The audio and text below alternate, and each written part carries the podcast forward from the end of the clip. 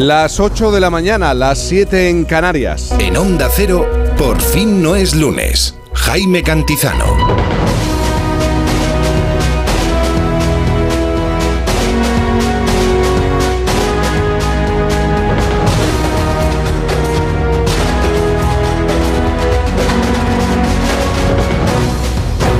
¿Qué tal? Buenos días, ¿cómo se encuentra? Bienvenido, sí, a este domingo, ya sabe que llega tarde.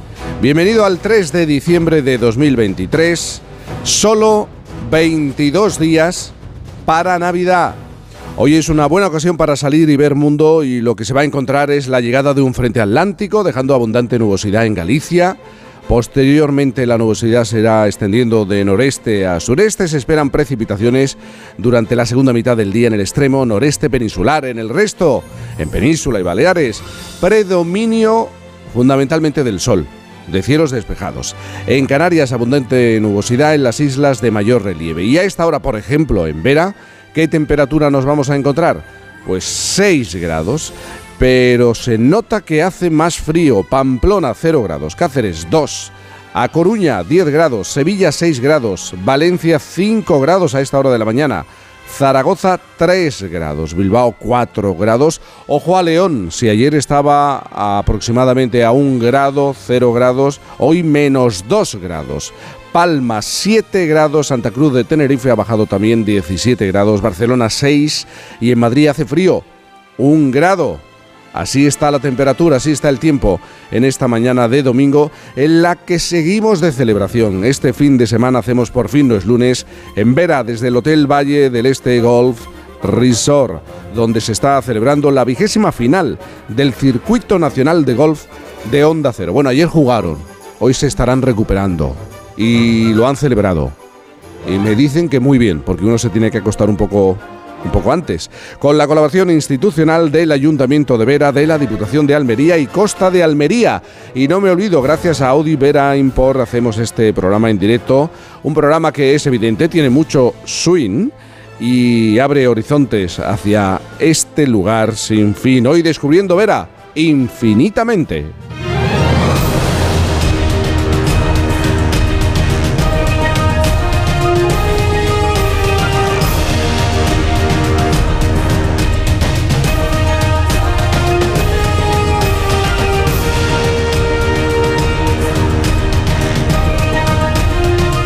Isabel Lobo, buenos días. Jaime Cantizano, buenos días. De luz y de color. De domingo. hoy, hoy domingo ya tenemos un sol enrojecido, ya lo divisamos en tan solo unos segundos casi nos va a dejar ciegos. Es que amanece bonito. Frente ¿eh? Amanece bonito. Muy bonito, muy bonito. Muy, muy, muy bonito. Y ellos son bonitos y son veteranos. A ver. Y son míticos. ¿Qué vamos a decir? Sabino Méndez, buenos días. buenos días. Yo aquí en el Mediterráneo, como vosotros. Con cielos despejados, entiendo. Sí, sí, bueno. A ver, aquí empieza a llegar viento, cielos grises, pero ni gota de lluvia en, las comarcas interiores ha caído unos cuantos chubascos, pero aquí, vamos, en la costa ni gota, o sea que seguimos un poco con esta sequía que mm. aqueja Cataluña. Joe Llorente, buenos días. Más bonito que un San Luis, ¿qué tal? Buenos días. Oye, qué swing, qué swing te vi, te vi, ayer en el telediario de Antena 3 de Matías y os vi ahí sí, en a Judith en primer plano, tú también pues en ni segundo. Me enteré, sí. me enteré de, pues de, la grabación, fíjate. Por fortuna a Fernando Iras se le vio poco. ¿eh? Que, ya le... Pero se le escucha más, se le oye más. Claro, por y Santi Segurola, buenos días. Buenos días desde el Cantábrico. Desde el Cantábrico. Bueno, Además hemos sí ganado. tenéis nubes. Hemos son ganado. leones, esos leones. Eso es, un 4-0 ayer, tremendo. Toma, eh, Athletic. Ayer bueno, sí. Santi, Santi, de ayer llovió, que... llovió, muchísimo, dicen que hoy eh, lloverá menos, o sea que... Lloverá menos. Me tienes encantado, que explicar... encantado, encantados de que llueva. Me tienes que explicar qué pasó ayer en el sorteo de la Eurocopa, porque yo no sabía nada y, y parece que hubo un problema con el, con el sonido, ¿no? En la transmisión en directo. Eso dicen, ¿no? De que se, escuchaba por vosotros que sois los, los, técnicos de esto, los que sabéis de radio, sí, que se escuchaba sí. por, el, por el canal interior de los presentadores e incluso en la sala. Sí. Una especie como de eh, movimiento de de mullido de colchones por decirlo de alguna manera, ¿no? De, de gemidos. De poltergeist, quizás. Sí, era un poltergeist futbolero. Y que, digamos que para la selección española fue un poltergeist en, todo, en toda regla porque le tocó, le tocará jugar la, la primera fase de grupos frente a Italia, eh, frente a Croacia y frente a Albania. Como todos sabemos, Italia es la actual campeona de, de Europa y Croacia es perenne finalista y, semifinalista en los grandes torneos en los últimos años. Así que lo vamos a pasar bien en, en la Eurocopa de Alemania.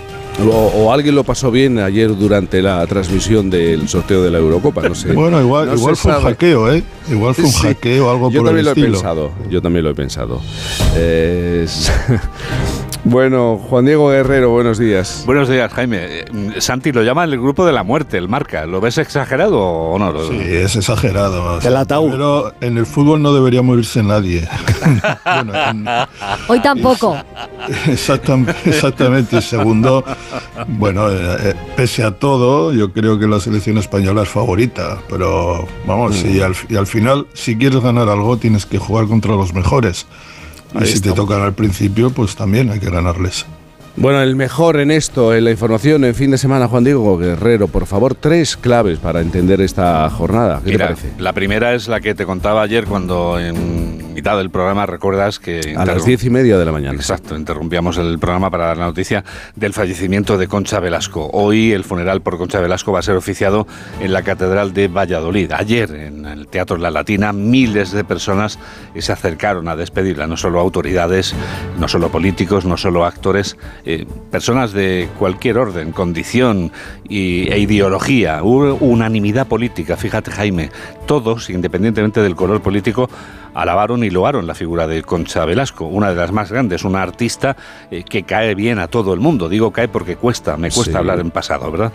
Y hoy eh, va a ser enterrada finalmente después de ese funeral en la Catedral de Valladolid. Descansará, reposará ya para siempre en el cementerio del Carmen de su ciudad natal, que siempre llevaba en la boca, ¿verdad? Siempre hablaba de Valladolid. Ella deseaba, mira que eso es imposible, ser querida por todo el mundo. Déjame que, haga un comentario sobre algunas cosas que ocurrieron ayer en esta despedida, en su funeral.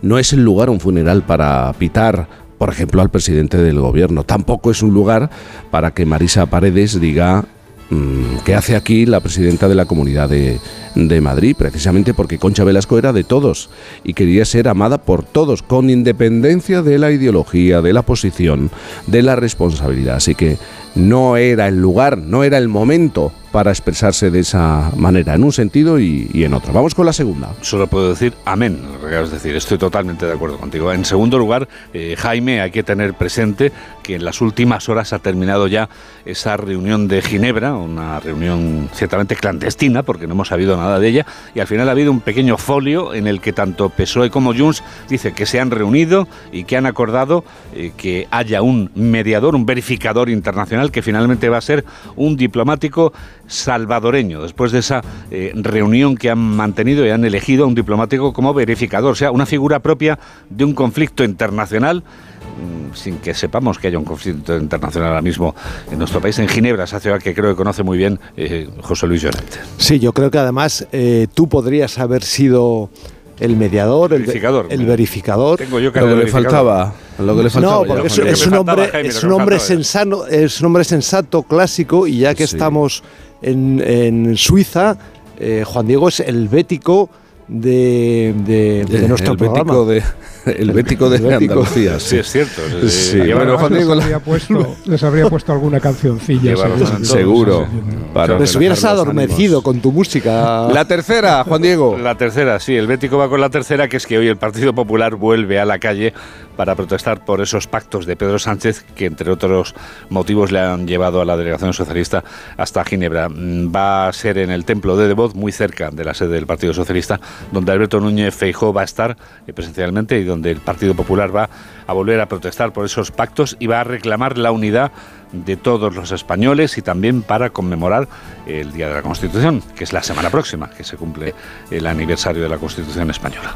Y un largo puente, larguísimo puente que disfrutamos, eh, bueno, disfrutarán eh, la inmensa mayoría de los ciudadanos. Estas y otras noticias a las 2 de la tarde, noticias fin de semana, pero por favor Juan Diego, esa noticia que te gustaría dar. Pues mira, Jaime, lamento decir que la tenía preparada, no la voy a cambiar y aunque va a ser abundar en lo que has dicho, estaba tan de acuerdo, estoy tan de acuerdo en lo que has dicho, que me gustaría dar siempre una noticia del cuando estamos hablando de una persona tan grande, tan inmensa como Concha Velasco o cualquier otra figura de relieve nacional que sea en definitiva patrimonio nuestro, no se escuchen ese tipo de discrepancias ni de descalificaciones. Me gustaría contar la noticia exclusivamente de la despedida en paz de un grande o de una grande de nuestro país. Y siempre vivimos, Juan Diego, un gran momento cuando nos dejas el regalo musical Mm. Hay veces que se engrandece ese momento y, o, todo lo contrario, se empequeñece, dependiendo de lo que pinchas, claro. Así que cuando quieras. Es cierto, voy a pinchar ahora, eh, voy a pinchar una canción que ayer ya escuchábamos. Vas a pincharme el oído. Voy a pincharte el oído después de haberte puesto ayer al último de la fila hablando del mar antiguo que tanto conoce y también conoce Sabino Méndez. Hoy vamos a ir a la playa. Con Chris Rea on the beach. The sands of time will blow away mystery.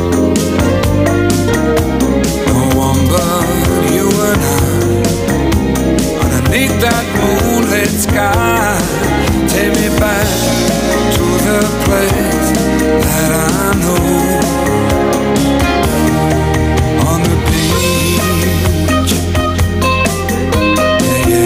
Que sepas que casi la puedo tocar, la playa. La tengo desde aquí, no la canción, no, no tengo esa capacidad. Desde aquí. Pero te ambienta bien, te ambienta bien, ¿eh, Jaime, te sienta bien a esta hora de la mañana, que sí. Sabino, ¿qué te parece? Hombre, es la playa de Crisrea, esas guitarras límpidas que parece que evoquen las olas y tal. Eso sí, es una playita la de Crisrea un poco más, más californiana, ¿no, Jaime? De la que estamos viendo nosotros. Un poquito. es un poco más griega y latina, ¿no?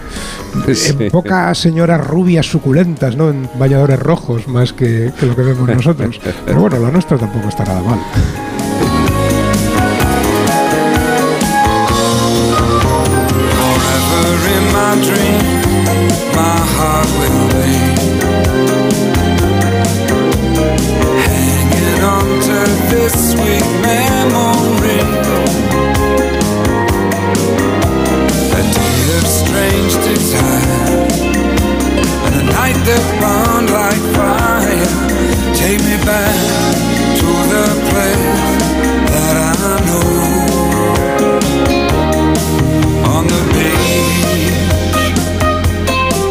Isabel Lobo, ¿es legal que te graben sin permiso por la calle y lo compartan en una red social o en varias? Pues mira que me he limpiado las gafas varias veces porque ya no me fío de la presbicia y te diré que no. No lo es, lo que pasa que es que hay como mucho pudor o reparo en esto de decir... Eh, te estás llevando una imagen mía que no te corresponde y además no te doy permiso para que la publiques.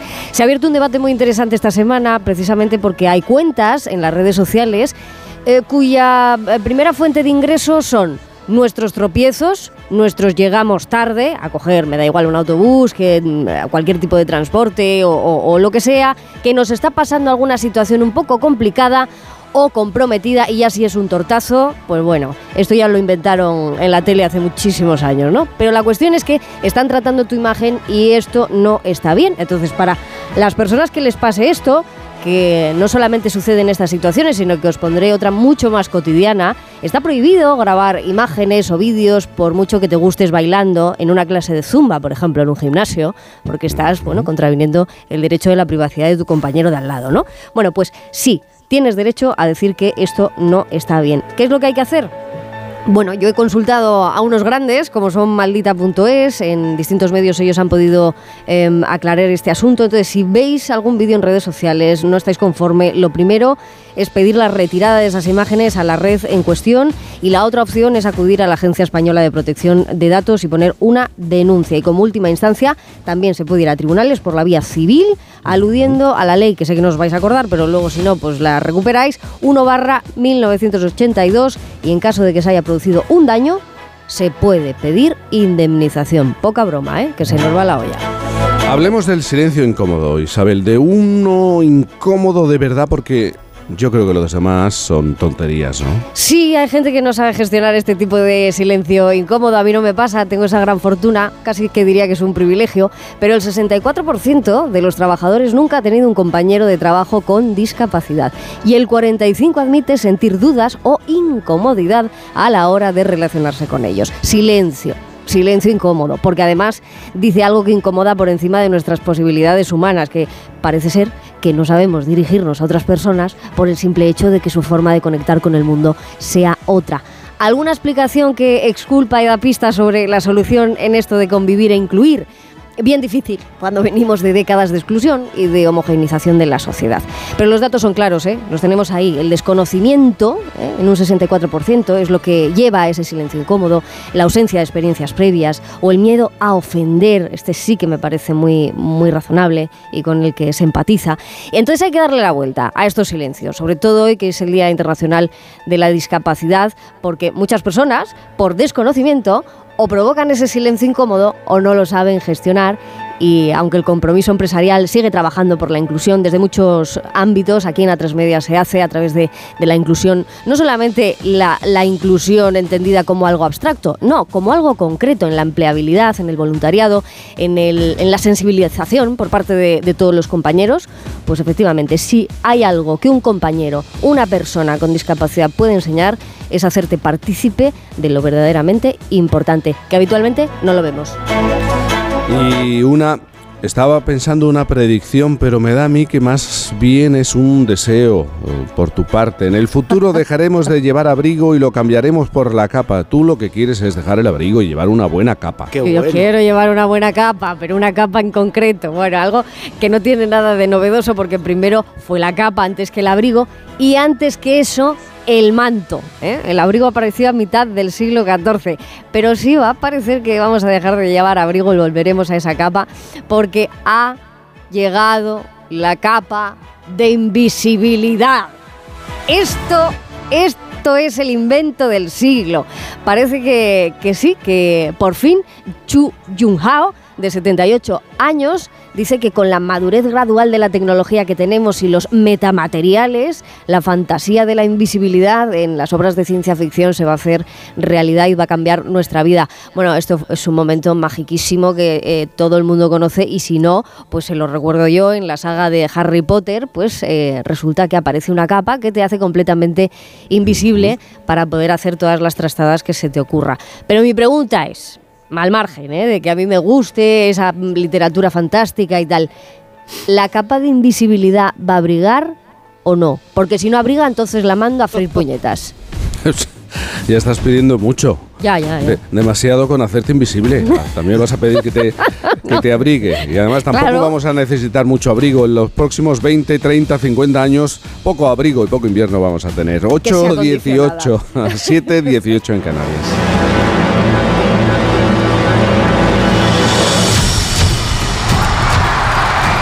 Esto os va a gustar. Vamos a hablar de series míticas que nos han acompañado. Esta semana ha terminado una de las series más longevas de la televisión con un momento que a muchos nos ha llegado al corazón. Vamos a hablar en tan solo un instante. Pero antes, como siempre, Santi Segurola, es el momento de acercarnos la realidad del, deporte. El deporte es una máquina inagotable de producir famosos, sin una manera concreta de alcanzar ese estatus tan movedizo y traicionero. Es el caso de Usain Bolt, uno de los grandes mitos del atletismo. Por ejemplo, Segurola tuvo la fortuna de asistir en directo al instantáneo salto de un atleta prometedor pero casi desconocido para el gran público. A la cumbre, saltó a la cumbre de la celebridad. Bastaron tan solo 29 segundos, Segurola. Así es, eh, Jaime. Como has dicho, hay mil maneras de alcanzar la fama, pero en el deporte suelen reservarse al trabajo muy bien hecho o a las largas trayectorias y aún no sé qué relacionado con el carisma. ¿Se tiene o no se tiene? Así de simple. Conocí, sin embargo, un caso de fama meteórica, concretado en poco menos de 29 segundos. Pocos días antes de los Juegos de Beijing, en 2008, me senté en una sala de espera del aeropuerto de Heathrow, Londres, porque me esperaban 12 horas de vuelo hasta la capital china. Poco a poco comenzaron a llegar los viajeros, entre ellos varios atletas que se disponían a participar en los Juegos Olímpicos. En uno de los grupos distinguí a un pasajero alto y sonriente. Se trataba de Usain Bolt, el joven atleta jamaicano que acababa de batir en Nueva York el récord del mundo de los 100 metros. En el mundillo del atletismo era más que conocido, pero no exactamente una estrella. Prodigioso velocista juvenil, le costó saltar al máximo, eh, al máximo escalón. Se decía de, de Usain Bolt que era demasiado alto para dominar en los 100 metros. Mover aquellas palancas enormes parecía contraindicado en una prueba dominada por velocistas culones de talla media y piernas rápidas. Sorprendió el récord mundial que Bolt consiguió en Nueva York pocas semanas antes de los Juegos. Ni se esperaba ni le proporcionó una fama relevante. Lo supe en el aeropuerto, donde pasó inadvertido. Nadie le solicitó un autógrafo. Me convencí de la sospecha cuando a punto de aterrizar en Beijing le pregunté a una azafata, ¿sabe que en este avión viaja el hombre más rápido de la historia? Me respondió con un gesto de indiferencia y me dijo que no. A la llegada se abrieron las puertas del avión y fui uno de los primeros en abandonarlo. Una periodista de la televisión china esperaba a Bolt, pero no sabía identificarlo, hasta el punto de que el camarógrafo me hizo la pregunta más sorprendente de toda mi vida. ¿Es usted el señor Bolt? Cinco metros más atrás, y tengo la foto para atestiguarlo, venía el auténtico Usain Bolt, jamaicano, por cierto, 1,95 metros de altura, sin que nadie se fijara en él ni le molestara. Le bastaron dos carreras, dos medallas de oro y dos estratosféricos mundiales para convertirse en una celebridad mundial. Ganó los 100 metros en 9,69 segundos. Y los 200 en 19,30 segundos. En total, 28 segundos y 99 centésimas. Cuando abandonó Beijing era el deportista más famoso del mundo, una celebridad que no ha dejado de firmar autógrafos, viajar en aviones privados y ser reconocido en todos los rincones de la Tierra.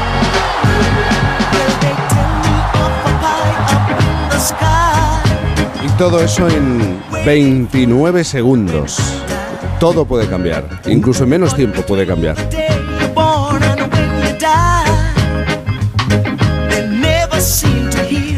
Un atleta descomunal. ¿eh? Antes adelantaba el tema del que vamos a hablar en este primer café. Seguro que os gusta, a Santi, especialmente a Sabino, a Joe Llorente, a Isabel. Esta semana terminaba esa serie que ha llegado al corazón de muchos españoles. Ha sido el adiós de la abuela de España, el adiós de Herminia. Una cosa es que me queráis que a mí eso me hace muy feliz. Y otra que me necesitéis. Eso no es verdad. Pero es la vida, Carlos. Unos nos vamos y otros vienen. Lo natural. La abuela más entrañable de la televisión, aunque hemos tenido en las últimas décadas varias abuelas muy entrañables, se despedía así con su querido nieto, de su querido nieto, Carlitos, antes de morir en el último capítulo de Cuéntame cómo pasó, que ha terminado tras 22 años en antena, más de dos décadas de historia de España contada a través de la familia Alcántara. Es una serie a la que seguramente volveremos una y otra vez que se ha convertido en una de esas imprescindibles en la vida de muchas personas. Si pensamos en, historias que nos han marcado, que nos han acompañado, nos vendrían muchos títulos a la cabeza, seguro, títulos de los oyentes, con sus bandas sonoras.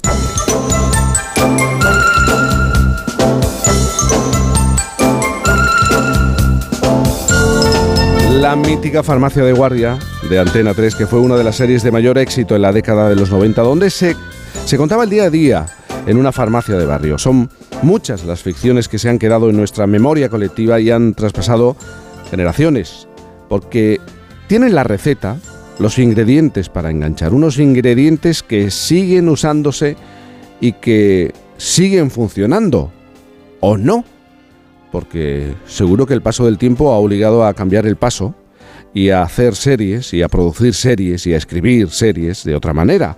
Alberto Neón García, profesor titular de comunicación audiovisual en la Universidad de Navarra, es crítico y experto en series, ha escrito mucho sobre, sobre lo que representan las series, cómo se hacen las series y está con nosotros. Alberto, buenos días. Buenos días, ¿qué tal? Buenos días. Hay series que son parte de nuestra vida, que nos acompañan, que perduran, a la que volvemos pasado un, tiempo de manera recurrente, pero no sé si hoy en día podemos hablar de una fórmula, de una receta, el secreto para que una serie funcione. La fórmula como tal, eh, si, las, si los, en este caso si los grandes productores la tuvieran, eh, siempre la estarían replicando y no es fácil, pero vamos, igual que la fórmula de la radio de éxito, al final hay elementos de esa alquimia que son eh, imponderables o difíciles de, de, encontrar, pero sí que creo que hay una serie de, de características que podemos diferenciar en, muchas de las series que han marcado nuestra vida. Una de ellas tiene que ver con el, apelar al final a las emociones humanas que son eh, básicas desde que el hombre es hombre. Porque si os dais cuenta, muchas de las series que realmente nos apasionan y nos han acompañado, bien sea de un concepto más sofisticado o menos, al final lo que nos interesan de todas esas historias son los conflictos humanos, que son el amor, el desamor, la muerte, como el, momento que citabas de, Cuéntame, eh, la familia, la solidaridad, eh, la supervivencia. Podemos cambiar los entornos, podemos cambiar las geografías, pero al final, al final, la corteza es siempre la misma y la clave está en cómo eh, poner de acuerdo todos esos ingredientes para que el estofado televisivo que nos salga sea atractivo para un amplio número de público. Pero tú crees que en el caso del público español estamos más predispuestos a series que abordan o, se acercan a lo cotidiano. Estoy pensando en Cuéntame, en, Farmacia de Guardia, en Los Serrano. ¿El público español prefiere historias de este tipo? Ahí hay, más que hablar de un público, yo hablaría de públicos, precisamente porque la irrupción de las eh, plataformas ha permitido eh, segmentar aún más la audiencia de lo que lo estaba en la televisión tradicional, pero sí que hay, es cierto, y no solo en el público español, eh, hay toda una, una, tradición gigantesca en muchos países, estoy pensando en Gran Bretaña, de, en nuestro caso, como decís, esa especie de dramedia eh, más o menos cotidiana, con todos los títulos que, acabáis de citar, pero en, Estados Unidos pues es el drama o melodrama tradicional, en Gran Bretaña tiene mucho tirón durante décadas eh, la, soap opera, la telenovela eh, británica, con lo cual sí que es verdad que podemos encontrar variaciones de formato en diferentes públicos regionales o nacionales, pero como veis también son globales esos nichos de audiencia.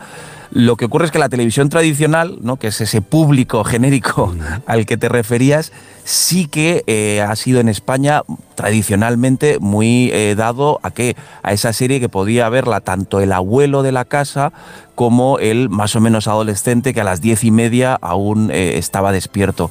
Y entonces desde Cuéntame hasta Farmacia de Guardia y algunas otras que se han citado que son clásicos de la televisión española apelaban a ese público general pero si miramos por otros segmentos, sí que hay series que han tenido mucho impacto, a lo mejor simplemente en jóvenes o a lo mejor simplemente en el público femenino, porque precisamente una de las características de la televisión actual es esa eh, explosión de nichos de público.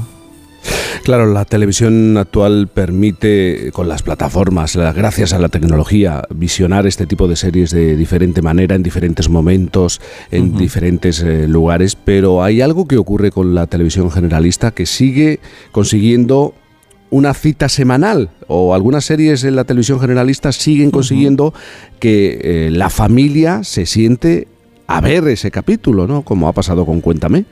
Claro, es que ahí hay una, clave que eh, cuando empezaron las plataformas parecía que iba a terminarse la forma tradicional de, la serialidad, que era ese, eh, esa cita una vez a la semana o en series diarias una vez, perdón, series diarias una vez eh, cada día de, lunes a viernes.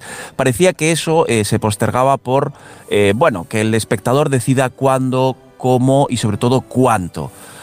¿Qué pasa? Que em, las plataformas también están reculando, muchas de ellas en esto, porque la televisión tradicional eh, ha demostrado que el visionado comunitario, la idea de rito, eh, sigue teniendo vigencia. Pues porque ves el episodio de la semana, lo vas comentando con los amigos en el café, con tus hijos en la cena del día siguiente, eh, se genera la espera, con lo cual esa idea de rito hace también que el espectador vaya creciendo con eh, los personajes, se vaya familiarizando con ellos.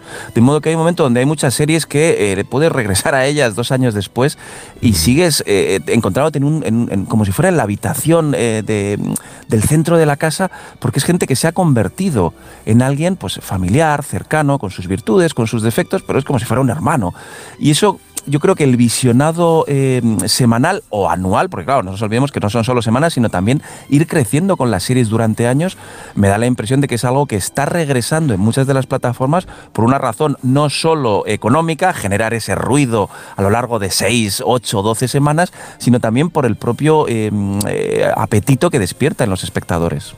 Eh, interactuamos de forma diferente con las series eh, que con las películas y, muchas veces eh, estoy pensando se ha intentado exprimir una historia creada en origen para el cine, se ha intentado convertirla en una serie, pero no siempre sale bien. Me viene a la cabeza el ejemplo de Marvel, ¿no? O el Señor de los Anillos convertido en los Anillos del Poder. No siempre funciona. Claro, eh, ahí de todas maneras eh, es interesante que nos fijemos en cómo estamos hablando de sagas, porque incluso de sagas que además provienen de otros medios, como puede ser el cómic o en, el caso del Señor de los Anillos, eh, la, la, novelística de Tolkien. Es decir, el cine puede igual que la literatura o el cómic, acercarse sin duda al relato serial, a esa postergación de la clausura, a ese relato por entregas. Pero ¿qué es lo que ocurre? Que en muchas ocasiones, eh, y los ejemplos que pones creo que son fantásticos de cómo eh, relatos que inicialmente tuvieron éxito en su traslación a la pantalla han acabado siendo más caóticos, desastrosos, con menos apil para la audiencia. Lo que ocurre es que se ha, sustituido esa especie de pasión creativa de eh, vamos a llevar a la pantalla esta gran historia por una suerte de rutina comercial. que ha tenido éxito? Vamos a seguir prolongándolo.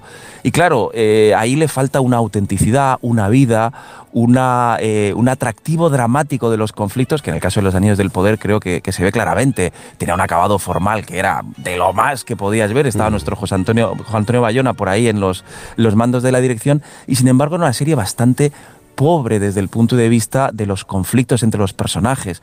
Con lo cual, eh, grandes fuegos de artificio visuales en una eh, serialidad son más difíciles de sostener. ¿Por qué? Porque nos interesan las personas, los personajes, eh, los, líos que tienen entre ellos, las aspiraciones, las dudas. Y eso no hay eh, imágenes espectaculares que puedan suplirlo. Alberto, muchísimas gracias por madrugar con nosotros en esta mañana de domingo, hablar de esas series que al final se quedan, se quedan y volvemos a ella y recordamos determinados momentos, determinadas expresiones y, sus personajes. Muchísimas gracias y buenos días. Un saludo, chao. Bueno, Santi Segurola es muy de disfrutar de series. Creo que más series norteamericanas que españolas, o, también pasará lo mismo con Sabino y con Joe Llorente, ¿no? Bueno, a mí me gustaba mucho una que era que era de Rowan Atkinson, el cómico inglés, que se llamaba eh, Blackadder, que era realmente un monumento, los guiones eran de Ben Elton y, era un monumento al sarcasmo y a la ironía. Lo que pasa es que, bueno, es un poco lo que comentabais ahora, son públicos más segmentados. A veces cuando eh, esas son series un poco más, eh, quizás enfocadas ya a la sátira, al sarcasmo, pero luego está el inolvidable eh, matrimonio con hijos, con la familia Bandy, que eran, para mi época era también un, un must, ¿no? Para según qué tipo de humor. Ahora bien, yo quiero siempre recordar y hacer un poco homenaje que el origen de Cuéntame, en el fondo, está en un intento de hacer algo parecido a una serie que fue hace 30 o 40 años, no muy conocida, pero, pero, pero muy, muy especial, que se llamaba Aquellos maravillosos años. No sé si os acordáis, con un protagonista que se llamaba Kevin, que era, era, una maravilla de guion aquella serie. Mm. Segurola.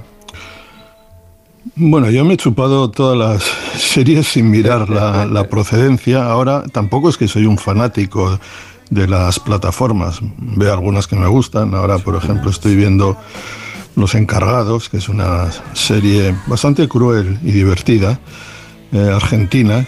La, recomiendo porque te pone la maldad de frente y a los ingenieros de la maldad en un edificio.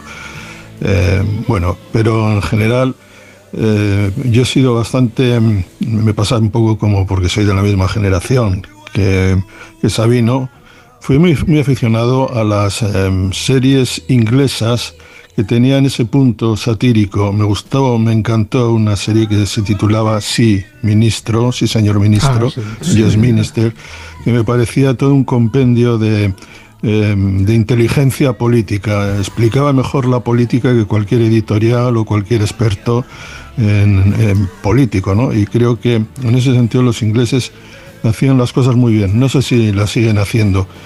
Y digamos que en ese sentido no, soy bastante versátil. Paso de una cosa a otra sin, sin mirar mucho, ¿no? Si tengo preferencias por la comedia, el drama, tal, lo que no soy, siento decirlo, soy no soy muy amigo de la, de la ciencia ficción y ahora me parece que hay mucha ciencia ficción por las plataformas. Esa mordacidad británica proverbial que tuvo quizás su máxima expresión en lo que hizo Monty Python para la televisión, eh, siempre ha marcado, en lo que a mí respecta, una, eh, un paradigma en, relación a lo televisivo. ¿no? Yo no soy tan amigo de las series modernas, de sucesión de capítulos en las cuales siempre de una u otra forma indefectiblemente eh, van metiendo minutos que sobrarían en cualquier... Así que me gustan más las series tipo, no sé, Doctor en Alaska, ¿no? O sea, que te, puedes enganchar a verlas eh, sin necesidad de, haber visto el capítulo anterior, ¿no? O aquella tan eh, carpetobetónica Crónicas de un pueblo, capaz de explicar toda una nación en, a través de Carpeto betónico me gusta, me gusta. A través de las visiones de los habitantes de una pequeña villa, ¿no? Sí, yo os puedo sorprender con algo. Os puedo sorprender porque es que, como últimamente me preguntan mucho que cuántos años tengo y al final no os aclaráis ninguno, os diré, os diré, o sí, o 43, eh, os diré que mi serie, una de mis series eh, favoritas, y no eran series entonces, pero sí se emitían por televisión, pero era teatro, Hostal Royal Manzanares. Anda, anda. Ahora qué me decís, ¿eh? Costumbrismo. Ahora qué me Costumbrismo puro. Será maravilloso. Mucho está en la televisión. 8.36, 7.36 en Canarias. la que está detrás de la caja y debajo del gorro y la bufanda. Es tu prima Reme, anda, dígala. Pero, Elenita, hija, por Dios. Pero, ¿cómo has crecido si eres un chispajo? Por fin no es lunes. Bah, llevo toda la vida abonado a mi equipo yendo al campo al mismo asiento cada domingo desde hace 27 años. Y la suerte quiso que en los asientos de al lado estuviesen Rosa y Paco, lo que hemos vivido juntos. hemos celebrado, hemos llorado. Por eso, si la suerte decide que me toque el gordo de Navidad, me tocará con ellos. No hay mayor suerte que la de tenernos. 22 de diciembre, Lotería de Navidad. Loterías te recuerda que juegues con responsabilidad y solo si eres mayor de edad. Hola Andrés, ¿qué tal el fin de semana? Pues han intentado robar en casa de mi hermana mientras estábamos celebrando el cumpleaños de mi madre. Así que imagínate. Dile a tu hermana que se ponga una alarma. Yo tengo la de Securitas Direct y estoy muy contento. Por lo que cuesta, merece la pena la tranquilidad que da. Protege tu hogar frente a robos y ocupaciones con la alarma de Securitas Direct. Y este mes, al instalar tu alarma, te regalamos el servicio botón SOS en tu móvil para que toda tu familia esté protegida ante cualquier emergencia. Llama ahora al 900 272 272. ¿Tienes ya el turrón de Navidad? Pues ahora en el corte inglés, comprando dos, te llevas tres. En todos los turrones y dulces de Navidad del corte inglés, compras dos y te llevas tres. Y lo mismo en los bombones Lindor, en la gula del norte, el huevo hilado y en miles de productos más. Llevas tres y pagas dos. Llevas tres y pagas dos. Supercor, Hipercor y Supermercado El Corte Inglés. ¿Qué necesitas esta Navidad? ¿Tu hijo saca malas notas? ¿Se despista con facilidad? Prueba con The Memory Studio. The Memory contiene vitamina B5 que contribuye al rendimiento intelectual normal. Para exámenes, The Memory Studio, de Pharma OTC. ¿Este cochinillo solo en 50 minutillos? Pues sí, con fácil y crujiente. De tabladillo el cochinillo. Abres, lo pones en el horno y en un momentillo, como en el restaurante. Pues para estas navidades con el grupillo, triunfillo. Y si lo compras en tabladillo.es, te lo traen desde Segovia a casa, gratis. Tantas horas delante del ordenador pueden pasar factura a tus ojos. Prueba el nuevo Devisión Lágrimas. Devisión alivia los síntomas de sequedad, irritación y cansancio ocular. Devisión Lágrimas. Este producto cumple con la normativa vigente de producto sanitario.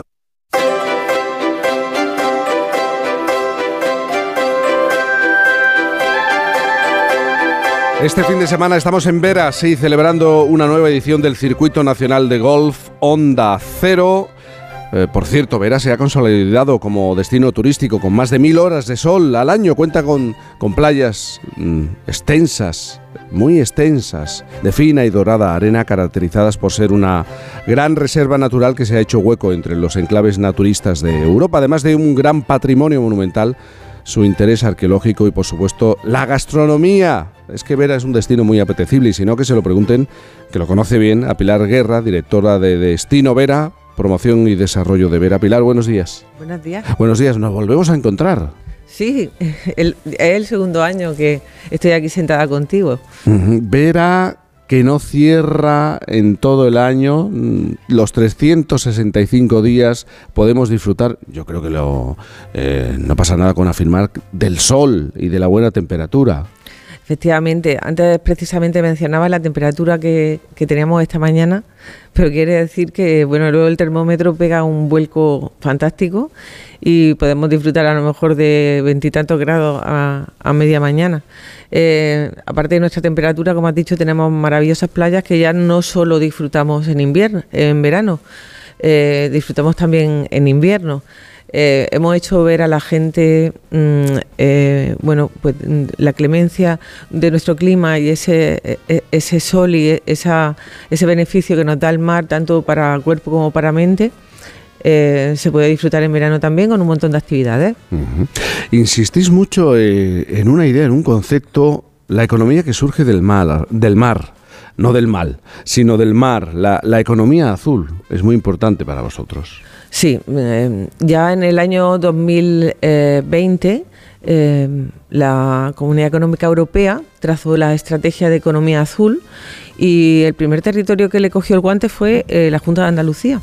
Y creó una Consejería de Sostenibilidad Medio Ambiente y Economía Azul que está trazando una estrategia, estrategia, andaluza de economía azul. Y un poco en línea con esto nosotros pues también le cogimos el guante y empezamos a trabajar sobre turismo azul es uno de los sectores eh, más importantes de esta economía azul.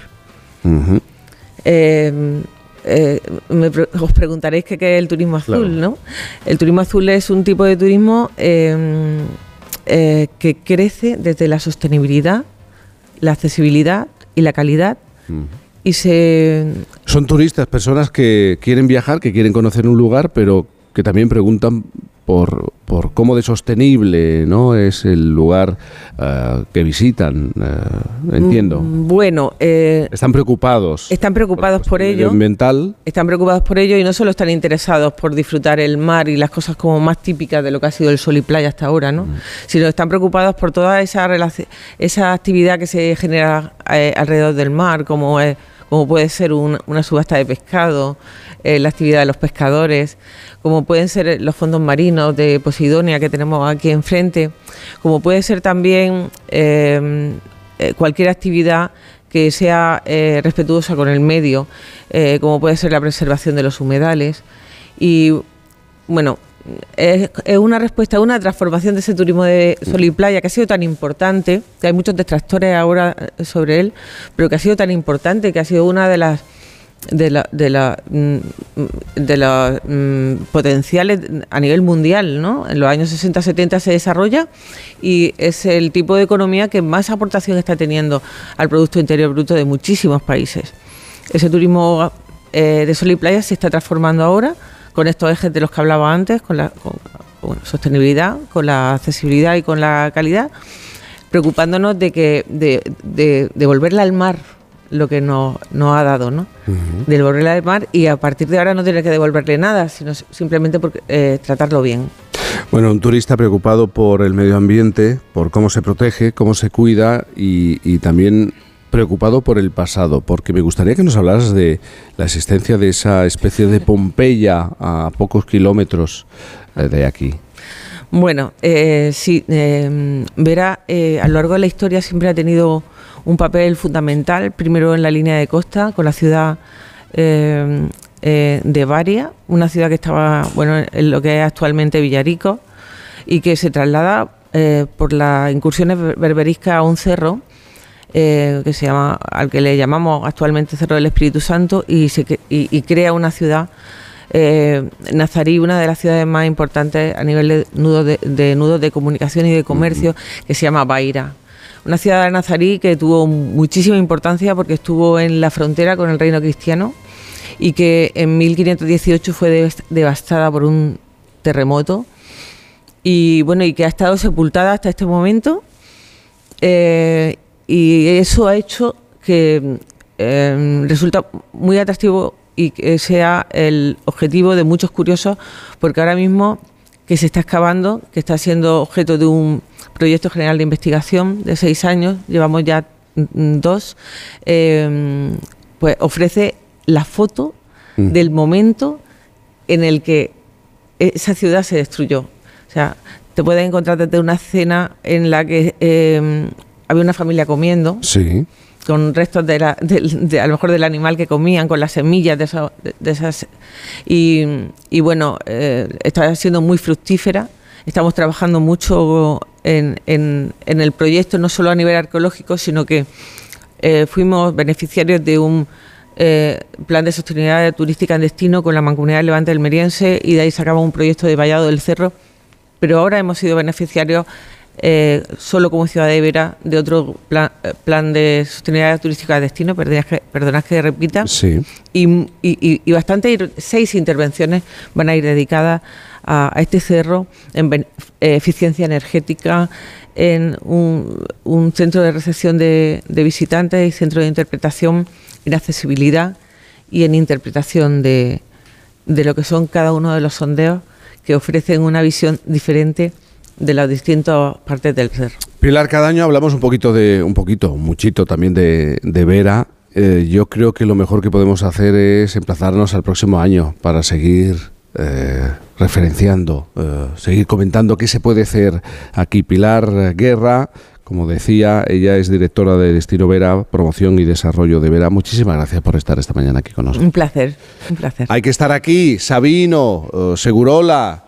Joe Llorente y, y reflexionar eh, con este aire. Sabino Méndez, estos días se habla de la posibilidad de crear un nuevo Estado palestino para encontrar una salida al conflicto entre árabes e israelíes, un nuevo cambio en el mapa de cara al futuro. Eso le ha provocado nuestro sospechoso habitual un recuerdo un poco vintage de la gran cantidad de transformaciones que ha presenciado en el mapa mundial desde que era joven. Así que lo que nos propone hoy es algo así como un ejercicio de geografía nostálgica, un, repaso a los lugares que fueron famosos en su momento, pero que ahora ya no existen, o que siguen existiendo, pero que cambiaron de nombre, de fama y de leyenda. Vamos a adentrarnos por un viaje por lugares que parecen de fantasía, que se han quedado en el recuerdo de Sabino Méndez. Así que, Sabino, adelante. Sí, sí, a mí lo que me gustaría es estar ahí con vosotros en Vera, porque el año pasado me lo pasé fenomenal, es un sitio maravilloso y espero que el año que viene poder acompañaros. Pero como este año no podía estar por, por, compromisos previos, pues lo que me he dedicado es hacer un ejercicio, pues eso, de geografía nostálgica, lugares que, que me hubiera gustado ver o conocer o estar. Y es que fíjate, Jaime, justo cuanto, cuatro semanas antes de que yo naciera, eh, el régimen soviético levantó el muro de Berlín, que duró 30 años y que luego desapareció. O sea que yo vine al mundo con el mundo, con el muro de Berlín, con la Guerra Fría y mmm, luego los vi desaparecer. Eh, los que seáis de mi edad probablemente recordaréis perfectamente que entonces no había día en que al poner la tele o la radio no escucharas palabras como Yugoslavia, la URSS, eh, régimen soviético, eh, Checoslovaquia.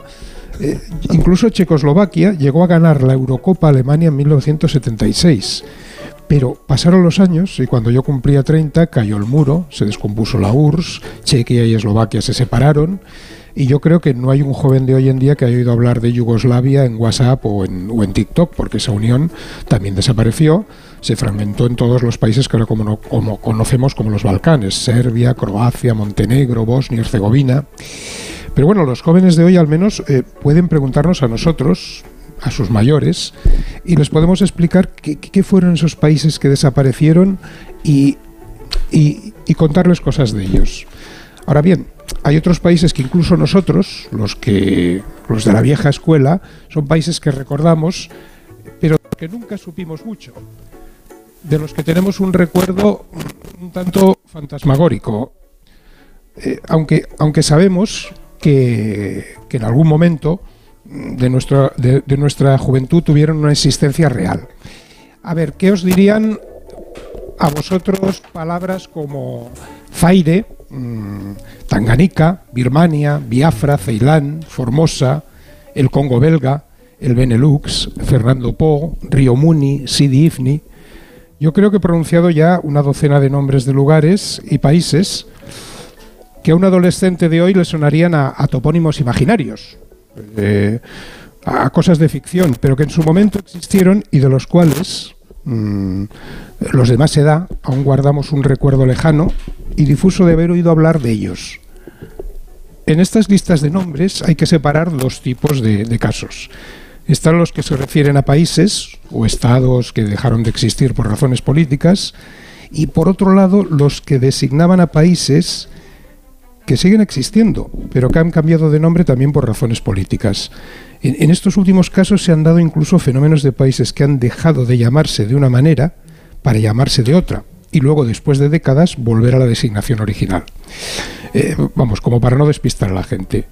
Incluso en algunas zonas hay palabras flotantes que vuelven constantemente, como pasa en África, con nombres como el Congo, como Guinea, y dado que en ese continente existe el importantísimo río Congo, a su alrededor, en la época colonial, la zona dominada por los belgas, pues se le llamó Congo belga. Pero cuando en 1960 esos países se independizan, decidieron crear la República del Congo y como los primeros grupos tribales no se pusieron de acuerdo, llegó un coronel que se llamaba Mobutu Sese Seko, mm, dio un golpe de Estado y decide que aquello se va a llamar Zaire, que es una palabra portuguesa del siglo XV de formación de un nombre de la tribu Kikongo que parece ser quería decir río.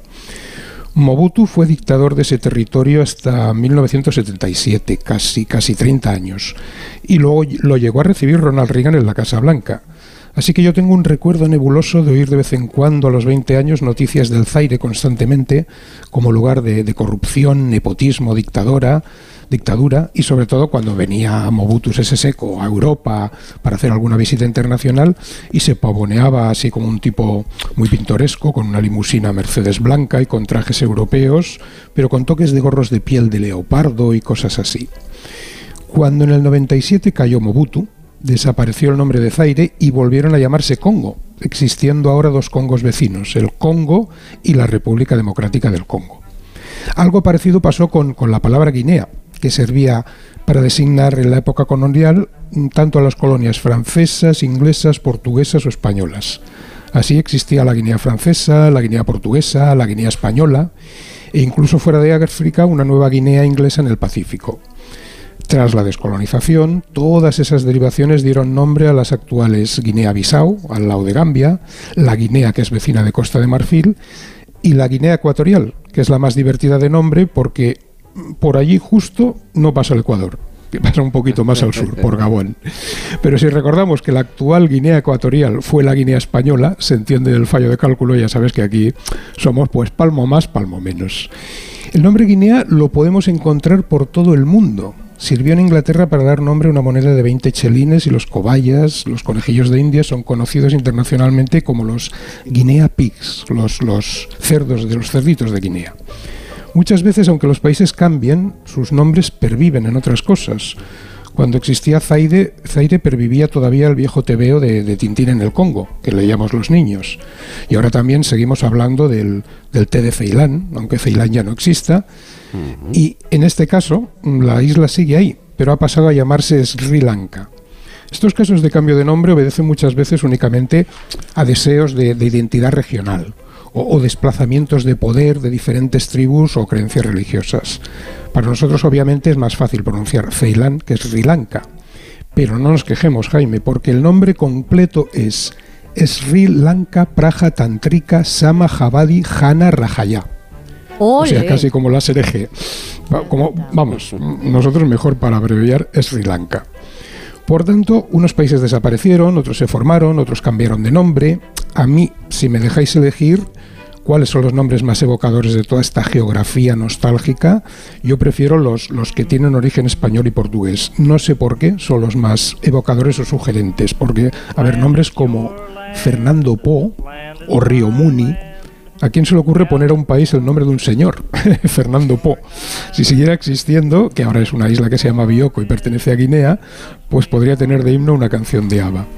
Pero mi historia como nombre fantástico, la, la más formidable para mi gusto, es la historia de las Islas Vírgenes. Porque les puso el nombre Cristóbal Colón en 1493 y los, con los criterios de hoy en día uno podía pensar que, que, las bautizó así porque eran un terreno virgen, no pisado por nadie todavía, inexplorado, no hollado. Pues para nada. Les puso ese nombre porque llegó a ellas un 21 de octubre, día de Santa Úrsula. En aquel tiempo la Iglesia Católica aceptaba como un hecho revelado el relato de Santa Úrsula y las 11.000 vírgenes, según el cual sería la bella hija, Santa Úrsula del rey de Cornualles, Donato de Dumont, que partió en peregrinaje a Roma con un séquito de 11.000 doncellas, pero por el camino les pilló la invasión de los hunos y Úrsula fue secuestrada por Atila, con todo su séquito, y como no quisieron casarse con los soldados de Atila, fueron condenadas a muertes. Oye, Colombia, un un archipiélago de más de 60 islas, y no se complicó la vida. Hoy es 21 de octubre, pues lo bautizo como Santa Úrsula y sus 11.000 vírgenes. Claro, el caso es que de Colón a nuestros días se han dado muchas investigaciones y todo el mundo sabe ya que la leyenda de Santa Úrsula era absolutamente falsa. Ni el rey de Cornualles, ni Atila, ni Séquito, ni 11.000 vírgenes. Y muy prudentemente y muy discretamente la Iglesia Católica, en el año 1969, 500 años después de Colón, en un proyecto de supresión de los cultos más absurdos y menos conocidos de su religión, retiró con muy buen criterio a Santa Úrsula de, su calendario de santos. Pero ahí ha quedado el nombre de las Islas Vírgenes y sus imaginarias 11.000 señoritas, existiendo actualmente unas Islas Vírgenes inglesas o americanas y otras llamadas Islas Vírgenes españolas que están cerca de Puerto Rico, etc.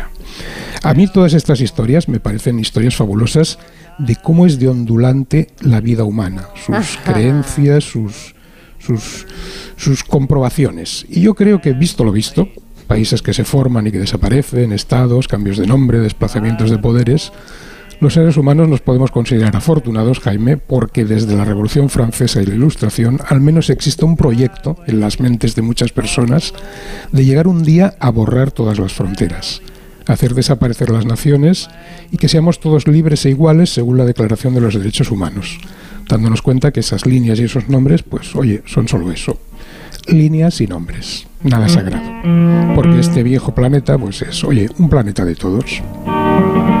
This land is your land and this land is my land and the California... háblame de esta canción.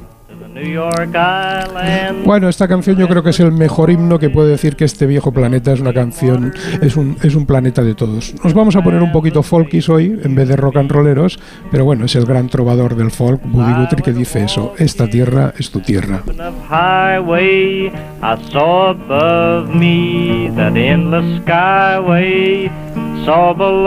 Se nos ha ido el tiempo volando en esta primera hora y, siempre le propongo, le hago una pregunta, le planteo un tema a los oyentes de Por fin los lunes a través del 620-621-991. Ya sabemos que esta semana la Real Academia ha hecho oficial las nuevas palabras que se van a incluir en el diccionario chunda chunda, kriptonita, machirulo. Son palabras reconocidas ya. Esto nos ha dado una idea, nos ha se nos ha ocurrido preguntarle a los oyentes por esas frases, palabras, eh, esos dichos que repiten con frecuencia, eh, que definen un poco su manera de relacionarse con el resto de, personas. Ayer Fernando Eiras me recordaba que yo digo mucho en, conversaciones privadas aquello de escúchame, mm. escúchame, escúchame. Eh, bueno, este es un ejemplo, 620-621-991, 620-621-991.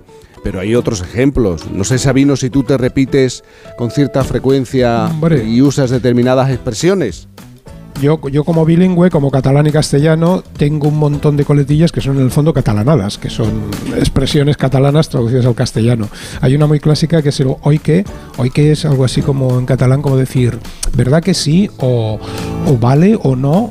Y eso me, irrita un poco porque es como que siempre pregunto, mm, si, pido permiso para preguntar si, lo que he dicho es correcto, ¿no? Ese vale o y, por eso, ¿no dices por eso? Por eso. Sí, también, también. Una, 620 621 991 tenemos un minuto. Santi, eh, ¿tú recurres a alguna frase, a alguna muletilla, alguna coletilla? Seguro que sí, seguro que, muchas. Lo que pasa es que eh, me gustaría que si utilizo, yo no me doy cuenta, pero me, gustaría que me lo dijeran para no apoyarme en esos, digamos, bancos seguros ¿no? del idioma. Pero ahora mismo soy incapaz de decirte una que una coletilla que utilice habitualmente, pero no dudo que uno no se da cuenta. muchas. Yo no. Suele, suele ocurrir, claro. No se da cuenta. ¿Sabes qué pasa? Que los músicos, como nos grabamos, nos escuchamos luego perfectamente ah. todas las coletillas, que eso es terrible. Isabel, ¿y tú? ¿Y, y, tú no, no caigo yo? No sabría decirte a qué recurres. Mucho bien. Mucho bien, es verdad. Lucy de Llorente y la tuya.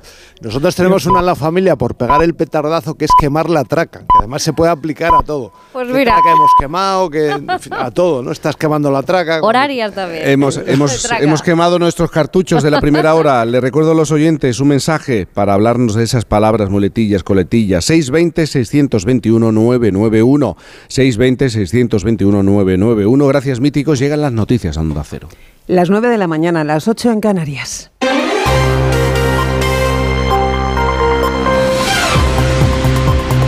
Noticias en Onda Cero. Buenos días, Valladolid se prepara para despedir a la actriz Concha Velasco, fallecida ayer a los 84 años de edad. La intérprete será enterrada hoy en el Panteón de Personajes Ilustres de la ciudad, que ha decretado tres días de luto oficial. La misa funeral se celebrará a las 12 del mediodía en la Catedral. Miles de ciudadanos, personalidades del mundo de la cultura y de la política, le han dado su último adiós en la capilla ardiente instalada en el Teatro de la Latina de Madrid. Paco Paniagua. La capilla ardiente de Concha Velasco ha dado muestra sin duda de que ha fallecido una de las grandes por la enorme afluencia de público y de personalidades para darle un último adiós, entre ellos numerosos compañeros de profesión, como el actor José Sacristán. Se nos ha ido alguien insustituible, desde luego. Eh, uno ha tenido la suerte de poder disfrutar de su compañía en el trabajo y de su amistad. Manuel, hijo de Concha Velasco, atendió amablemente a los medios para dar las gracias y decir que había fallecido rodeada de los suyos. Y se ha muerto con una mano cogida y otra cogida a Paquito. O sea que por lo menos ha muerto con nosotros. También vino el presidente del gobierno, Pedro Sánchez. He venido a dar un abrazo colectivo en nombre también de todos los españoles y españolas a una gran mujer, a una mujer que ha sido generosa, que ha sido comprometida y que ha sido un auténtico placer el que pudiera compartir con todos nosotros su talento. Numerosas actrices, actores, compañeros de profesión la despidieron antes de que sus restos mortales reposen para siempre en Valladolid. En la política española, PSOE y Junts pasan página al primer encuentro bilateral en Ginebra para verificar lo pactado con los independentistas, con dos asuntos estrellas sobre la mesa, la amnistía y el traspaso de la gestión de impuestos a Cataluña. Las partes, sin embargo, mantienen sus reservas a la hora de hablar del contenido, más allá del ha ido bien que dijo al término de la reunión el negociador socialista Santos Cerdán y de la confirmación oficial del verificador internacional, que será el salvadoreño Francisco Galindo Vélez, abogado experto en derechos humanos con una amplia experiencia en el conflicto colombiano. Juan de Dios Colmenero un diplomático de la República del Salvador, el embajador Francisco Galindo Vélez, un salvadoreño haciendo de intermediario entre el PSOE y Junts, con Puigdemont a la cabeza, de intermediario de un acuerdo que afecta directamente a la gobernabilidad de España y cuyo contenido se negocia en Suiza al margen del Parlamento español. Esto es lo que está ocurriendo, en medio también de la ocultación, el secretismo de ambas partes y la falta de información por parte del Partido Socialista que se limitó a hacer pública una nota con el nombre del verificador. Santos Cerdán, el enviado de Pedro Sánchez, secretario de organización del PSOE, presente en la reunión, se limitó a decir desde el aeropuerto de Ginebra que la reunión había ido bien y que fue un encuentro de trabajo. Ha ido bien la reunión, es una reunión de trabajo en la nota está todo clarito. ¿Antes de final de año? Antes de final de año habrá otra reunión. No. Fuentes de Junts aseguraban que se puso sobre la mesa los avances para la cesión del 100% de los impuestos en Cataluña y la negociación de un referéndum de autodeterminación. La opinión pública no vería con buenos ojos el actual contexto político. Según el sondeo que hoy publica El Mundo, más de la mitad de los españoles, el 61%, considera que la medida rompe la igualdad de todos ante la ley. La mayoría de consultados opina que los pactos de Sánchez y la amnistía van en contra de la Constitución y uno de cada tres piensa que las cesiones al independentismo ponen en riesgo la Carta Magna. El Partido Popular vuelve hoy a la calle con un nuevo acto en Madrid, presidido por su líder Alberto Núñez Feijóo, una concentración frente al Templo de Devot a partir de las 12 del mediodía para defender la igualdad de los españoles, dicen, frente a los pactos del PSOE. Explica así la número 3 del PP, Carmen Funes. Nuestra obligación en este momento es defender esa igualdad es defender la Constitución del año 78 y todos los derechos, eh, deberes, obligaciones y libertades que en ella se recogen. Y a partir de ahí seguiremos, lógicamente, trabajando. En el tiempo para hoy vemos una temperatura muy similar a la de ayer, incluso una previsión de mínimas más bajas. Mamen Rodríguez Astre. Estamos tiritando prácticamente todos. Termómetros bajo cero en buena parte del país que llegan y se superan incluso los 6 grados negativos. Por tanto, las heladas están siendo más extensas y bastante más intensas que las de ayer. Las temperaturas bajan también por la mañana y está en riesgo prácticamente toda la península por olas y viento, sobre todo en el norte y también en Baleares. Las mínimas descienden en casi todo el país y las máximas bajan en el Mediterráneo y nordeste peninsular, aumentando en el Cantábrico y en áreas de montaña. Más información a las 10 de las 9 en Canarias y en nuestra web ondacero.es. Siguen con Cantizano en Por fin los lunes, que hoy también se emite desde Vera, Almería.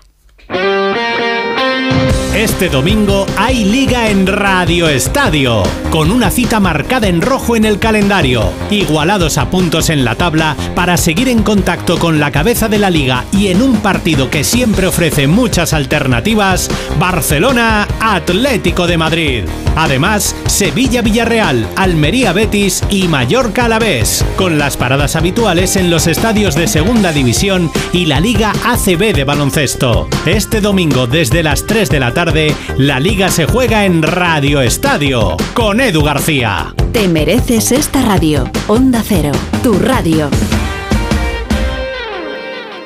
Cantizano. Por fin. I'm your steamroller, baby. I'm gonna roll all over you.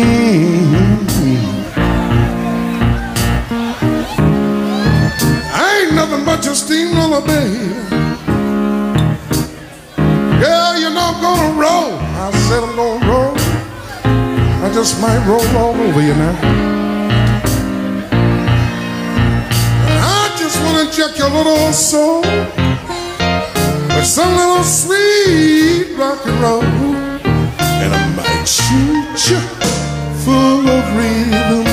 Tengo que confesar que, claro, este sol casi invita a reclinarse un poco y, y echar una cabezadita, pero claro, es que tengo a Mario Viciosa que me está esperando. Mario, buenos días. Jaime Cantizano, buenos días. Buenos Yo días, Yo Mario. desde un lugar muy frío, ¿eh? otra vez me tengo que quejar del frío, así que hoy te envidio un montón. Pero un lugar frío que es el estudio de San Sebastián Cero? de los Reyes a estas el horas. número uno, el estudio número uno. ¿No han El quitado el aire acondicionado? No, el estudio número uno es es un una lugar- queja recurrente. No, no, no, no. A ver, cero cálido, grados, cero grados es ni frío ni calor, cero. Siempre.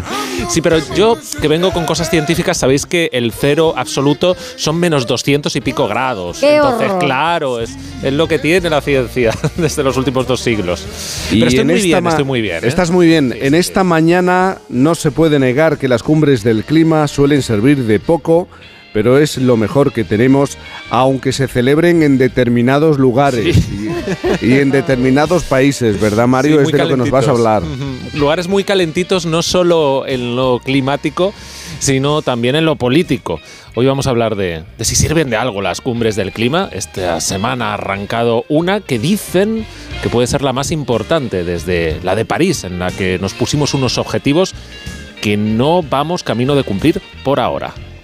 Luego te voy a preguntar, además, fíjate qué diferente es la cuestión sobre Concha Velasco y te voy a preguntar también sobre muletillas, coletillas, frases recurrentes, porque seguro que algún que otro ejemplo me puedes dar. Pero va a ser en tan solo unos minutos. A esta hora, 9 y 8, 8 y 8 en Canarias, comenzamos esta segunda hora de Por fin los lunes con una cobertura especial sobre la historia de una mujer que sabía cómo llegar tarde con mucho estilo. Nos vamos a trasladar lugar y, y tiempo al puerto de Monte Carlo, concretamente a un 22 de julio de 1959.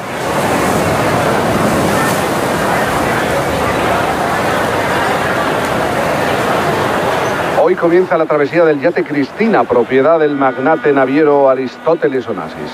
El barco, una antigua fragata antisubmarina canadiense, se ha convertido en los últimos años en el lugar de encuentro de grandes personalidades como Greta Garbo, Marilyn o Sinatra. Sin ir más lejos, ahora mismo podemos ver en la cubierta al antiguo primer ministro británico Winston Churchill. Y aunque se van a embarcar en una travesía de un mes por el Mediterráneo, es que no parece muy contento. Pero sin duda esto se debe a la, a la hora de retraso que llevan. Es bien sabido lo mucho que odia Churchill la impuntualidad, pero que falta una pasajera. Falta la pasajera. Se dice que Aristóteles, eh, Onassis, lleva dos años persiguiéndola para que acepte navegar en el Cristina. Y parecía que hoy iba a ser el día, pero... Un momento, esperad, se, acerca un coche. Es un Alfa Romeo y Julieta. Eh, un momento, porque puede que sea ella. Es, es complicado ver entre tanta gente. Creo que nunca se había reunido tanta gente para ver zarpar al Cristina. Gente de todo el mundo se ha acercado para intentar verla, descubrirla. Alguien se está bajando del coche un momento, un segundo. Permiso, por favor. No lo veo muy bien, pero estoy seguro de que es Batista Menigini. A ver si, si me puedo acercar un poco más. Sí, sin duda es Batista. Le está dando la mano a Aristóteles en este momento. Si Batista está aquí, ella, ella también tiene que estar. Está abriendo la puerta trasera del coche. Sí. Bueno, es ella. Acaba de llegar a Montecarlo la gran soprano de la que todo el mundo habla. 1959 acaba de llegar la Calas, la divina.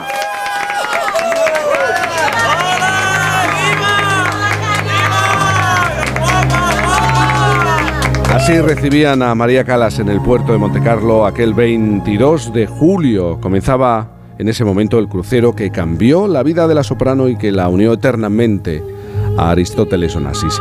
Y en este fin de semana, en el que se conmemora el centenario del nacimiento de la Calas, tenemos con nosotros a la periodista Carmen Rock, que ha publicado la novela El cuaderno secreto de María Calas, en la que nos permite adentrarnos en ese mes tan importante en la vida de la soprano. Carmen Ro, buenos días. Muy buenos días, Cantizano, qué bonito. Muy buenos eh, días. ¿Cómo estás, amiga? Pues la verdad es que muy bien, la verdad, bueno, eh, voy feliz en este fin de semana que se celebra el centenario de la Calas y, de la mano de la Calas, pues, pues recordándola y homenajeándola a través de mi novela y a través de, entrevistas tan bonitas como esta que, que espero tener contigo sin duda. Por el comienzo ya es maravilloso. Oye, tu novela comienza con esta llegada eh, de la Calas a Monte Carlo y, fue casi como que aparecieran los Beatles. Eh, tanto éxito generaba, eh, creaba, tanta admiración creaba la Calas, esta reacción del público en general. Efectivamente, bueno, es que em, María Calas trascendió el, mundo de la ópera y el mundo del escenario operístico, ¿no? Se convirtió eh, en una auténtica diosa, pero, pero no solo del bel canto, sino también de la socialité, de, la moda eh, y sobre todo mm, de la expectación sobre qué ocurriría en la vida de esa mujer que finalmente la tragedia griega más importante no era aquella que representaba en los escenarios, sino en su propia vida, ¿no? Entonces, mm. eh, eh, es verdad que ese 22 de julio, cuando, cuando va a embarcar en el barco que también era muy famoso el propio barco, se conocía el barco de Aristóteles Onassis como el barco de los famosos, porque Aristóteles Onassis había querido que ese pedazo de yate de 100 metros de eslora pues recogiera a las más fulgurantes estrellas desde Greta Garbo a Frank Sinatra a Marilyn Monroe. Entonces, siempre se creaba mucha expectativa cualquier salida de aquel barco. Mm. Pero aquel 22 de julio, el puerto de Montecarlo es que estaba sitiado por los periodistas y por los curiosos que la querían tocar cantizano como si se mm. tratase de una deidad a la Calas, ¿no? Sí, pero has hecho referencia a la, a la tragedia que vivió desde muy pequeña, ¿no? Porque María Calas yo creo que nunca se sintió querida. Empezando por su madre. No. Exacto. Eso es. Pues mira, eh, mm, precisamente mi, mi, novela se titula, como bien has dicho, El cuaderno secreto de María Calas, porque mm, yo hago dos relatos, dos viajes dentro de esa novela.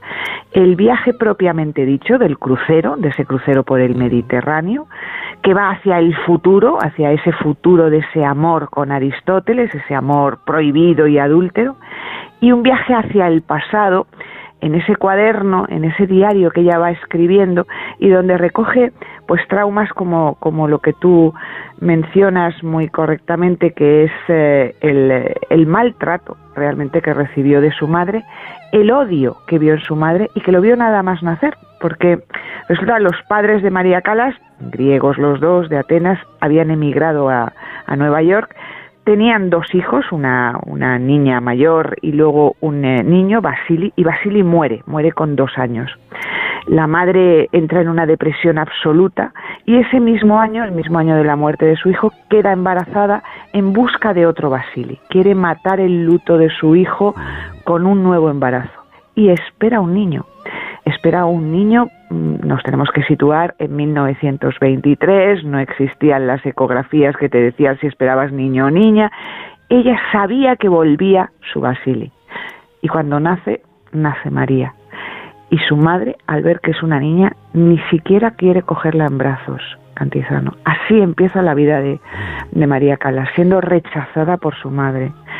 Y luego, además, María Calas no fue al principio esa figura bella, esbelta y grácil que recordamos, sino que fue una niña muy obesa, pesaba más de 100 kilos, eh, llevaba gafas, era muy miope y llevaba unas gafas de lo que se llamaba culo de botella, ¿no? no eh, eh, sufrió bullying en, en, el, en la escuela y su madre la gritaba, canta, ensaya, solo vales para cantar, María, solo te voy a querer yo.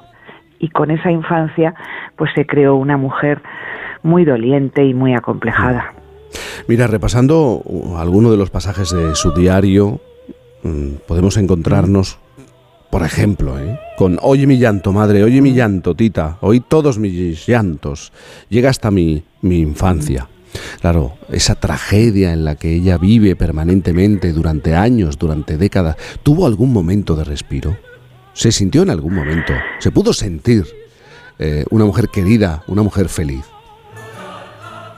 Pues eh, el momento, yo creo que el único momento verdadero de felicidad es precisamente esas tres semanas que yo recojo en, la novela, en ese viaje, mm.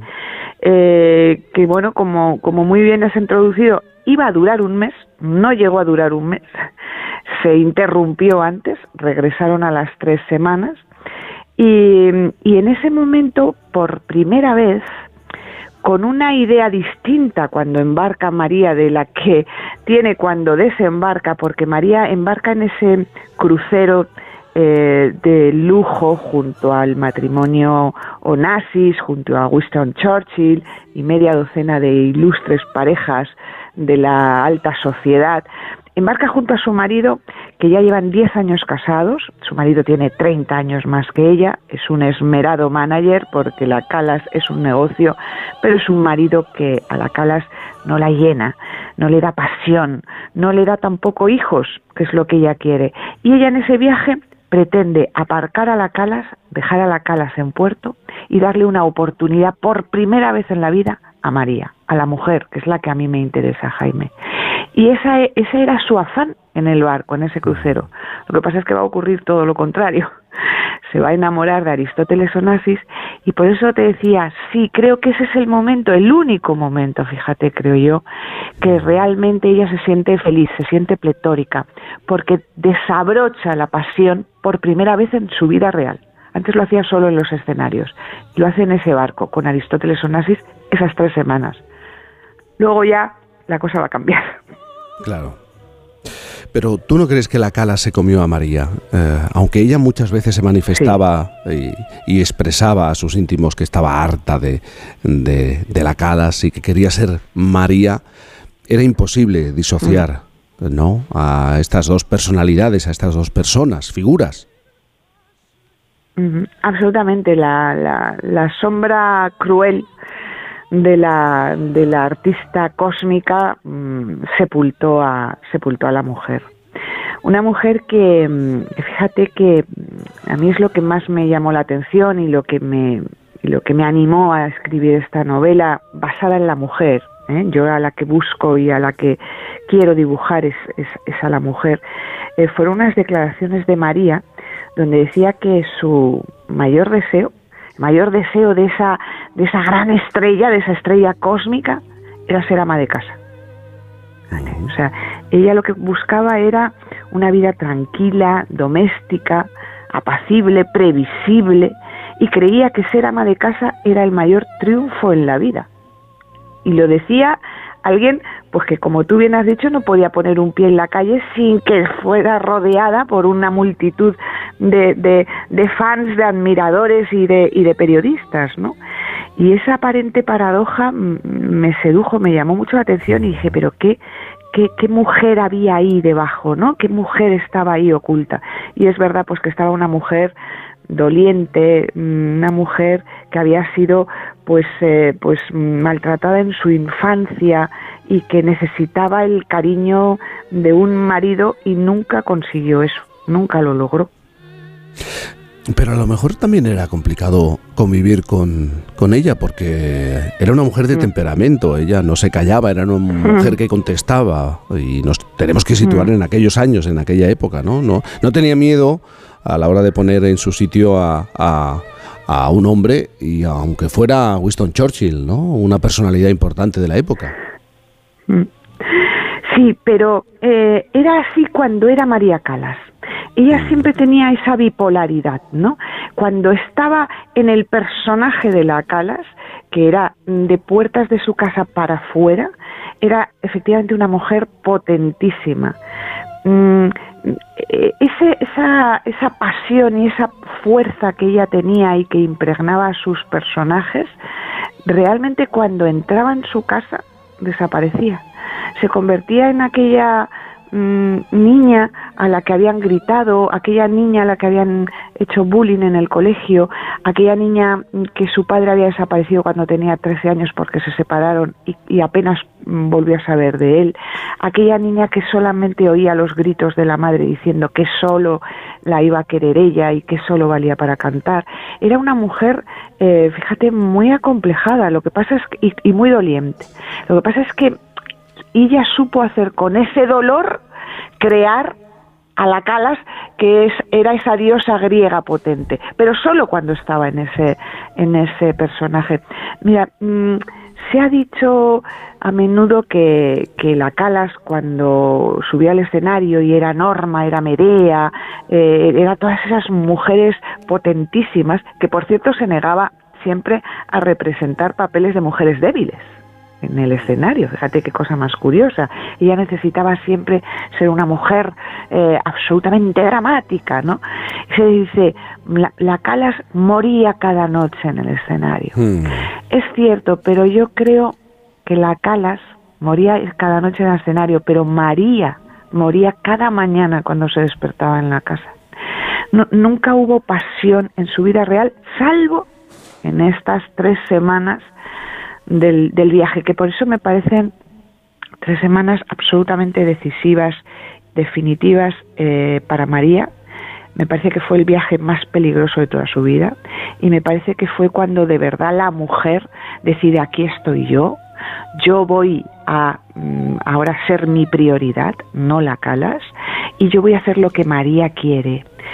Y por eso en ese viaje pues descubre que María la mujer también puede ser apasionada en la vida real, tanto que, bueno, ten en cuenta que el romance se produce delante, eh, o sea, en ese barco, pero donde están presentes los cónyuges de ambos, ¿no? O sea, es un amor más que prohibido, adúltero, eh, donde descubre esa pasión, pero ella también va a llegar a decir que también descubrió hasta la pasión sexual en ese barco. Y llevaba 10 años casada, ¿eh?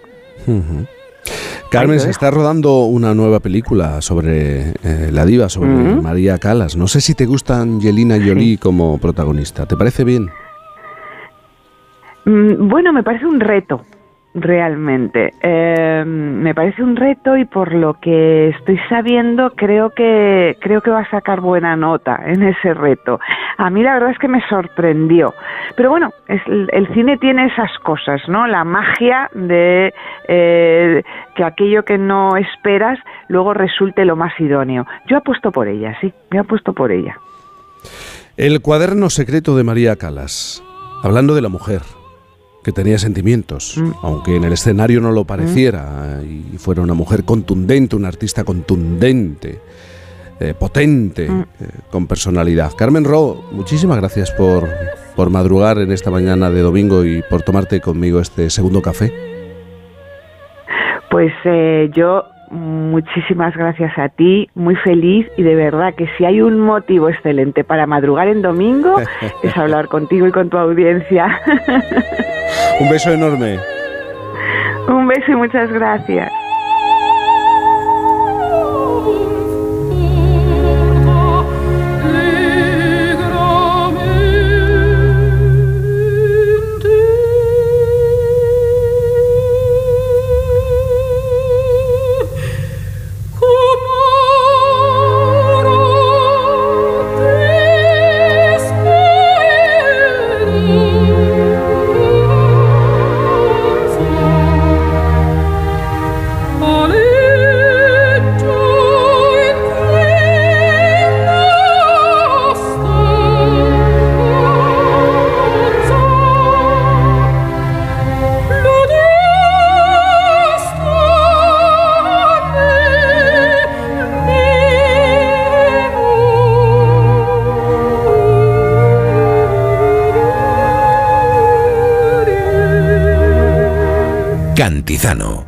Por fin. Hola, soy Juan del Val y te invito a leer mi nueva novela Boca Besada. Tierna, provocadora y brillante.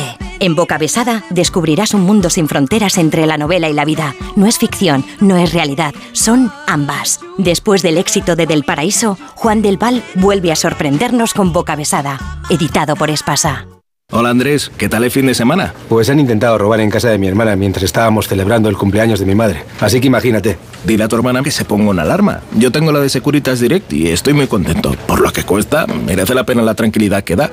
Protege tu hogar frente a robos y ocupaciones con la alarma de Securitas Direct. Y este mes, al instalar tu alarma, te regalamos el servicio botón SOS en tu móvil para que toda tu familia esté protegida ante cualquier emergencia. Llama ahora al 900-272-272.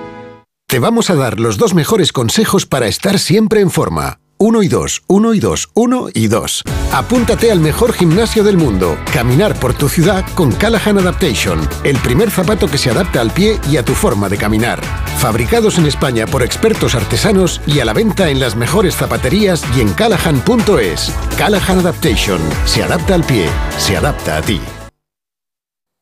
¿Te gustaría dar la vuelta al mundo animal en un día? Ven al Zoo de Lisboa y descubre cómo viven los tigres de Sumatra, o los leones, primates, jirafas y elefantes de la sabana africana. Haz un emocionante viaje en teleférico con vistas increíbles del zoológico y sus habitantes. Zoo de Lisboa, abierto todos los días del año. Infórmate en zoo.pt.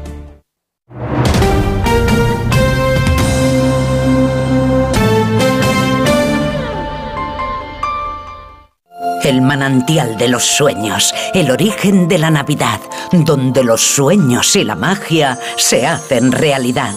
Ven con tus amigos o familia y descubre los reinos fantásticos que aquí conviven. La rebelión de los elfos ha comenzado. Te esperamos en el Real Jardín Botánico Alfonso XIII, Universidad Complutense de Madrid. Más información en elorigendelanavidad.com. Si te preocupas de buscar el mejor colegio para tus hijos y los mejores especialistas para tu salud, ¿por qué dejas la compra-venta de tu vivienda en manos de la suerte? Confía en Vivienda 2. Entra en vivienda2.com, la empresa inmobiliaria mejor valorada por los usuarios de Google. Con los ojos cerrados, Vivienda 2. El 2 con número. We Will Rock You, el musical de Queen producido por Brian May y Roger Taylor, que arrasa esta temporada en Madrid. Esta Navidad regala emoción, espectáculo y buena música. Regala We Will Rock You en el Gran Teatro CaixaBank Príncipe Pío. Entradas en laestacion.com. Restaurante Couzapin, cocina asturiana con los mejores productos. Ideal para tus eventos en estas fiestas. Calle Menorca 33, parking concertado. Couzapin.com. En la ganadería Organic producimos la mejor carne del mundo. Hacemos cría ecológica de las razas Angus y Wayu, 100% sostenible. Nuestra carne es deliciosa y saludable, extremadamente tierna y jugosa. Va del campo a tu casa, sin intermediarios, a un precio justo. Si pruebas Organic, solo comerás Organic. Nosotros te la llevamos gratis a tu casa. Haz tu pedido en el 910-2010, 910-2010 o carneorganic.com. Organic, la mejor carne del mundo. Necesito reformar mi cocina. Encárgaselo a Kixen, una empresa del grupo Duchamania con la misma profesionalidad y compromiso. Miden, diseñan, realizan albañilería, fontanería, todo. La reforma integral de mi cocina, justo lo que busco. Infórmate en el 91 762 98 76 en kixen.es o en el Paseo del Molino 6 y recuerda que Kixen es K I X E N. Ayudo a hacer los deberes a los niños y descanso. Vale, ayudo a hacer los deberes a los niños, acerco a mi madre a Aquagym y descanso. Vale, ayudo a hacer los deberes a los niños, acerco a mi madre a Aquagym, paseo a Coco y... No se puede estar en todo. Bueno, Onda Cero sí, porque está en web, en app, en Twitter, en Instagram, en TikTok, en Facebook, para que puedas escuchar lo que te has perdido en directo, para que puedas comentar y disfrutar de contenidos exclusivos en la comunidad digital de Onda Cero. Onda Cero, tu radio. Llega el fin de semana y tú al fin paras. Pero el mundo no. Él sigue girando. El mundo no para de darle vueltas a la actualidad más inmediata. Juan Diego Guerrero tampoco. Si quieres desconectar sin dejar de estar informado, escucha Noticias Fin de Semana. Cada sábado y domingo a las 7 de la mañana y a las 2 de la tarde. Y siempre que quieras en la web y en la app. Onda Cero. Tu radio. Onda Cero.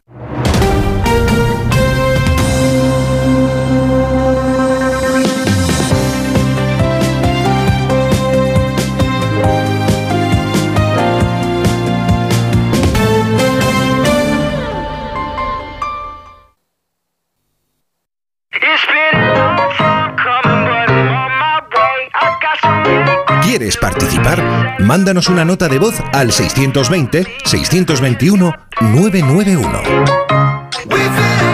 I remember being 17. Used to look at all the famous people in magazines. These celebrities are so lucky they live in a dream.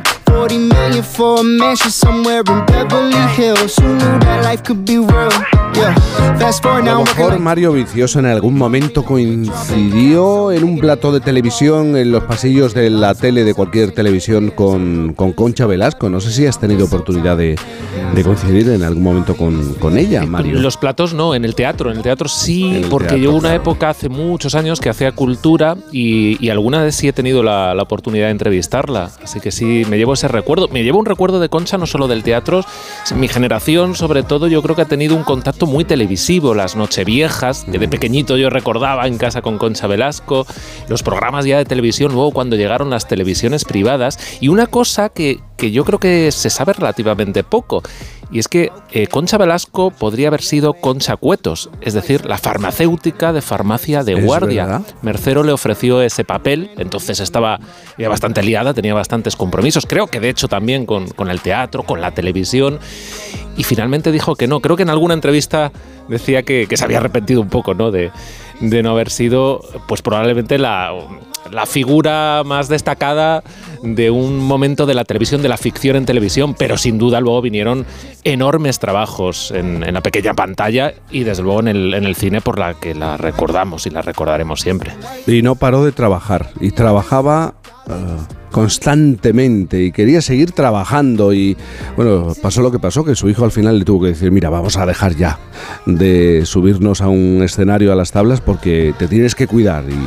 Y, ella se resistía, ¿eh? y, y no quería, pero en este caso su hijo que la ha cuidado, la ha mimado eh, en todo este tiempo, pues le recomendó que lo, que lo hiciera. Oye Mario, ¿tú tienes alguna coletilla, alguna muletilla, alguna frase a la que recurres, a lo mejor inconscientemente, sin darte cuenta, y va, y va saliendo de tu boca y alguien te tiene que decir, eh, ¿has vuelto a decir no esto? Sé, no sé, ¿cuándo se come? Yo creo que porque me gusta comer. Aquí ¿Cuándo se come? Esa es buena. No sé, no sé. Eh, sí, pues esa podría ser, ¿no? O, o me voy a por churros, esa también. A lo mejor me la digo a mí mismo. Pero sí, co- cosas relacionadas con la comida, mm, yo creo que ahí es fácil que salga más de una. Alguna. Vamos a saludar y enseguida oímos a los oyentes a... Se llama Leslio, desde Canarias. Buenos días, Leslio. Buenos días, buenos días, ¿cómo están ustedes? Buenos días. Bueno, trabajando, claro. ¿En qué, en qué? Pero bien, ¿eh? Trabajando, pero bien. A lo mejor demasiado temprano, Bien, pero bueno, bien, bien. est- esto no lo podemos arreglar. O sí, vete, vete tú a saber. Leslio, tú... tú, eh, por cierto, ¿en qué isla estás? ¿En qué isla estás? En Las Palmas de Gran Canaria. En las Palmas palmas de Gran Canaria, claro. Y, me- Canaria, sí. y mejor no salir de ahí, amigo, que se está muy bien en ese. en No, no, estoy encantadísimo, estoy encantadísimo de haber venido a, a vivir aquí. Me, me gusta mucho. sí. Ah, porque eres de dónde eres? Bueno, yo, yo nací en Argentina, pero eh, de, de origen mi, mi padre es de Italia y mi madre de Alemania, ¿no? Entonces, pero he venido hace mucho tiempo que estoy aquí viviendo en Canarias y, y es un lugar que es increíble, el clima, todo, todo. Pienso que tú conoces aquí, es, es un lugar muy, muy Sí. bonito y la gente, sobre todo, me encanta mucho la gente de aquí. Les digo, y, aquí y en español, cuando empleas el español, eh, ¿qué muletilla acaba irremedia- Ah. irremediablemente saliendo de tu boca, de tus labios? Sí, sí. Eh, eh, yo siempre digo, me preguntan, hola, ¿cómo estás, Leslie? ¿Cómo estás? Bien, bien, de pie como los árboles. Porque es- claro, de Bien, pie, bien, de pie claro, como de pie los como los árboles. Claro, porque, eh, eh, bueno, te lo puedo contar por qué digo eso, sí. Te lo Sí, puedo contar. claro, claro, claro. Ah, ok. Entonces, yo de muy pequeño, yo, yo amo mucho la- la- la- las plantas, las flores, pero sobre todo los árboles, ¿no? Me gusta abrazar árboles y todas esas cosas. Soy un poco druida y no como los druidas, más o menos. Entonces, eh, de, de pequeño, pequeño, te- con siete años, no me acuerdo que tenía justamente, entonces mi madre le dijo a una amiga, sí, estoy leyendo porque me gusta leer eh, eh, Alejandro Casona, dice, y, y estoy leyendo Los árboles mueren de pie. Entonces a mí me dio una cosa fuerte, muy fuerte, ¿no? Digo, ay, pobre, se mueren de pie, ¿no? y entonces le pregunté, le digo, pero mira, eh, después cuando terminó de hablar, digo, ¿por qué se mueren? ¿Se mueren de pie? Sí, claro, sí, que ellos se mueren de pie, no sé. Entonces me sentí tan así, no dije nada, no hablé nada, siempre he sido muy Sí. así callado. Y entonces digo, quiero hacer algo como un homenaje al árbol, ¿no? Y entonces cual- eh, de ahí nació la muletilla de siempre, de pequeño, ¿no? De pequeño me quedó. Y de grande, como me, eh, me he dedicado a un trabajo de estar de pie, entonces aprovecho y digo, de pie como los árboles, pero lo digo con mucho sentimiento, ¿no? Y esa es la Hombre, pero historia es, de la es- muletilla. es muy bonita la historia. Por favor, que nos has contado, Leslio. Por favor, un, un libro que leía tu madre, el título de un libro que leía tu, tu madre y cómo se te quedó de, de pequeño. Bueno, Leslio, desde Canarias, disfruta de ese lugar. Y Muchas gracias. Sí, lo mismo usted, bueno, ustedes disfruten de su trabajo, que, que lo hacen muy bien, que me gusta mucho y los felicito porque hace tiempo que lo sigo, ¿eh? hace tiempo que lo sigo. Muchísimas gracias, Al- de verdad. Más oyentes, oyentes que nos han dejado su mensaje a través del 620-621-991. 620-621-991. Esa expresión a la que recurren, la coletilla, la muletilla, de dónde vino. Eh, alguien se la pegó, se la transmitió, la adoptó. Vamos a escucharlos. Una expresión que le decía yo, le decía yo a mi sobrino cuando era pequeño y luego a sus hijas, que no paraban para allá y para acá. O te estás quieta o te meto el brazo por una manga. A su padre era te estás quieto. O te meto el brazo por una manga. Claro, te queda mirando. Oye, te meto el brazo por una manga, es que te voy a coger y te pone un niki, para poner tu niki meter los brazos por una manga. O sea, si tiene manga larga, ¿sabes? si manga corta ya no. Pues yo me he dado cuenta que me paso el día diciendo genial, genial, genial. Todo, a todo contesto genial, fenómeno, genial, genial, muy bien, genial. Digo, pues parece que no tenga otra cosa que decir. En fin, debe de ser para no incordiar a nadie. Seguramente yo sea la que tenga más coletillas del mundo, pero ahora no caigo. Eso sí, una coletilla que no soporto y que está súper extendida es la de ¿me entiendes? ¿Me entiendes? Y gracias a un sketch de unas chicas, al final le digo, te entiendo, amiga, te entiendo. Eso de que me entiendes de verdad es que no puedo evitarlo. ¿Quieres participar? Mándanos una nota de voz al 620-621-991. No, no se puede decir que las cumbres del clima hayan conseguido enderezar el rumbo del planeta Mario. Esta semana, justamente en la cumbre que se celebra en Dubái, la ONU ponía de manifiesto que en los países vamos en la dirección equivocada. Se sigue invirtiendo en combustibles fósiles. Bueno, que se lo pregunten a los habitantes de aquel punto. Incluso en carbón, que parecía ya olvidado, y la tierra calentándose. Pero no es menos cierto que justo en la jornada inaugural los estados llegaron a un acuerdo histórico para compensar los daños climáticos. Al final, Mario, ¿sí que sirven de algo las cumbres del clima o son pues un postureo Mm. que queda muy bien en este momento. Pues mira, no se puede negar que son un poco las dos cosas. Eh, A ver, no se puede negar que han fracasado hasta la fecha, al menos en lo que a sus objetivos finales se refiere, que es conseguir enderezar el rumbo que toma la humanidad de cara a su, a su propia supervivencia, en realidad, una supervivencia justa en la Tierra. Eh, como el secretario general de la ONU, eh, Antonio Guterres, dijo en la jornada inaugural, si seguimos como hasta ahora, nos encaminamos al colapso climático. Y ojo porque esta palabra no es inocente. Ya hemos hablado aquí alguna vez de colapsismo, referido sobre todo al agotamiento de los recursos necesarios para que los humanos sustentemos nuestra civilización. En esto hay eh, cierta controversia, ¿no? Pero eh, lo del colapso climático que dice Gutiérrez, eh, Guterres, perdón, sí que suele apuntar a, desastres naturales cada vez más frecuentes, más destructivos. Todo ello según nos aproximamos al umbral de temperatura crítica para la Tierra, esto es, entre 1,5 y 2 grados de más respecto a la era preindustrial, esto de media. Bueno, pues bien, una de cal y otra de arena. Las cumbres del clima no han conseguido reducir esa escalada de, de temperatura. Pero las cumbres del clima sí empiezan a tener éxito, un éxito discreto, yo creo en el tema casi más difícil, el, el de la pasta, que un poco mencionabas. ¿Te refieres al, al fondo que acaban de aprobar para cubrir los gastos de los desastres Hmm. climáticos? Sí, eh, esto es un, un pequeño éxito eh, para la diplomacia y la política que llega con muchísimo retraso, porque este fondo, fíjate que se esbozó yo creo hacia- hacia 2009 y solo se empezó a concretar en la cumbre del año pasado. Se llama Fondo de Pérdidas y Daños. Fíjate que el nombre ya nos sitúa en un nivel de, cierta, no sé si derrota, de resignación. Asumimos que es imposible llegar a mitigar todo, que, que es imposible evitar ciertos desastres, que de hecho ya, ya están pasando en, en medio mundo por el aumento de la temperatura. Pero bueno, al menos ponemos dinero, ¿no? Para que no paguen los platos rotos del clima los de siempre, o sea, los, los países más, más pobres. Porque claro, Mario, en las cumbres del clima se, se reúnen, se juntan unos 200 países, pero no todos tienen la misma culpa, Claro. por así decirlo. Claro, claro, que se da la paradoja de que los, los países más emisores de carbono y de metano, ¿no? que son los principales gases del calentamiento global, no son los que luego se llevan los bofetones climáticos peores. ¿no? El año pasado,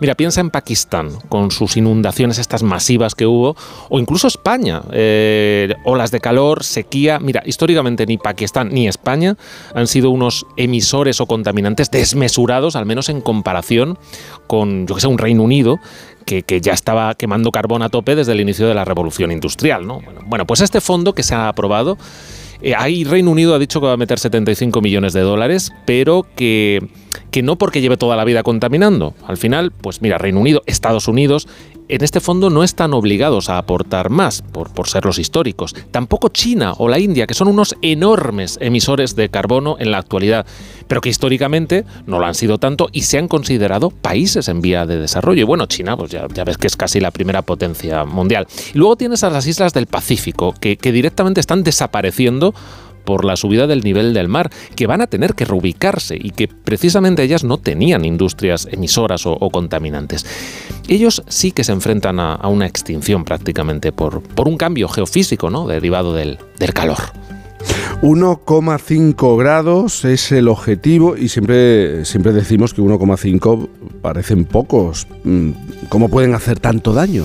Bueno, al final es una temperatura media, es una cuestión estadística, no de sensación térmica. Tú, tú metes esto en la coctelera y se disparan una serie de reacciones en cadena que derivan en, desastres muy distintos. Sequías, inundaciones, huracanes destructivos y claro, también las, las olas ah, de calor. Pero en cada sitio de la Tierra es distinto. De lo que no hay duda es de que las temperaturas medias están batiendo récords, incluso eh, para esta época del año, según lo que esperaríamos. Ya hemos dicho, este es el año, va a ser el año más cálido en milenios, Jaime. Ya, pero ¿cómo se puede saber el clima de hace miles de años? Con estudios de paleoclimatología, eh, mira, hace, hace un rato has viajado a mediados del siglo XX y eso es seguro porque tenemos por aquí el transistor del Claro. tiempo, esta máquina que nos permite viajar a onda cero del pasado. Y te propongo que nos vayamos muy lejos al momento en que la Tierra moderna se calentó más que nunca. Vámonos a hace casi 60 millones de años. Desconexión regional con onda cero del pasado, onda cero paleoceno eoceno.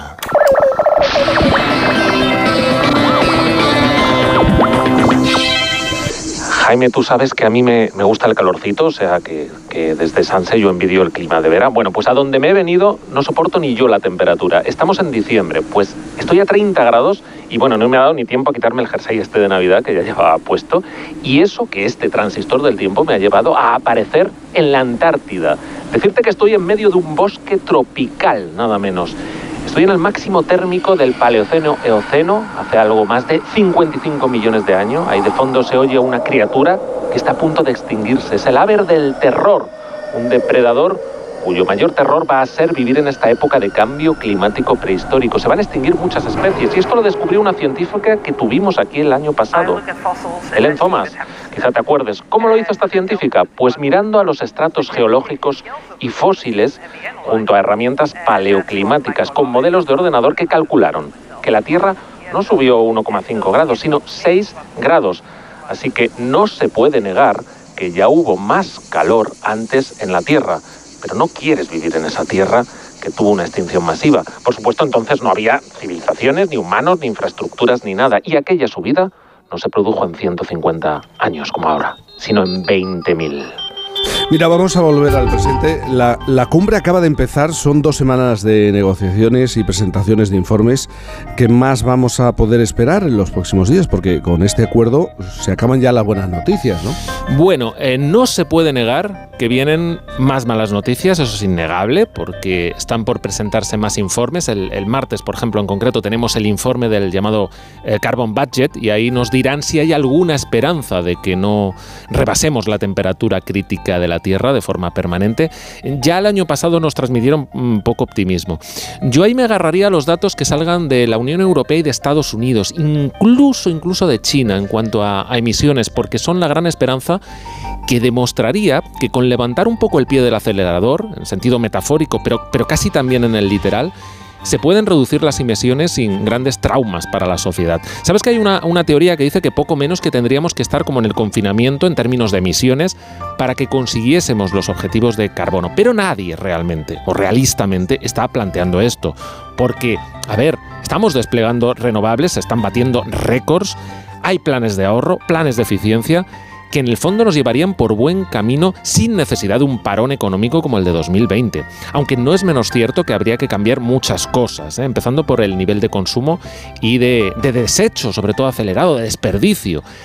Y luego pequeños matices sociales, yo que sé, hay trabajos en donde a lo mejor no es necesaria la presencialidad, que exige desplazamientos a veces innecesarios, etcétera, etcétera. No se puede negar entonces que las cumbres del clima se quedan cortas, pero de algo mm. sirven. Antes lo he dicho cuando empezaba tu mm. sección. Esto de celebrar una cumbre en un país petrolífero, mira, es un poco... No, no, sé si decir raro.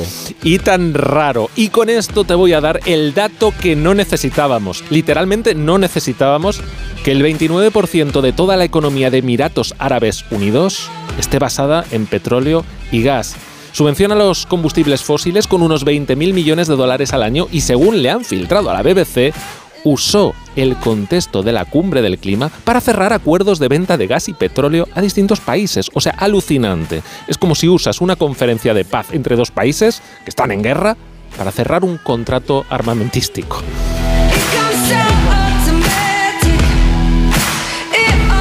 Hacemos una pequeña pausa y enseguida esa generación intrépida chavales que tienen 18, 19, no superan los 25 años y que nos demuestran que están ahí, que están preocupados, que son intrépidos, que están interesados, que hacen cosas, que aprenden, que crecen, incluso que son mejores que nosotros. En un momento. Sí. Oye, Antonio. Hombre, Emilio. ¿Estás en casa? Sí. Me paso a verte. Tendrás jamón, ¿no? El jamón sí, de, de siempre, sí. Legado ibérico del pozo. Siempre sale bueno. Qué, qué, maravilla. O sea, ¿cómo, ¿cómo, apetece un bocata de, de, legado ibérico? Mejor que sean dos, ¿no? Que sean dos, sí. Codo a codo. Así salimos a la calle. Vamos a por todas. Nos levantamos a tope. Mano a mano. Nos superamos una y otra vez. Nos reímos, nos emocionamos. Porque contigo nunca estamos solos. Después de 85 años trabajando por una sociedad mejor para todos, en Grupo Social 11 tenemos claro que la igualdad de oportunidades se hace desde el respeto codo a codo. Grupo Social 11. Lleva tu negocio a otro nivel con Vodafone Business. Con negocio a medida disfrutarás de fibra y móvil con soporte informático 24/7 y reparación y sustitución de dispositivos por solo 54,54 euros al mes masiva. No esperes más. Llámanos ahora al 1443 o visita vodafone.es. Vodafone Business. Together we can. Noche de tos. Respira. Toma Herbetón Respir. Herbetón jarabe con extractos de pino y eucalipto es expectorante natural y antiinflamatorio pulmonar. Herbetón Respir. Consulte a su farmacéutico o dietista.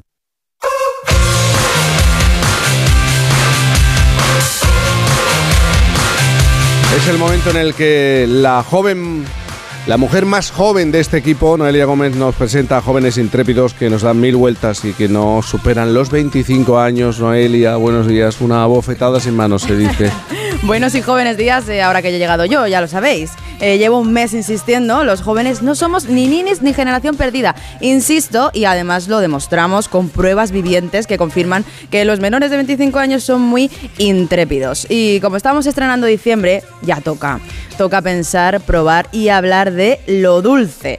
La verdad es que yo ya he empezado, vamos a llamarlo esto de la dieta navideña, polvorones, mazapanes y por supuesto turrón de todo tipo. Eh, tenemos para todos los gustos, almendras, pistacho, naranja, pero sobre todo a mí el que más me, apas- me apasiona es el de chocolate. Y yo creo que es bastante universal, a excepción de alguna oveja negra, un 90%, que en todas las familias hay una. Ajá. Ah. Eh, en general, el 90, chocolate nos hace felices. Pero hay quien lleva esa felicidad a otro nivel. Es el caso del joven que quiero que conozcamos hoy, el joven enamorado del chocolate.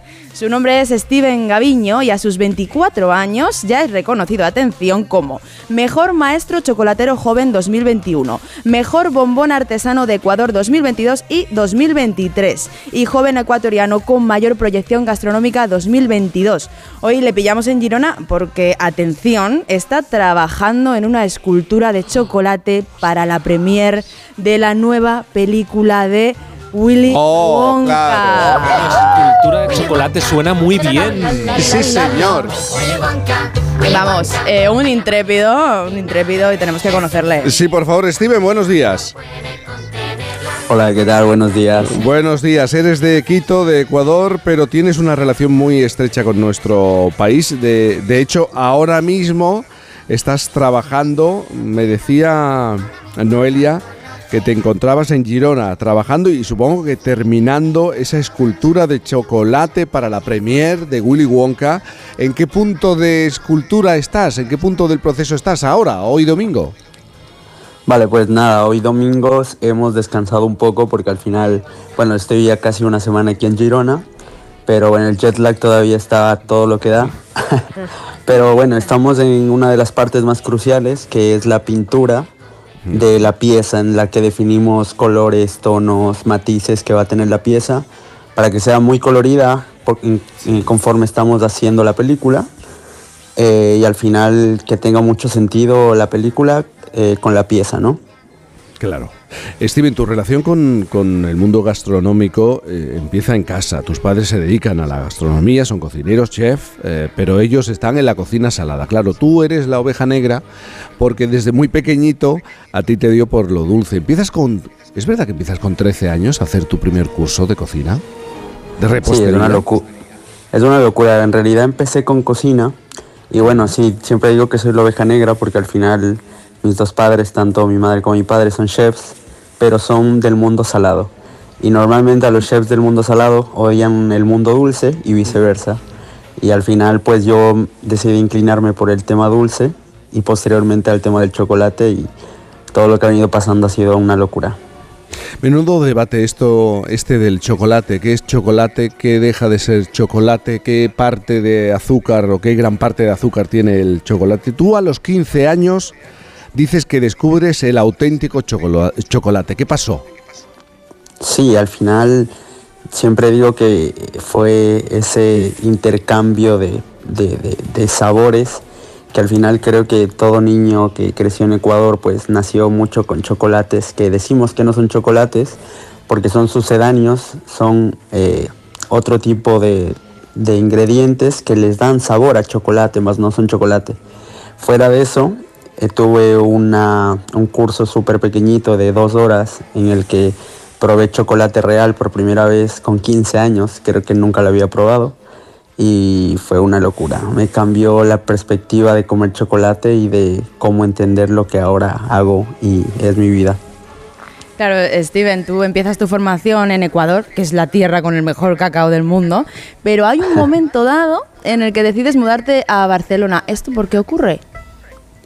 Claro, al final eh, yo con 15 años eh, estuve hasta los 17 estudiando todo lo que podía de chocolatería y llegó un punto en el que no podía hacer mucho más o otro curso en el que pudiera especializarme más en mi país y es cuando yo decido viajar a, a Barcelona dentro de las, de las posibilidades que tenía entre Francia y, y, España. Y bueno, al final yo viví tres años en Barcelona con mis padres de, de pequeño y siento que ya conocía algo de, de, de Barcelona. Fue ahí cuando decido estudiar eh, una carrera en la que era netamente especializada en pastelería y chocolatería. Oye, ¿te ocurrió algo muy, bueno, que nos llama mucho la, la, atención? La formación en Quito es muy diferente a lo que te encuentras en España y, y de hecho te, te costó adaptarte. ¿Qué es lo que pasa con la enseñanza eh, eh, en nuestro país? Sí, que al final siento que cambian muchos matices y muchas cosas porque al final eh, buscaban, cuando yo apenas empecé a estudiar, eh, que a lo mejor hacíamos una receta entre 10 o 15 personas, lo hacíamos entre todos. Cuando llego a Barcelona me doy cuenta que hacías 10 recetas solo tú. Entonces era una locura y, y, al final te vuelves loco, ¿no? No, no entiendes mucho cómo va después de que vienes de, de un lugar así, ¿no? Pero claro. te acostumbras, aprendes y al final, y hoy en día que trabajamos 24/7 con chocolate, pues nos sirve mucho entender esa parte. Steven, eh, Noelia nos hablaba de, de, los reconocimientos, de los premios, de ser alguien importante en el mundo del chocolate, pero al final tú por encima de todos aquellos que prueban tus obras pones a tu hermana de 11 años. Es la mejor crítica. Así es, la verdad que se lo comentaba Noelia, que dentro de mis críticos los número uno son mi familia. Y bueno, odio darle mis elaboraciones a mi abuela, por ejemplo, porque ella dice que todo está muy bueno. Y cuando nosotros estamos probando una nueva colección de bombones para sacarla al público, pues nos cuesta mucho saber si está bien o mal, ¿no? Es ahí donde entra Camila, que es mi hermana, y es la mejor crítica que podemos tener, porque si a un niño o a una niña pequeña le gustan las elaboraciones que tienes, sabiendo que no le estás dando la clásica elaboración de caramelo con chocolate, sino que le estamos dando un bombón de rosas con pimienta rosa a lo mejor. Y si a ella le parece que está bien, fuera de todo el resto de pruebas que hacemos, pues nos da el indicio perfecto para saber que es un bombón bueno y que le puede gustar a todos. Steven Gaviño, muchísimas gracias. 24 años y el recorrido que tiene. Empezó con 13. Esto sí que es coger carrerilla. Un abrazo muy grande. Gracias a vosotros, igualmente. Esto sí que es intrépido, ¿eh? Una vez más, Mucho. una semana más Desde demostrado. Muy joven. Eh, no han superado los 25, los 25 Muy años. ¿Qué estamos haciendo con nuestra vida? ¿Qué, está, ¿qué hemos hecho con nuestra vida? Es verdad. Qué desperdicio de personas somos. 9.57, 8.57, gracias Noelia, en Canarias. Ya está disponible en A3 Player la nueva edición de Gran Hotel de las Reinas, Histeria de un crimen. Sí, Histeria. Disfruta con el espectáculo drag que te dejará muerta. Bajo el mando de Supreme Deluxe y con la aparición de Paca la Pedaña podrás ver a los concursantes de la tercera edición de Drag Race España. No te lo puedes perder. Gran Hotel de las Reinas, solo en A3 Player. Por fin, no es lunes. La vida es como un libro y cada capítulo es una nueva oportunidad de empezar de cero y vivir algo que nunca hubieras imaginado. Sea cual sea tu próximo capítulo, lo importante es que lo hagas realidad. Porque dentro de una vida hay muchas vidas y en Cofidis llevamos 30 años ayudándote a vivirlas todas. Entra en cofidis.es y cuenta con nosotros. Cuando era pequeño, la suerte quiso que en la puerta de enfrente viviese Juanito. Lo que no sabíamos él y yo era la de horas que echaríamos juntos en la plaza, en el río, en las fiestas del barrio. Y que un día mi hijo se llamaría Juan, por él. Por eso, si la suerte decide que me toque el gordo de Navidad, nos tocará a los dos. No hay mayor suerte que la de tenernos. 22 de diciembre, Lotería de Navidad. Loterías te recuerda que juegues con responsabilidad y solo si eres mayor de edad.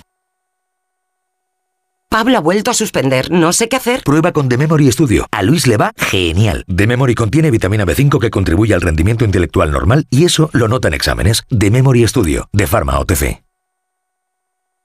María, ya traigo la cesta a la empresa. Trae para acá, a ver qué viene. Mira, mira. Mm, ron fuera, peladilla fuera, que no las quiere nadie, no sé para qué hay. Champán. ¿Pero qué buscas? ¿Dónde está? Pues está haciendo todo. Ay, señor, señor, que aquí está. Ni peladilla ni turrón. Tujamondirecto.com 984 1028, tujamondirecto.com. Ahora sí que es Navidad. ¿Se acabó el fin de semana? Tranquilo, toma Ansiomet. Ansiomet con triptófano y asuaganda te ayuda en situaciones de estrés. Y ahora también Ansiomet Autoestima, de Pharma OTC. Pablo ha vuelto a suspender, no sé qué hacer. Prueba con The Memory Studio. A Luis le va genial. The Memory contiene vitamina B5 que contribuye al rendimiento intelectual normal y eso lo nota en exámenes. The Memory Studio, de Pharma OTC. En cofidis.es puedes solicitar financiación 100% online y sin cambiar de banco. O llámanos al 900 84 12 15. Cofidis, cuenta con nosotros. Las 10, las 9 en Canarias.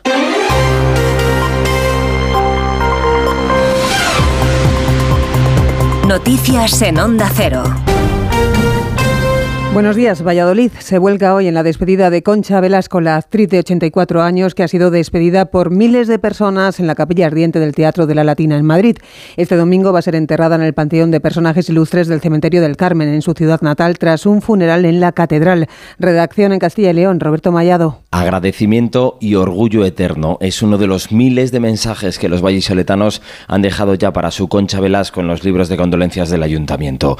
Hoy le van a despedir en el funeral que se celebra a las 12 en la catedral. Antes le ofrecerán un ramo de flores en el Teatro Calderón, donde hay una butaca y hasta una columna con su nombre. Quien más o quien menos, en Valladolid todos conocían a Concha. Muy especial, muy agradable y muy buena persona. Maravillosa persona y mejor actriz. Gracias por enseñarnos a disfrutar y a vivir a pesar de todo lo que ella ha pasado. Una fuerza de la naturaleza y artista en todos los aspectos. Que esta ciudad siempre la va a recordar y que estamos muy orgullosos de que ella naciera aquí. Tras el funeral, su cuerpo descansará en el Panteón de los Ilustres del Cementerio del Carmen, un lugar reservado para los más grandes de una ciudad que vive tres días de luto para despedir a la muchachita de Valladolid. Domingo que empieza mal en las carreteras. Dos personas han muerto y otras cinco han resultado heridas en un accidente de tráfico ocurrido esta madrugada en la vía comarcal G636 a su paso por la localidad guipuzcoana de Rentería. Un choque de dos turismos. Varios ocupantes han quedado atrapados en los vehículos y ha sido necesaria la intervención de los bomberos.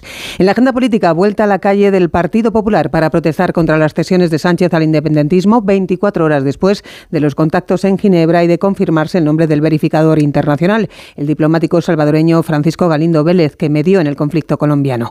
La formación de Núñez Feijóo ha convocado una concentración junto al Templo de Devote en Madrid a las 12 del mediodía. El PP confía en que tenga un carácter multitudinario como las anteriores organizadas también en defensa de la Constitución y de la igualdad de los ciudadanos. Pedro González. El Partido Popular ha convocado entre las 12 y las 2 de la tarde una manifestación en el Templo de Bod, a escasos metros de la sede del PSOE.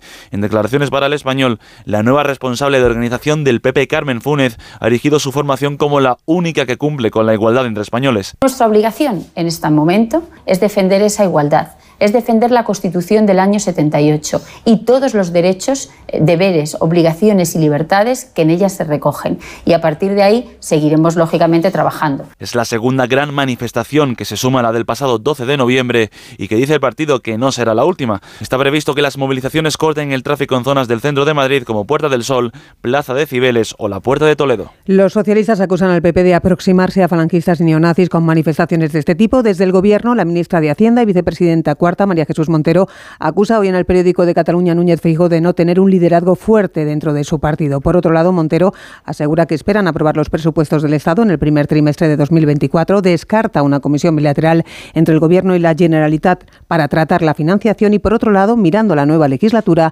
adelanta que no será muy productiva en leyes. ¿Va a ser una legislatura de gran eh, producción legislativa? Yo creo que no, porque básicamente la legislatura anterior desarrolló toda la arquitectura de las grandes transformaciones que tenemos que hacer para el futuro. Eh, llevamos muchas reformas, animados también con los cronogramas del propio plan de recuperación En el exterior, el ejército de Israel ha seguido atacando esta noche lo que llama objetivos terroristas en Gaza y anuncia este domingo que ampliará sus bombardeos sobre el sur de la franja, en Jan Yunis. Revela también que ha actuado en la frontera con Líbano al repeler un ataque lanzado, según los militares, desde territorio sirio, mientras que jamás habría disparado varios cohetes contra la ciudad de Tel Aviv, primera operación de esta naturaleza desde el fin de la tregua el pasado viernes. Vamos con el deporte, David Camps. El Real Madrid y el Girona mantienen el pulso en lo más alto de la clasificación en Primera División, ambos igualados con 38 puntos. A la victoria in extremis del Girona 2-1 ante el Valencia, con dos goles del uruguayo Estuani en los últimos cinco minutos del partido, responde el Madrid con un cómodo triunfo 2-0 ante el Granada, liderado por el alemán Tony Cross. Hablan los técnicos Ancelotti y Michel. No falla pases primero, siempre elige la solución mejor que quiere el balón, no tiene miedo de la presión. Creo que la, la, la parte mejor de Cross es la orientación, el control que tiene. Tony Cross es insustituible también cuando no juega. No puede ser algo normal. Llevamos 12 victorias de 15 partidos, ¿no? Yo solo pido que en los momentos malos estemos todos juntos. No vamos a mantener el ritmo de ellos. Y es algo que tenemos que tener muy claro en nuestra cabeza. Pero son números de, de un equipo que, que luche por todo y nosotros no estamos a ese, a ese nivel. El Athletic de Bilbao golea 4-0 al Rayo Vallecano y es quinto por delante de la Real Sociedad tras el empate del conjunto Donostiarra 1-1 en Pamplona ante los Asuna. Esta noche a las 9 Barcelona Atlético de Madrid, ambos a 7 puntos de los líderes y la ausencia del guardameta Ter Stegen en el conjunto azulgrana se completa la jornada del domingo con los partidos Mallorca Alavés, Almería Betis y Sevilla Villarreal. España queda encuadrada en el grupo B de la próxima Eurocopa de Alemania junto a Croacia, Italia y Albania. Y en la Liga Andesa de Baloncesto, duodécima jornada, el Zaragoza gana al Murcia, el Girona al Andorra, el Obradoiro en Tenerife y el Unicaja al Manresa. Esta mañana se juegan dos partidos, Real Madrid-Breogán y Gran Canaria-Palencia. Más información a las 11, las 10 en Canarias. Noticias actualizadas también en Onda 0.es. Siguen escuchando a Cantizano en Por fin no es lunes.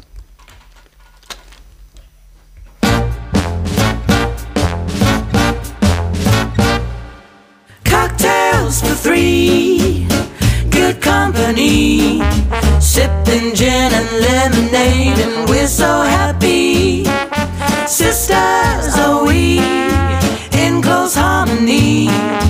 When we sing, we love to drink our cocktails for three. Rebeca Marín, buenos días. Muy buenos días. Buenos días. Con gafas de sol, estamos en Vera, en directo desde el Hotel Valle del Este Golf Resort, para celebrar y disfrutar de este encuentro, de, esta, de este hermanamiento de la gente de Onda Cero, de las emisoras de Onda Cero, el vigésimo, la vigésima final del Circuito Nacional de Golf de Onda Cero. Tú no juegas al golf. Eh, no, pero yo soy más de bailar, ya lo sabes. Eres más de bailar. Se le da bien, además, ¿eh? se le da muy bien Sí. a Rebeca. Pablo Pombo no baila. También. Tú observas. Bueno, No, bueno, no. bueno. Alguna vez. Bueno. Alguna vez. Y Boris, eh, hace tiempo que no lo veo bailar. Boris, buenos días. Pero yo tengo puestas gafas de sol. ¿Ah? Porque como habéis hablado de Como sol de nosotros. Rebeca, pues a ver si las tenemos iguales. Claro. La- las mías son nuevas, que estoy encantado porque aunque tengo muchas, me parece siempre genial poder comprar unas nuevas. ¿Sabes? Porque Sobre así- todo así- comprar. Sobre todo comprar. yo- Sean gafas de sol, Adquirir. sea un jersey. Yo, yo creo Pero- muchísimo en el consumo porque sé que incentiva la economía. Entonces, no lo hago por mí, lo hago por la economía. Haces un gran favor, Claro, evidentemente. ent- entonces te quiero- y, ta- y también tengo puesto unos pantalones que aunque son un poquito manta escocesa, son los típicos pantalones para practicar golf. ¿Entiendes? Ah. Con, con ese cuadro grande y con esa cosa llamativa que puede tener a veces el vestuario masculino. Y los para dos llevamos deporte. cuello alto, que esto es Cuello importante. alto, cuello alto por las temperaturas y porque ya podemos por fin ponérnoslas. Bueno, después de este análisis estilístico. Luego, luego si, si- si quieres te podría soltar Ah. las marcas, que también lo venía pensando. Pero no, Que- porque- No, si no pagan, no. Sí, como hizo, como hizo Paulina Rubio una vez con Pepsi Cola, que quitó las Pepsi Colas, dijo no, porque no pagan. ¿Entiendes? Eso fue, eso fue un gran momento de En una rueda de prensa. En Esto, una rueda de esto prensa también lo hizo famoso. Cristiano Ronaldo, me parece. Claro, ¿no? exactamente. Que quería Copia- beber co- agua. Copiándoselo Sí. a Paulina, porque Cristiano escucha a Paulina. Todos son copia de Claro. Paulina. Todos Y la- escuchamos y- a Paulina. Y, y baila Paulina. Y baila Paulina también. Oye, ayer tuvimos que dar la noticia a las diez y media de la, de la mañana. Muy Hoy se sigue hablando de triste. Concha Velasco, ¿verdad? Se sigue Mm. haciendo referencia a lo que ha representado. eh, Y se seguirá, claro, Y se seguirá, grande. claro. Mm. Rebeca, yo, yo conocí a Concha y la entrevisté y siempre cuento una cosa que me pasó que me dio un truco eh, porque cuando tú tienes las manos, o sea, para la vejez de las manos, ya sabéis que se van marcando como más las venitas y tal, Ya. y ella me decía, siempre antes de una entrevista o de una o, eh, estar delante de la tele, cogía y hacía así, ponía las manos hacia arriba para que le bajase la sangre Claro. y luego las tenía divinas. Esto me lo contó Concha Miraba- y yo lo hago desde entonces. Cuidaba el mínimo detalle Isabel lo su estaba apariencia. haciendo, pero yo también lo estoy trucazo, haciendo. ¿eh? Sí, sí, sí. Bueno, yo, Sí, yo estuve sí. en la Capilla Ardiente después en la tarde Ajá. y, eh, y estuve allí y emití desde allí el, el- el directo de Más Vale Sábado Sí. y estuve con, con los, con los deudos, con, la con los familiares y realmente fue un velatorio muy especial por la cantidad de gente que acudía, pero también al mismo tiempo muy familiar por- para, para ellos mismos, ¿no? Entonces la, con la combinación de ambas cosas, al final sí que terminó un poco como de, de- de completarme ese retrato tan especial de ella misma, ¿no? Que es una, mujer que supo combinar tan perfectamente lo público con lo privado, ¿no? Y, que, generalmente tuvo ese equilibrio continuamente durante los casi 70 años de década de, profesión que, mantuvo. Entonces yo, yo creo que era, era bastante increíble. Su hermano Manuel, que es un muy conocido hombre detrás de la cámara, camarógrafo de televisión española histórico, estuvo un rato hablando conmigo porque su hija Manuela también estuvo hablando conmigo y con Mm. Félix Gómez, monísimo, que al parecer eh, Concha, cuando salía a pasear en la residencia donde pasó los últimos días de su vida, eh, de repente veía que las macetas estaban como muy bonitas y decía, es que ha venido Félix y las ha cambiado. Porque al parecer Félix le había enseñado unos trucos así de, de- de huerta, porque él lleva una huerta, el actor Félix Gómez, que compartió con ella muchos trabajos. Y entonces de repente ella eh, asociaba continuamente que todas las cosas bonitas las había hecho Félix. Y entonces era muy bonito, pero lo estaban comentando Manuela y él allí en ese momento. Y el papá entonces dijo, bueno, le dijo a su esposa, le dijo, es que Boris está entrevistando a Manuela. Entonces la esposa le dijo, no, vamos a verla, pero no, pues no hay televisión. Entonces le dijo, no, hombre, la, lo vemos en el móvil. entonces me encantó porque de pronto había como estas cosas, estos chascarrillos muy típicos de este tipo de, de momentos tan tremendos como son enfrentarte a la muerte de alguien muy querido y, y tenerlo allí. Eso- ese momento que tienen los pena. funerales, que son como, como de compartir cosas, anécdotas, momentos, total. eh, esencias un poco de, de la persona que está me pareció muy emocionante. Ella, mira que es imposible. Quería que todo el mundo la quisiera y lo repetía. Y, y por, estaba eso, no- por eso no, había- no hablaba por- mal de nadie. Es unas Sí, declaraciones lo que lo, decía, lo ponen hoy lo en el decía. país. Me gusta mucho que dice eso. Que yo quiero tener todo lleno, la función es llena y mi funeral lleno. Por eso no hablo mal de nadie.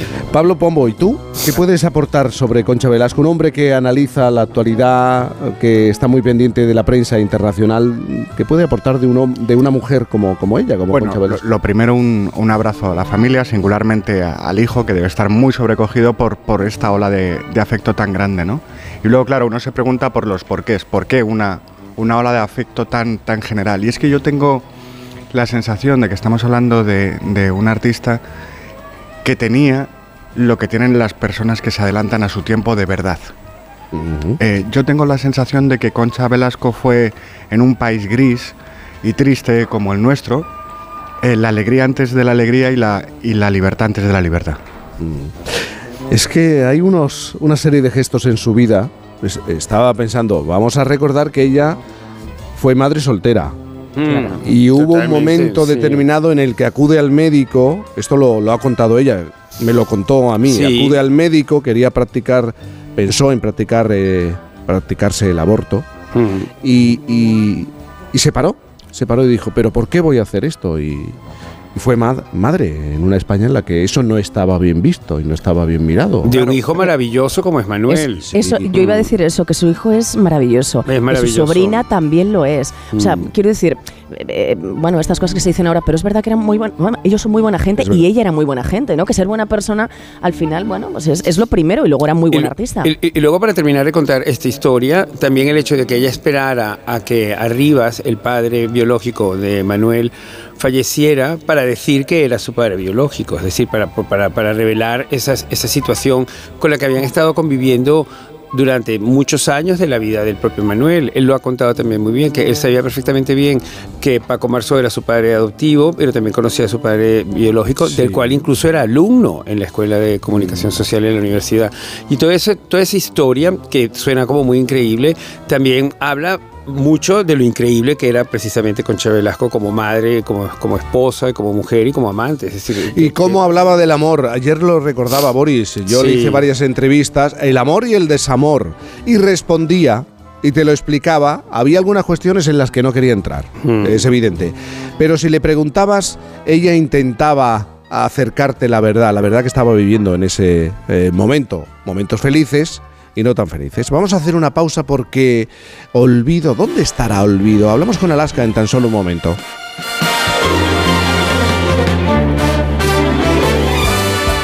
Por fin, no es lunes. Sí. Oye, Antonio. Hombre, Emilio. ¿Estás en casa? Sí. Me paso a verte. Tendrás jamón, ¿no? El jamón sí, de, de siempre. Sí. Legado ibérico del pozo. Siempre sale bueno. Qué, qué- qué maravilla. O sea, ¿cómo, apetece un bocata de, de legado ibérico? Mejor que sean dos. Que sean dos, sí. Pues mira, la suerte quiso que le enviase el mail por error a otro Sergio de la empresa. Enseguida contestó, creo que te has equivocado y yo, uy, lo siento y el tranqui, estas cosas pasan. Y así, hasta compartir 16 años, una casa, dos niñas y un perro, ¿cómo te quedas? Por eso, si la suerte decide que me toque el gorro de Navidad, nos tocará a los dos. No hay mayor suerte que la de tenernos. 22 de diciembre, Lotería de Navidad. Loterías te recuerda que juegues con responsabilidad y solo si eres mayor de edad. Esta Navidad ahorra eligiendo segunda unidad al 70% de descuento en más de 2.000 productos. Como en todos los quesos minis, cuñas y cortaditas Gran Capitán. Comprando dos, te ahorras el 70% en la segunda unidad. Hasta el 13 de diciembre en Carrefour, Carrefour Market y Carrefour.es. Carrefour, la mejor Navidad al mejor precio. Hola Andrés, ¿qué tal el fin de semana? Pues han intentado robar en casa de mi hermana mientras estábamos celebrando el cumpleaños de mi madre. Así que imagínate. Dile a tu hermana que se ponga una alarma. Yo tengo la de Securitas Direct y estoy muy contento. Por lo que cuesta, merece la pena la tranquilidad que da. Protege tu hogar frente a robos y ocupaciones con la alarma de Securitas Direct. Y este mes, al instalar tu alarma, te regalamos el servicio botón SOS en tu móvil para que toda tu familia esté protegida ante cualquier emergencia. Llama ahora al 900-272-272.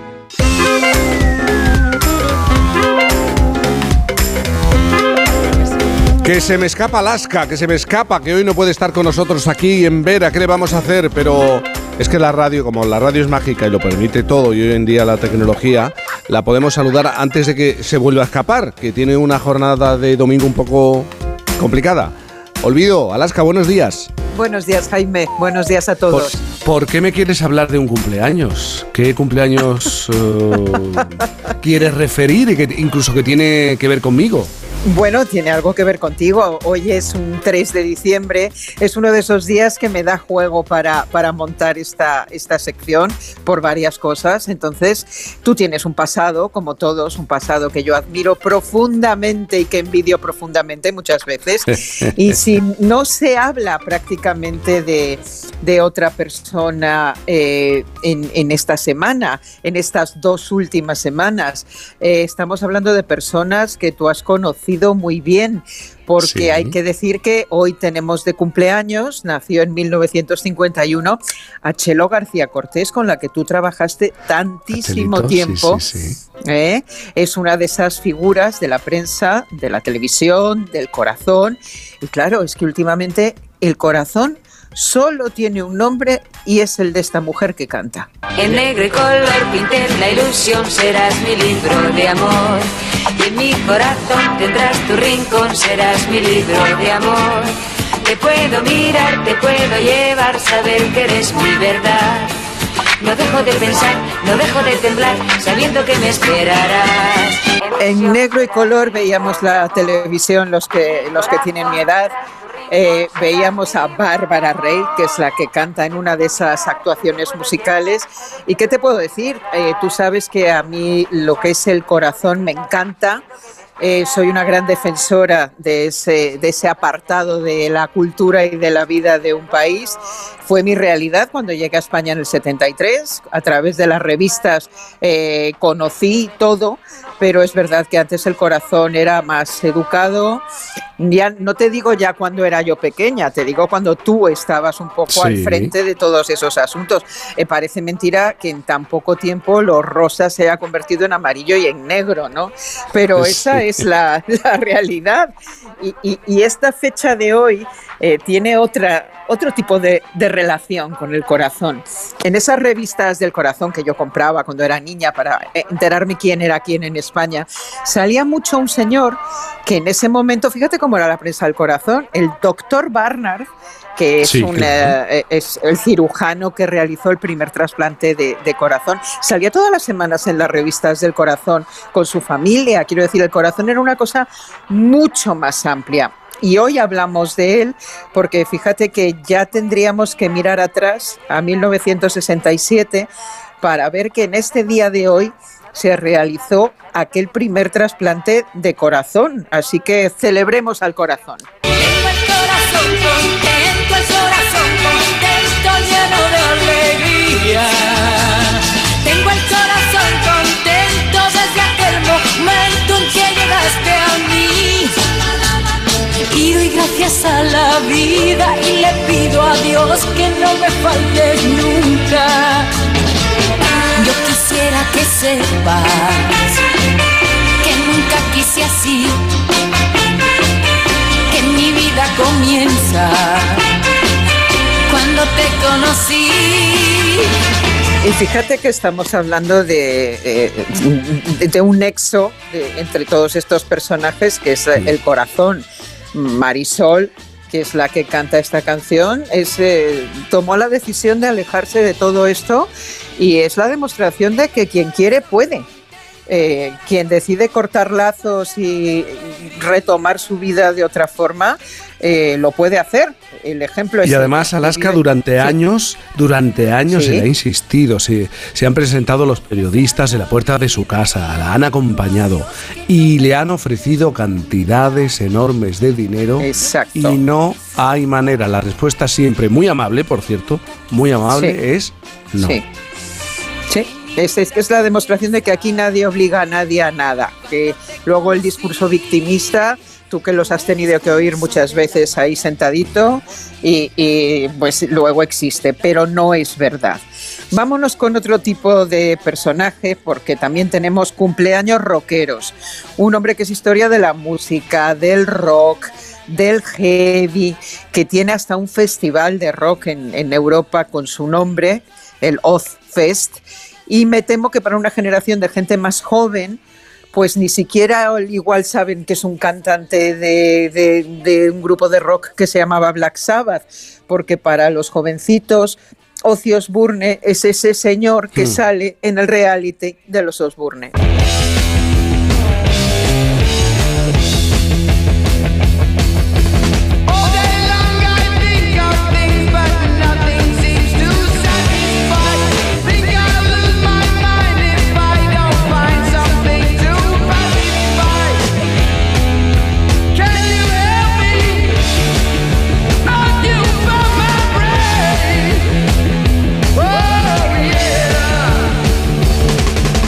Pues sí, eh, Ozzy está cumpliendo 83 años, nació en 1940 y claro, para las personas de mi generación que tenemos, digamos, más mayores eh, que yo y que nosotros que, que- se están haciendo mayores y que siguen en activo, es curioso, ¿no? ¿Quién nos hubiera dicho en los 50, en los 60, en los 70 que sobre los escenarios íbamos a tener a personas de más de 80 años?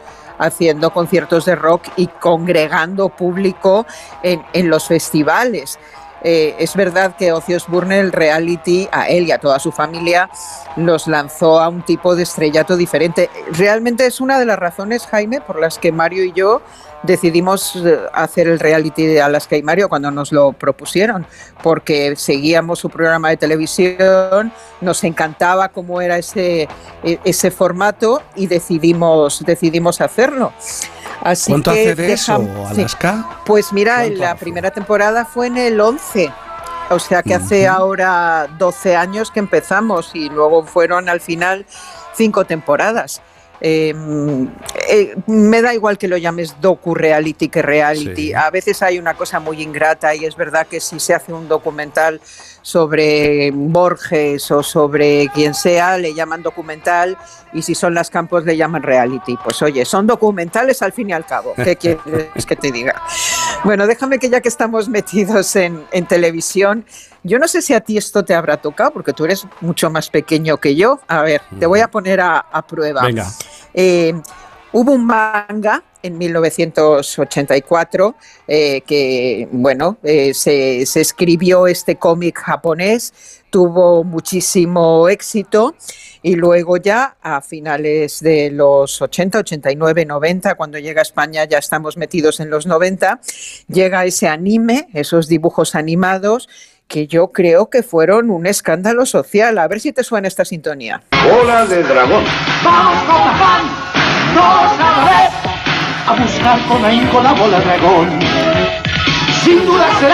Pero a mí me pilló un poquito ya mayor. Ya te pilló un poquito más mayor. Un poquito mayor. Esto has dicho Pues- que se publicó eh, como manga Bueno, en el lo- año 1984, ¿no?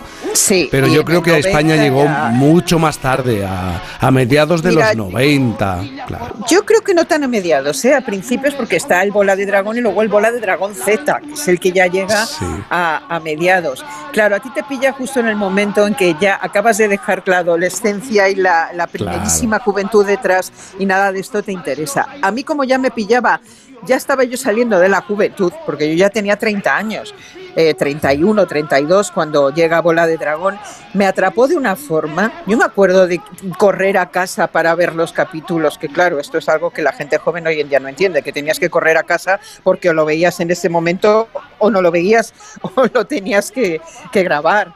Eh, son esos fenómenos que yo no sé hoy en día con las plataformas congregar a todo el mundo delante de un televisor a ver lo mismo eh, si sigue ocurriendo, ¿no? Mm, ¿Me dejas que me despida con cine? Claro.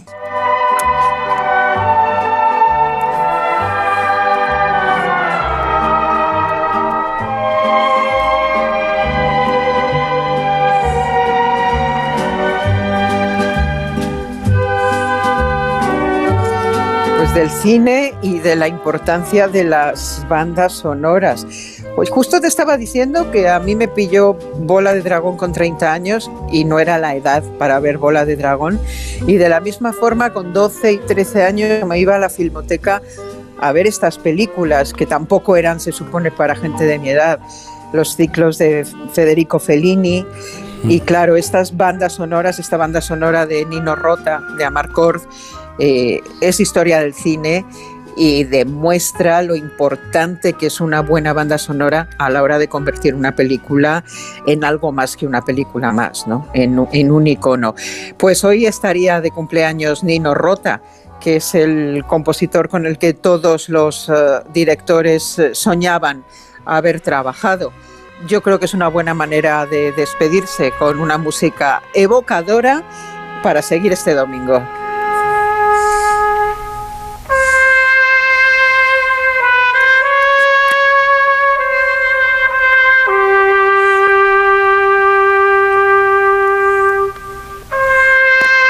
Mira, ahora que me la pones, me, eh, me voy a ver otra vez la, la saga del padrino, porque, bueno, Pues no sé sí. si sabes que yo al año, una vez al año, como mínimo, me veo las tres películas casi seguidas. Ahora no, porque no tengo tanto tiempo, pero me veo Sí. las películas seguidas, me hago un maratón de, del padrino. Y, y Pues te voy sí, a decir una cosa, has empezado hablando de cómo ha evolucionado el corazón. Y, y yo creo que tú vas a estar de acuerdo conmigo por, por- por experiencia. Habitualmente los que más se- los personajes populares que más se han quejado de ese acoso de la prensa, habitualmente son los que más lazos, vínculos eh, y, y mayor número de conversaciones mantienen con, con esa prensa de- del corazón. Es una Sí, es relación verdad. un tanto particular, la de algunos personajes que eh, a lo largo de los años han protestado mucho y por qué y por qué a mí, por qué me seguís, porque pues eh, suelen ser los que mayor vínculo tienen o relaciones Sí, incluso sí. personales eh, con algunos de, de- de los que llevan las riendas de la prensa del corazón de este Exacto, de determinadas agencias de comunicación y etcétera, etcétera. Si te lo sabes todo, ¿qué te voy a contar Sí, yo, ya lo yo a ti? Oye, Pues, eh, sí, Alaska, Sí, así es. te mando un beso enorme. Venga, a cuidar esa voz que trabajas mucho, ¿eh? Sí. Por fin, con Cantizano. Codo a codo. Así perseguimos nuestras metas. Solo así las conseguimos. Rompemos barreras, superamos obstáculos. Así allanamos el camino, compartimos el camino, disfrutamos el camino. Porque contigo nunca estamos solos. Después de 85 años trabajando por una sociedad mejor para todos, en Grupo Social 11 tenemos claro que la igualdad de oportunidades se hace desde el respeto, codo a codo. Grupo Social 11. Antes no podía ni moverme, que si la espalda, las rodillas. Desde que tomo Flexium soy otra. Flexium contiene manganeso que ayuda a mantener mis huesos y eso con los años se nota. Flexium de Pharma OTC. Por fin. Hay veces en la vida que perseguimos tanto algo, con tantas ganas, que al final llega, da igual, lo que tarde, pero llega. Quiero hablar ahora mismo con una persona que lleva más de 20 años de carrera como actriz de televisión y de cine. Ella siempre se había propuesto hacer papeles de personajes poderosos y de villana. Ella quería hacer de mala malísima y por fin lo ha conseguido. La hemos conocido dando vida a grandes personajes, aunque muchos la reconocen como Lola Trujillo, la vecina de Montepinar. Macarena Gómez es una mujer preparadísima. Atención, licenciada en arte dramático por la escuela de Rose Bruffaut en Londres, licenciada en ballet clásico por el Conservatorio Profesional de Danza de Sevilla, certificada en esgrima escénica, sabe esquiar, hace paracaidismo, habla perfectamente inglés y francés y también canta. Tocarnos para volver a descubrir cómo éramos los dos. Además es una persona que no para. Este año, sin ir más lejos, estrena cuatro películas, participa en tres series de televisión y también va a presentar unos premios, los Forqué, el próximo 16. Macarena Gómez no para, siempre tiene algo entre manos, sin ir más lejos. Ayer se examinó de tiro con arco, ahora nos cuenta qué tal le fue el examen. Macarena, buenos días. Hola, buenos días. Me ha encantado la presentación. Sí, sí, sí, no, lo de, lo de, lo de cantar, mira, hago de todo, pero cantar, canto mal. Y bueno, pero también lo decir, haces porque te apetece. y- Can- y te- me atreví, me atreví. Hu- Hubo mucho autotunes aquí, ¿no? Pero me atreví. Oye, Mira que ayer tenía ganas Sí. de decirle a mi hijo, voy a escuchar, vamos a poner en el coche la canción que, que, que hice con Carlos Jean, pero claro, me da miedo conducir y tocar los botones al mismo tiempo, ¿sabes? Te tengo que preguntar porque nos preocupa mucho qué tal el examen de tiro con arco, Macarena. Pero no es tiro con arco, no sé No por qué, es. es de pistola, nada normal, una 22. Ah, una cosita Bien, más. aprobé. Como de puntería, ¿no? De, de puntería. Por eso yo Claro, de, Sí. eh, aprobé, aprobé, aprobé. Me hizo mucha gracia porque se examinaba conmigo una señora rusa de 80 años y todos estábamos como diciendo, vamos, esta no. Oye, que la que mayor puntuación sacó. Claro, claro. Es Los que la, la- la- la rusos, puntería claro. no tiene edad. Lo importante es tenerla. Ya, ya, ya. Lo pasamos muy bien, la verdad.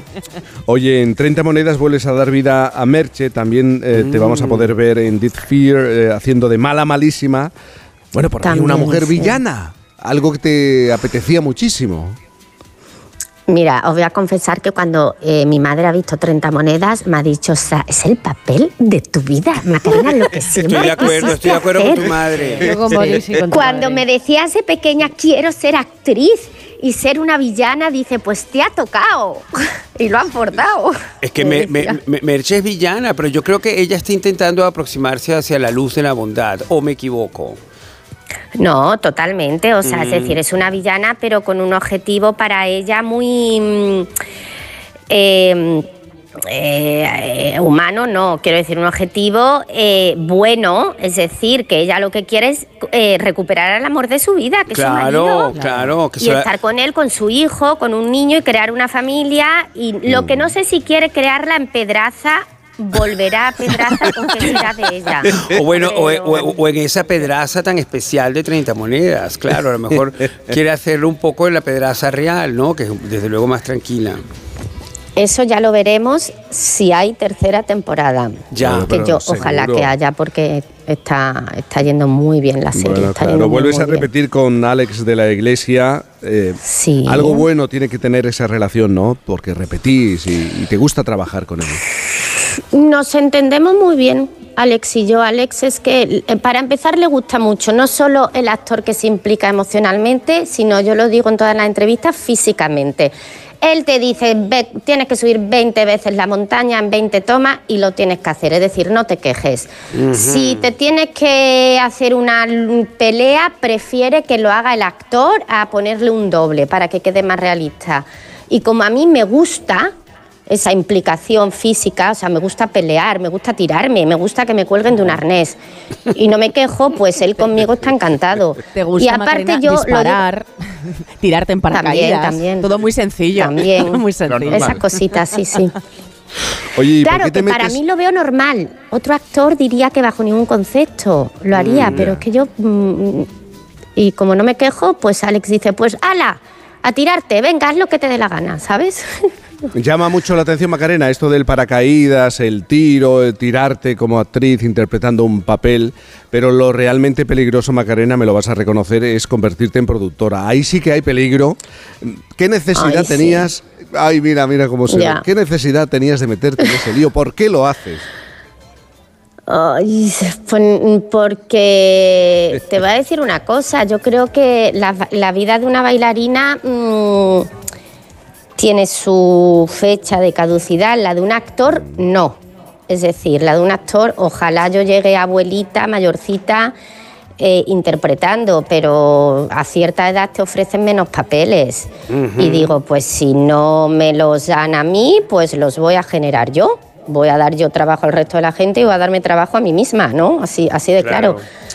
Y, y- y aparte que hay otra cosa que a mí el proceso de ser, el ser conseguidora, el, el que- que leerme un guion que me guste, eh, sacarlo adelante, buscar la financiación, el equipo, es, a mí me gusta mucho. Luego es cierto que sufro porque no me salen las cosas como quiero, pero mm, cuando lo consigo, cuando consigo el objetivo que me he propuesto, es muy gratificante.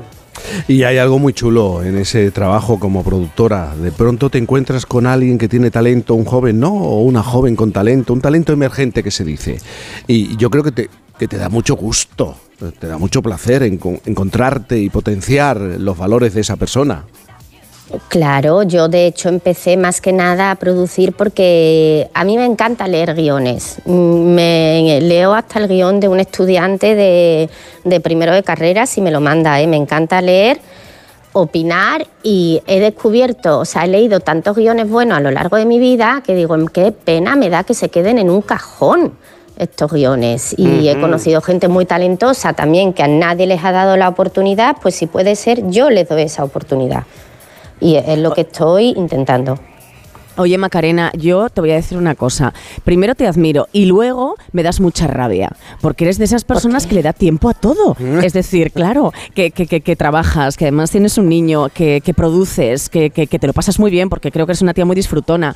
Eh, ¿Cuál es el secreto? Dímelo, porque yo te digo, o sea, yo miro mi vida y, y he, y he fracasado. O sea, con 44 Ah, todavía, o sea, que no me da tiempo, no me da tiempo, no me da tiempo. De eso nada. He, de decirte que es que yo siempre he sido una persona muy... que, que es algo malo, ¿eh? También soy muy ansiosa, ¿eh? No, no puedo estarme Ya. quieta. Ahora mismo estoy hablando con vosotros y no soy capaz de sentarme en el sofá. Es decir, estoy en el estudio de mi marido y estoy recogiendo las pinturitas, ¿sabes? Necesi- soy una Claro, persona claro. muy activa, recogiendo, poniéndole los, los tapones a todos los botes de pintura. Ya, ya. Eh, mm, necesito estar activa continuamente. eh, tres días que no estoy trabajando, ya me, me estoy subiendo por las paredes. No sé, me, me- Sí, es cuestión de carácter, Me encanta de trabajar. carácter. Y, a- y aparte, sí, es cuestión de carácter. Y aparte que yo siempre lo digo, yo soy muy afortunada porque yo tengo un marido que, gracias a Dios, como tiene que ser, eh, mm, cuida muchísimo, está pendiente y es realmente el que eh, está todo el día con mi hijo. O sea que un beso a Aldo. Enviemos un beso a. Aldo. que También es muy tranquilo, Aldo. Muy tranquilo. No, tranquilo. El chat de grupo del cole de, lo, eh, lo tiene Aldo. O sea, mi marido es el que sabe lo que come el niño, ¿no? Macarena no está sola. No está sola, No. somos muchas No, contigo, yo que- ¿eh? Aldo es una Yo recibo. Es que yo recibo mucha ayuda de mi marido, de mi Mm. marido y aparte que tengo buenos amigos que también... Mira, yo creía que hoy no me funcionaba la aplicación y ya he llamado a uno del pueblo y digo, vente a estar con mi niño que subo al pueblo a hablar, a conectarme, ¿no? A hablar por la radio, Ya. que tenía que hablar con vosotros. Y, el- y mi amigo me ha dicho, claro que sí, Macarena. Ahí Estabas está. ordenando pinturas, Macarena, pero Sí. ¿y cómo ordenas tu colección de Barbies? Porque te gustan mucho las Barbies. Uy, sí, tengo unas cuantas en Madrid y otras cuantas en el campo, la verdad. Tengo que Pero- hacerme una buena, un buen expositor. Pero, son muchas. Sí, tengo casi 100, ¿eh? Wow. 100 Barbies. Bueno. 100 Barbies es una cantidad enorme de Barbies, porque es, es como llenar un avión, ¿no? Como cuando, cuando- 100, tengo 100, tengo 100 Barbies de coleccionismo. Después de cuando empecé de chiquitita, las que me traía Papá Noel y los Reyes Sí, Magos. exacto. Que les cortaba el pelo, las mutilaba, les hacía de todo. Ujú. Ay, con Todas esas también tengo como 40 o 50. Ya, ya, ya, ya. Es- es- esas Barbies un poco tuneadas, quieres decir, ¿no? De esas tienes 40, 50. Sí. Pero las otras que completan las 100 son esas de colección. O sea que, por ejemplo, puedes tener esas Barbies San Logan o así, ¿no? Que las hubo. Que hubo un momento. Sí, la San Logan no la tengo. Ah. de diseñadores, Ahí. de diseñadores tengo, tengo muchas de personajes de películas, sobre Ah, todo. qué qué bien. Mira, O yo Macarena, que- sí. Perdona, Sí, soy, sí. soy muy fan también de las Barbies y a mí me pasó una vez que yo pues le encargué pues eso para Reyes y tal y me trajeron una imitación. ¿Y sabes por qué supe que era imitación? Porque era como rubia, tenía también como los pechos arriba, pues porque los pies eran planos. Y le dije, esto no es una Barbie, mamá, claro, todas van de puntillas, no me engañas. Qué Lo horror, juro. Es qué verdad, Claro, es exacto, verdad. esto me pasó, esto me pasó, sí, sí, traumacia. Bueno, Macarena. a mí me gustó mucho la peli. Sí, que también gustó mucho la peli. Ay, este es otro tema. A Sí. Boris también le gustó mucho. Yo- mucho pero pero se- sentimos que a lo mejor a ti no tanto, Jaime, porque no conseguí convencerte de que la fueras a Es- ver. es que es maravillosa. Pero Boris, tú Sí. coleccionas Barbies también. Sí, es verdad. Bueno, me, me las regalaban en, en televisión. Sardá hizo unas de mí, de mí, de unos, unos muñequitos eh, de mí que eran como, como, como Barbies boricizadas. Pero, eh, pero ahí, ahí- ahí- ahí terminó mi colección. Ya me dio un poco de susto convertirme en muñeco. Que en el fondo es mi aspiración. Macarena, tenemos que continuar. Gracias por estar con nosotros. La podemos ver en 30 monedas en Diffie A y, en- y- y- y en cualquier escenario, porque como está permanentemente en activo, la, la vamos Bueno, a y otra cosa, disfrutar. Sí. Por favor, que, esto- que en la segunda temporada de, de Sagrada Familia, que es una serie Hombre. que, que, que, que, que- que- que maravillosa, Sí. que Nayoan Imri y todos los actores, pero con ella es la prota, eh, está soberbia y os animo a verla, de verdad. Pues la En veremos. Macarena, un, un beso enorme. Cuídate mucho. Eres lo Disfruta del más. pueblo. Un beso. Un beso. Adiós. Un beso enorme. Las 10.41, las 9.41 en Canarias. Venga, al- yo creo que el tercer café de la Venga. mañana. Vamos allá. Por fin, no es lunes. Lleva tu negocio a otro nivel con Vodafone Business. Con negocio a medida disfrutarás de fibra y móvil con soporte informático 24/7 y reparación y sustitución de dispositivos por solo 54,54 euros al mes masiva. No esperes más. Llámanos ahora al 1443 o visita vodafone.es. Vodafone Business. Together we. ¿Tienes ya el cordero de Navidad? Pues ahora en el corte inglés comprando dos piernas de cordero lechal te llevas tres. Compras dos y te llevas tres. Y lo mismo en todos los espárragos el corte inglés Selection, en las tarrinas Hagen Dazs, los bombones Lindor y en miles de productos más. Llevas tres y pagas dos. Llevas tres y pagas dos. Supercor, Hipercor y Supermercado El Corte Inglés. ¿Qué necesitas esta Navidad? No, no nos hemos equivocado de música. Ya han puesto los turrones en las tiendas y tú no tendrás que esperar a Nochebuena para comer jamón del bueno. Antes de que el cuñado te lo quite del plato, llama a tujamondirecto.com. Porque la Navidad está muy bien, pero de compartir el jamón nada, ¿eh? 984 1028, tujamondirecto.com. Y topa ti. ¿Te gustaría dar la vuelta al mundo animal en un día? Ven al Zoo de Lisboa y descubre cómo viven los tigres de Sumatra, o los leones, primates, jirafas y elefantes de la sabana africana. Haz un emocionante viaje en teleférico con vistas increíbles del zoológico y sus habitantes. Zoo de Lisboa, abierto todos los días del año. Infórmate en zoo.pt. Onda Cero.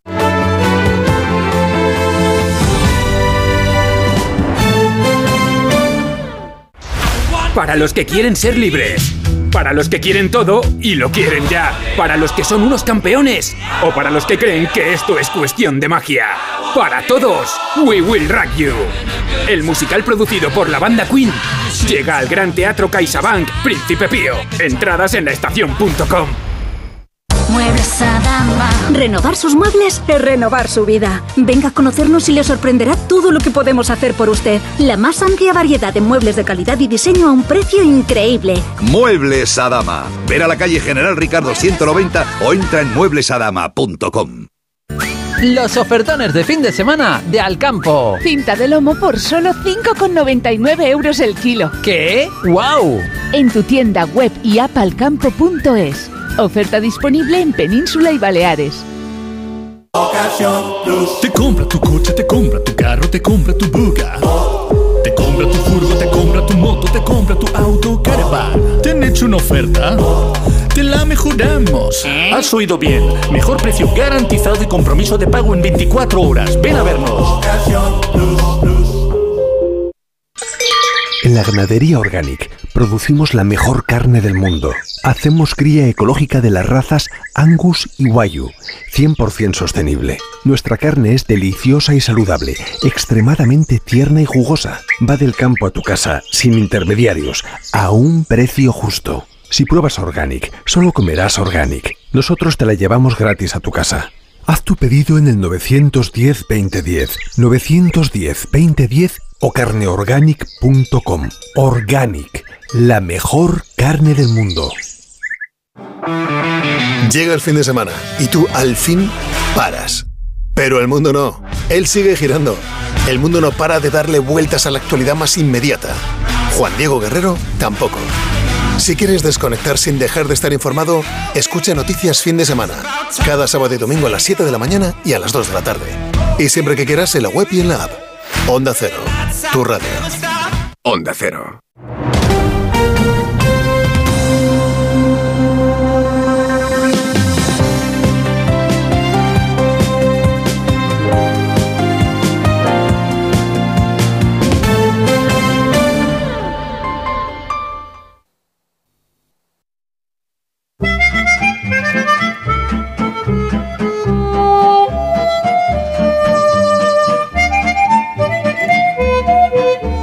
Es un ejercicio para el que siempre estás en forma, preparada, Isabel Lobo. Sí, Hoy- sí, sí. ¿Hoy qué te pasa? Nada, hoy he calentado bien los empeines. ¿eh? o sea que venimos bien.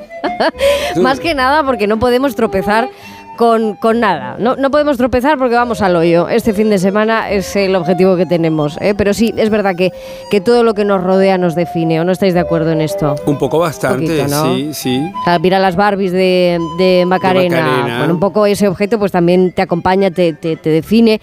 Otros, otros y otras civilizaciones han pensado que esos objetos que te acompañan durante la vida te harán eternos, ¿no? Por eso, bueno, pues se van al otro mundo, pues Lo, lo de los hasta con las se- sandalias. Se, van rodeados de todas sus cosas, ¿no? Exacto, exacto. Pero voy más allá. Cada, cada objeto tiene una parte de nuestra alma, Mm. ¿no? O es que mm, de verdad tenéis algún objeto que, que vosotros creáis que, que lleva parte de vuestra alma ahí, no sé. Ya, la- me, me- me- me cuesta porque yo creo que yo he alquilado mi alma tantas veces que no sé. O nada, tenéis objetos que están muy sucios y no valen para nada, como, como el narizúngalo, que seguís sin saber lo que es el narizúngalo. Seguimos, seguimos. Bueno, bueno, pues que- quien tenga la buena idea, la buena voluntad de adivinar qué es el narizúngalo. Es un protector para la nariz durante el invierno, por ejemplo. ¿no? Lo describo un Pensarías. poco más, es el narizúngalo sonrojado circense. Y esto es nada, una aventura divertida para que adivinéis este objeto. Mientras tanto, os entretengo diciendo que los objetos de hoy son objetos que van al hoyo.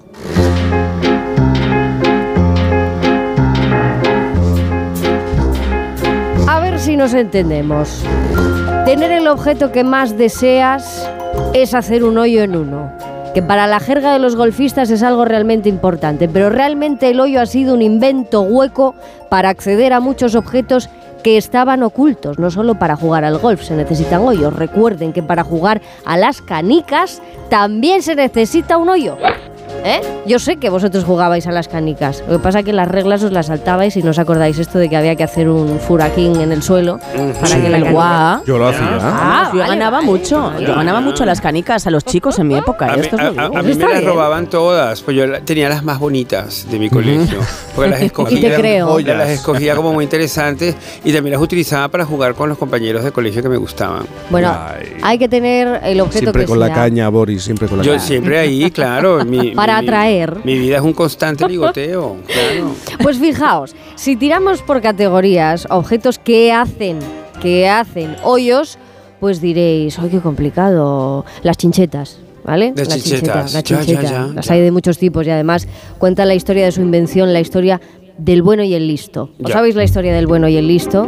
Yo me sé la del feo y el malo, que estamos en Almería, ¿sabes? Pues Eh, mira, pero- dale, dale al espagueti western, Rebeca, porque el bueno y el listo. La chincheta fue inventada por el relojero Johann Kirsten en el año 1903 en la localidad de Linchen, en Uckermark, Alemania. Oh, wow. Vendió sus derechos de invención a Otto Lindstedt, un empresario, quien recibió una patente de la oficina el 8 de enero de 1904. Lindstedt se hizo rico, mientras Kirsten, el relojero, permaneció pobre. El Ay, bueno y el listo. historia. Qué, qué- qué- qué horrible historia, qué injusticia. Los Sobre clavos. todo siendo el relojero, claro. Claro. Sobre todo siendo el relojero y, y no, y no pudo sumarse a la industria del lujo y crear No. un reloj de lujo, ¿no? No hubo manera, no hubo manera. Se la clavó por la espalda. Los Nunca- clavos. nu- nunca me han gustado las chinchetas. Las voy a eliminar completamente de mi lista. A mí tampoco. Pues ¿Y los clavos? Los clavos, sí, es que esto tiene mucha metáfora. Me encanta la historia de los clavos, ¿por qué? Porque nadie sabe quién los inventó. ¿Eh? Ya. Algunas pistas, los clavos de metal ya se encuentran alrededor del año 3500 antes de Cristo en el Claro, área de Mesopotamia. Porque luego ¿eh? Cristo supo mucho de clavos. Exacto, claro. te decir yo también. Sí, pero el caso es que es de esos Por favor. inventos que aunque nadie sepa quién, quién, quién, porque no todo tiene por qué tener un quién, quién, resulta que es de las pocas cosas que no ha cambiado, que no ha No. evolucionado, que no... Pero, pero, pero, pero tiene la solera de los 3.500 años eso. Eso sí, eso sí es verdad. ¿Entiendes? Eso Claro. sí es verdad. Muy interesante. El perchero de pared, ¿qué me decís? Necesita un buen hoyo y un buen taco No para me gusta sostenerte. nada. No me gusta nada Bueno, yo perchero lo veo, yo lo- sí, yo lo veo un poco siniestro, es verdad. ¿Por qué? Es verdad, un poco siniestro, pero hay famosa historia esa de Luis Escobar, el gran actor, Ah. que cuando traía así como unos ligues a casa, les de- de- de- po- po- po- ponía como una especie de gabán, así decía, no, no, es mi cuñado el guardia civil que está aquí durmiendo. Oh. Para, que los, para que los caballeros supieran dónde estaban entrando. Ojito. Es una historia muy famosa. Qué maravilla. ¿Entiendes? Sí, sí, sí, sí, sí, sí. Bueno, otro día hablaremos del cariño que le tenemos a, a los percheros. Pero es cierto que aquí en este programa ya hablamos con el gran inventor del pincho de las sombrillas.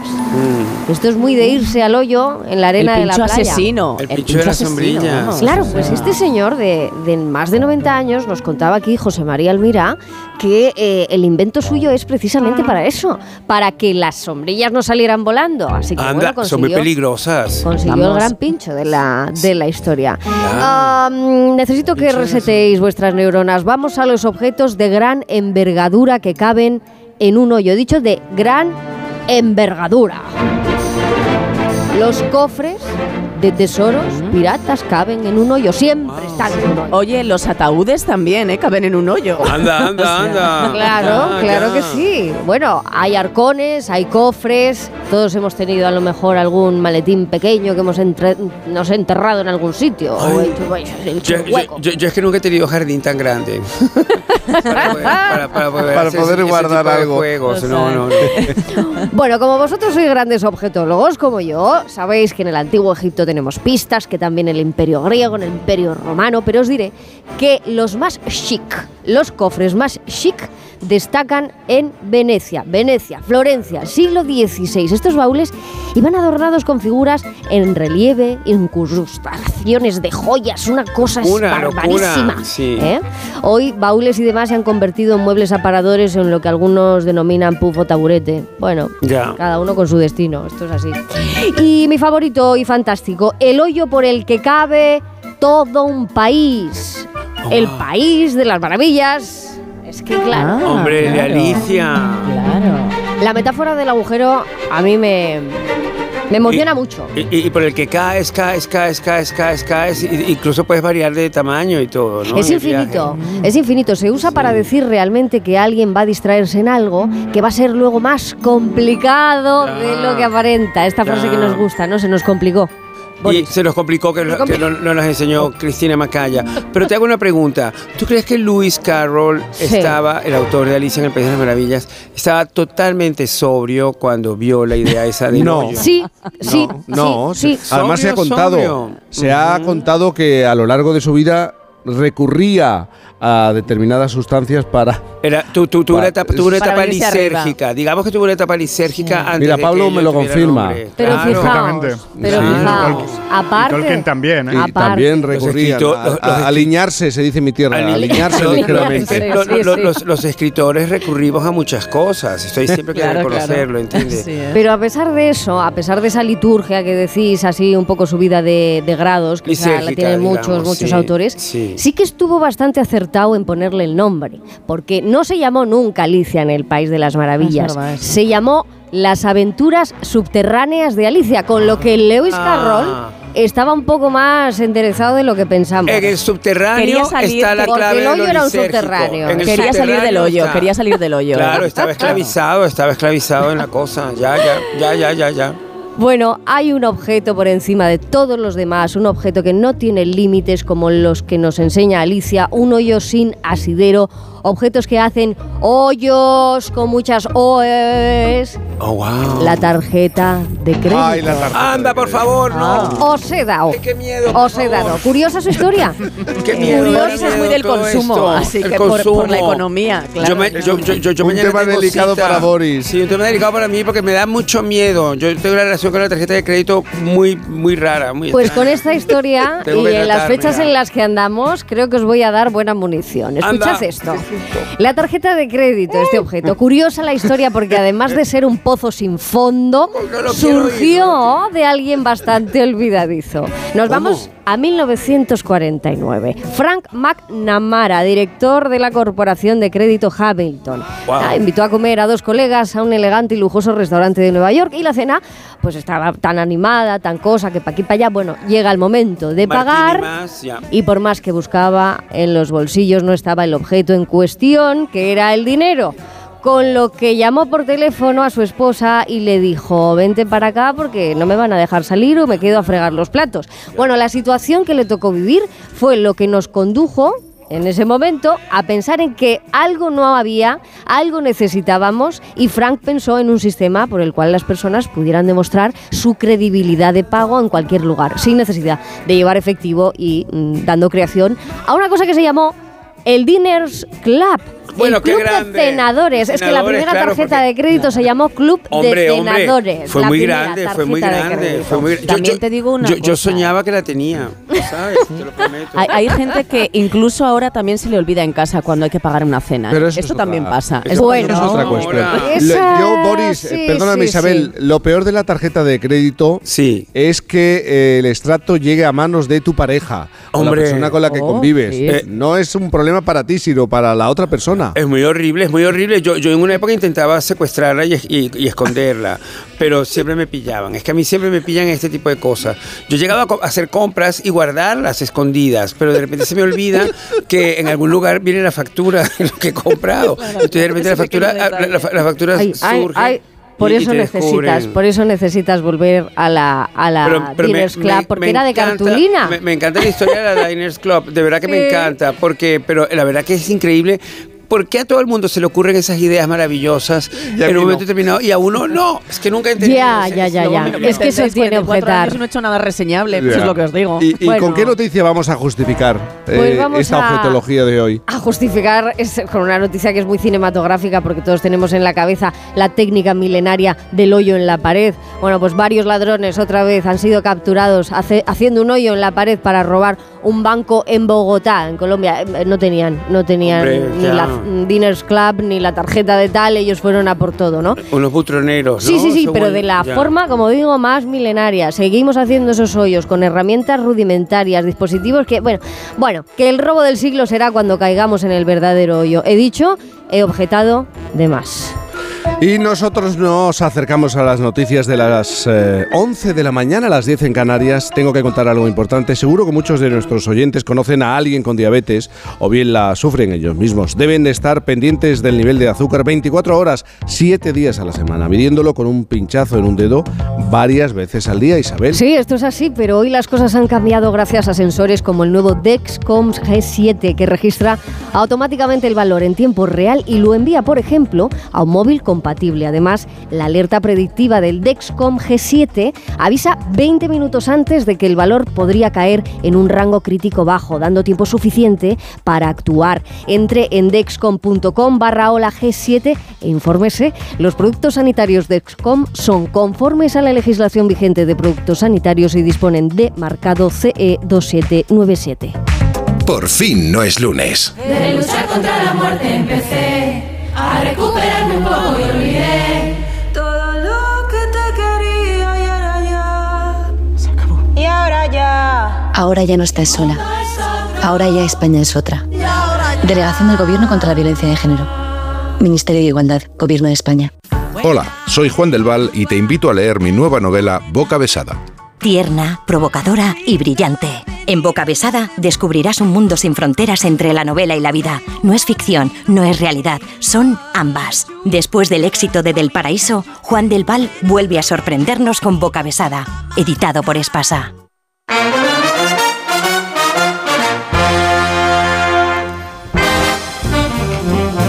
Boris Izaguirre, vigila tu tarjeta de crédito, por favor. Es domingo, no hace falta gastar hoy domingo. A lo mejor en el restaurante puede ser, pero en comprar. No, pero las tiendas están abiertas. Sí, en Madrid sí. en Y en, Madrid. y, en, y en- claro, claro, se puede ir. Pero yo lo que quiero hoy es que se me ocurre la idea de este señor McNamara. Tener un momento McNamara me encantaría. Dale vueltas. ¿Entiendes? Dale vueltas. Sí, sí, que se me ocurra algo hoy. Pero que sea este, este McNamara Algo, el otro, al- no Fabio. al- ¿vale? no, no, Bueno, Fabio, bueno, este bueno, McNamara que inventó el Diners Club, que me- algo que me saque del hoyo, precisamente. me encantaría que me viniera esa iluminación. No, no me llores, anda, no me llores. Boris Izaguirre, un beso enorme, cuídate mucho. Besazo, hasta la semana que viene. Ese.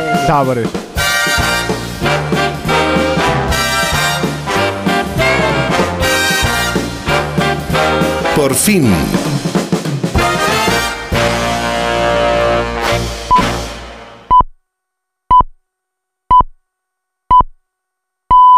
Las 11, las 10 en Canarias.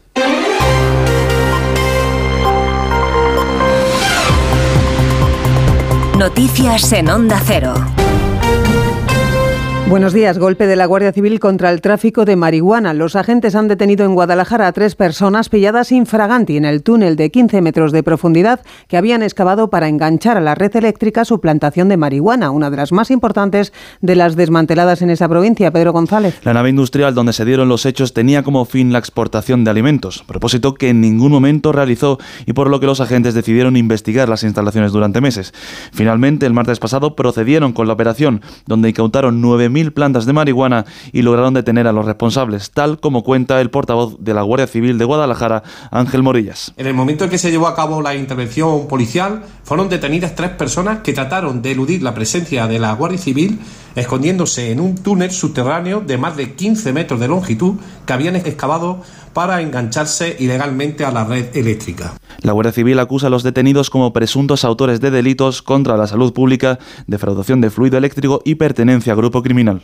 En las noticias del exterior contamos esta mañana que en Francia investigan como acto de terrorismo el asesinato de un turista alemán en París este fin de semana a manos de un joven francés que gritó Alá es grande antes de acuchillarle. Según la policía, el sospechoso declaró una vez detenido tras el crimen que estaba harto de ver morir a musulmanes. En nuestro país, en media hora, se oficiará en la Catedral de Valladolid la misa funeral para despedir a la actriz Concha Velasco, fallecida ayer en Madrid.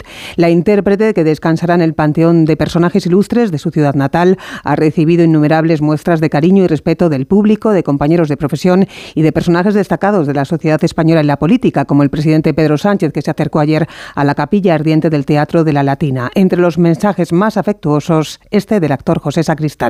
Se nos ha ido alguien insustituible, desde luego. ¿no? Eh, uno ha tenido la suerte de poder disfrutar de su compañía en el trabajo y de su amistad. Y ecos este domingo de la primera reunión de PSOE y Junts en Ginebra para verificar los acuerdos con el independentismo que incluyen la amnistía, contra la que vuelven a manifestarse hoy los populares en Madrid, en el Templo de Devot, a partir de las 12 del mediodía. El PP sigue denunciando la opacidad de este proceso y la normalización de un acuerdo que dicen no tiene encaje en un sistema democrático. Palabras en la sexta de Noelia Núñez, nueva vicesecretaria de Movilización del Partido Popular. Creo que no se puede normalizar que un partido que está en el gobierno negocie el futuro de España fuera de España. No se puede normalizar que se esté tratando todo este asunto con opacidad sin saber qué es lo que están negociando en Ginebra y desde luego que no se puede normalizar que el futuro de España lo decida también un fugado de la justicia española. Se conmemora este domingo 3 de diciembre el Día Internacional de las Personas con Discapacidad. La digitalización actual puede ser una barrera para la vida de estas personas. Desde la Fundación Plena Inclusividad se pide una mayor concienciación a las empresas del sector para que trabajen en un mejor acceso a la tecnología que iguale las condiciones. Lo explica su director, Enrique Galván.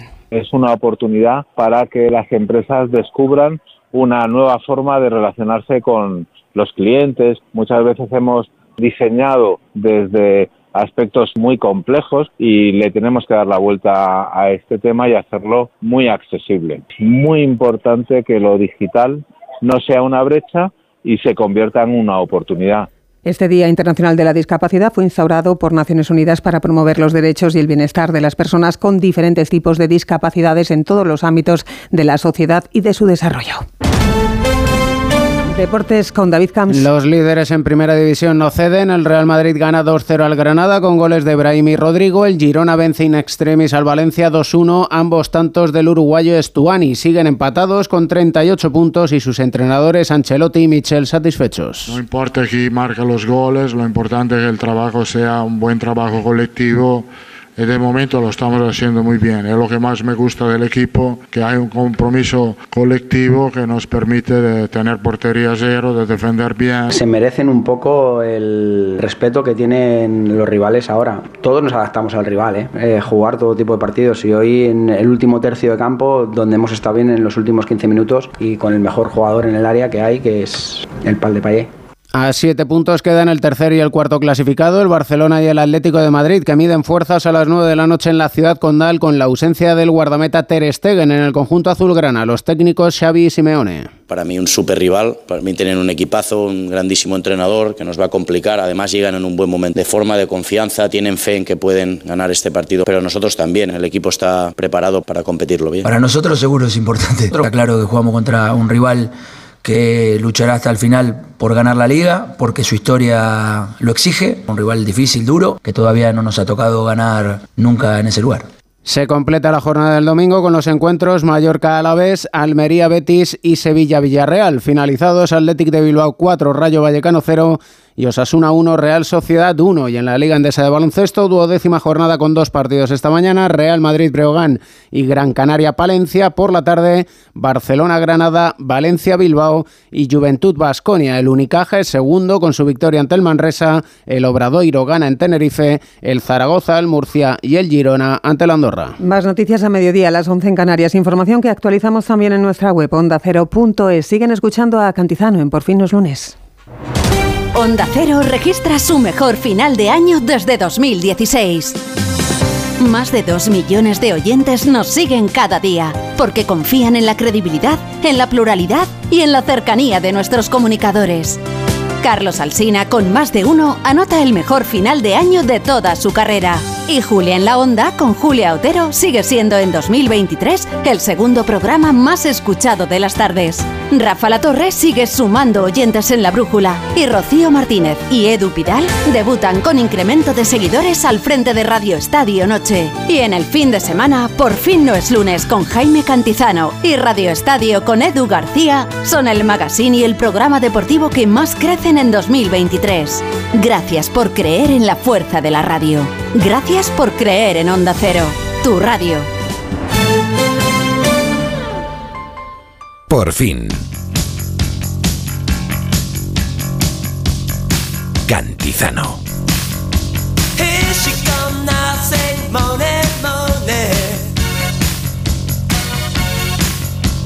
She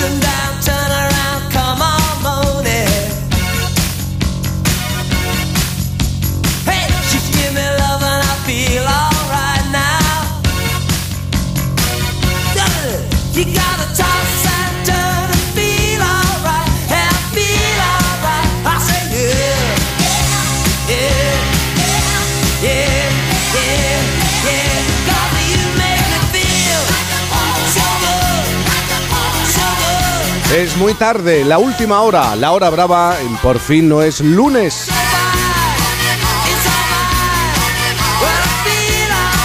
Hace un rato con Pablo Pombo, con Rebeca Marín, con Isabel Lobo y Jaime de los Santos. ¿Qué tal? Buenos días. Buenos días, ¿cómo Ay. estáis? Buenos días. Pues mira, he pensado en ti porque eh, estoy viendo a un señor con un palo de golf en pantalón corto y digo, aquí tendría que estar Jaime. Pero por En qué? pantalón corto. Pero por el palo, por el pantalón, Por el pantalón corto. Por todo el lucaso en No empecemos ya a la hora, no empecemos ya a la hora. El eres- pantalón corto. A mí lo que más me gusta es que, mona. pero a mí lo que más me gusta es que pierna. Jaime Cantizano piensa en mí. Así. Oh, oh, qué bonito. Pues viene de Mr. favor. Cachemire, ¿eh? Yes. O sea, es que... Porque aquí hace un frío de narices.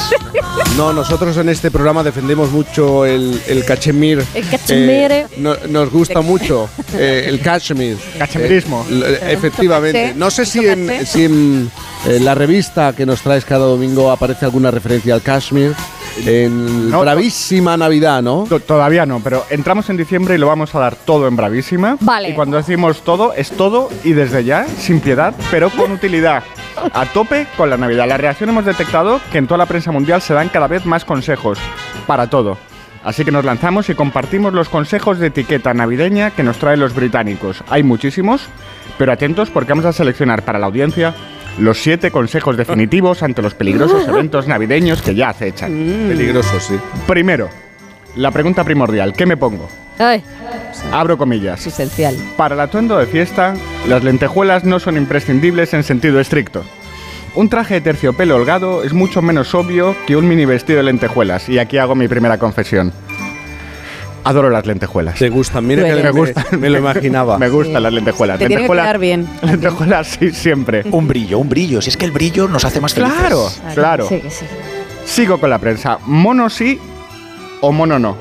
No, Abro comillas. Si usas mono, debes saber que todos los de la cola del baño te odiarán. Esto es inapelable. Yo lo he sufrido, yo lo he sufrido eso. Segunda confesión personal. Mono no, nunca. Nunca. Nunca. Segundo, la preparación. Consejito. Este está muy bien. Este me ha gustado. Esto me lo voy a aplicar. Rocía laca del pelo en el cuello de la camisa para evitar manchas de maquillaje. Laca del cuello. pero eso es un trucazo de hace un millón de años, más bueno. ya está, Pero tú lo conocías, Isabel. Sí, sí, sí, y además la laca para quitar manchas, pero manchurrones tremendos. O sea, laca a tope. Sí, que esto lo cuenta la ordenatriz, hombre, sí, sí, y a la lavadora. Y yo en todo. mientras tanto. Y te- mira, y con pantalón corto. Con look, con look manufa. que sí, que Ter- buenísimo. Tercero, para neuróticos puntuales. ¿Cuándo hay que llegar? 15 minutos exactos después de la hora indicada por el anfitrión. Claramente. Después de la hora no puede ser. Si te dicen 20.30, tú tienes que llegar a las 20.45. No puede ser, eso no entra en mi cabeza. El con- consejo ya, ya, ni, No, ni no en la entra, mía. no entra en mi en la mía. Cuarto, este, est- este está muy bien también. Los selfies y fotos de grupo solo se hacen al principio de la fiesta y nunca después. Muy a favor. Muy a favor. ¿Quién cumple eso? Si la gente es muy pesada con el móvil todo el rato y las fotos y las fotos. Es mentira. Y se pone más pesada al final. Total. Ya, pero es que las, las fotos van En de- general. Las fotos van decreciendo. Est- Estamos de acuerdo, ¿no? Quinto, comida. Nada de comer canapés de pescado. Piensa en tu aliento. Indiscutible. Aportación de los La gamba británicos. tampoco es muy recomendable por el olor luego en los dedos. Ahí La gamba. Esta me ha gustado. Sexto, bebida. Al llegar coge dos copas. Si quieres quitarte a alguien del medio, podrás decirle, tengo que llevar esta bebida a fulano de tal. Ay, claro. Ah, no está mal. esa. Y si no, te, te jincas la segunda. no, no pasa nada. Séptimo, esta me gusta muchísimo. Esta es bastante cantizano. Despídete sin expresar ninguna excusa y sin decir que querrías quedarte más tiempo. Oye, ¿por qué dices eso? Esto es eh, hacer un cantizano, ¿vale? lo entiendo. Al día Pero no siguiente. entiendo por qué. Al día No si- entiendo por qué. Al día siguiente. Me gusta ser discreto. Al día siguiente, esto también es muy cantizano. Envía un texto de agradecimiento. Esto hay que hacerlo siempre. Hombre, qué bien, qué bien, claro. Esos son los siete consejos que traen los ingleses y que, por supuesto, ellos mismos no cumplirán. Pero atención, ojo, ojo porque queda Jaime de los Santos y su consejo con el salto del ángel ya dispuesto en el trampolín del círculo polar, dispuesto a zambullirse en la Navidad. Querido Jaime, ¿qué es lo que nunca, nunca, nunca se debe hacer en una fiesta de Navidad? Eh, pues, pues para empezar, querido Pablo, nunca, nunca, nunca, nunca se debe llegar enfadado. Y esto lo digo porque está al alza una resistencia activa a estas celebraciones que acaban con el espíritu navideño. Y sí, yo creo en el espíritu de la Navidad. Tal vez porque Hace mucho decidí creer en mayúsculas si lo que se celebra en unos días es mucho más que importante. Es trascendente, insisto. Decidí creerme todo y no prescindo ni del buey, ni de la mula, ni del coro de ángeles turiferarios que son los que portan incienso. Por cierto, que el incienso fue una de las ofrendas que le llevaron los magos a Jesús en señal de su divinidad. Yo el lo monto lo monto el día 6 de diciembre de la Inmaculada Concepción y lo vuelvo a guardar en su caja el 2 de febrero, que es la celebración de la Candelaria. Y, y- y si no se puede estar enfadado, tampoco se puede estar feo. Mira, no, no se puede. Y digo feo y me refiero a todo eso que es sinónimo de desencanto, de desapego. Vamos, que están prohibidos pijamas y a lo que algunos llaman sport y que al traducirlo se ha quedado en mero chándal, vamos. Arregla, pero informal. Eh, Con mis chanda y mis tacones, arregla pero informa. Arregla pero informa. Lo cantaba Martirio y música, siempre música, imprescindible. Eh, ya van tres. Tiene que sonar la casa a fiesta y da lo mismo si es andaluza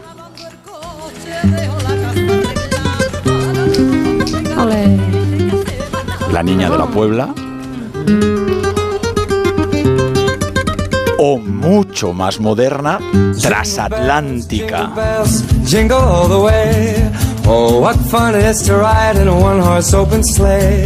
Y acabo con la cuarta cosa que lo vais a entender, vale por dos. Amor, amor a raudales, no puede faltar en ningún formato, con todos sus aderezos, inflamado y tierno, gentil, sobón y como no, edulcorado, porque, créanme, sin mantecados ni besos, la vida es más triste y la Navidad mucho peor.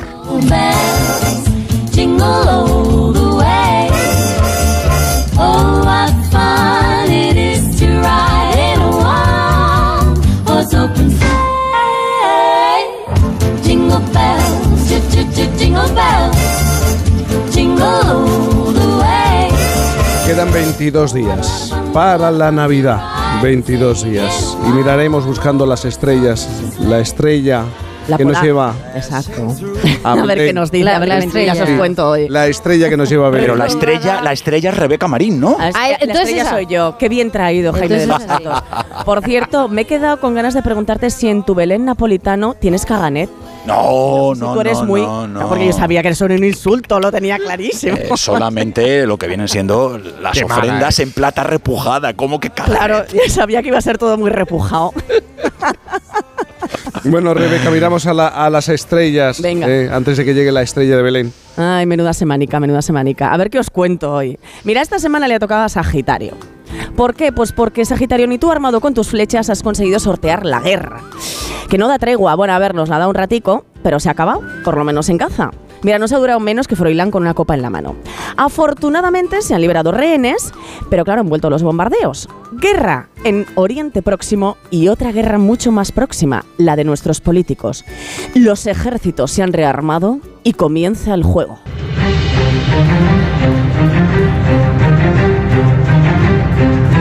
Por un lado, el ejército de Sánchez con el general Óscar Puente a la cabeza. Y por otro, Feijó con Tellado y Cayetana Álvarez de Toledo. Vamos, que si os pensabais que después de la investidura todo volvía a la calma y normalidad, pues chicos, no tenéis ni idea. Me río yo de la guerra de Britney Spears con su padre.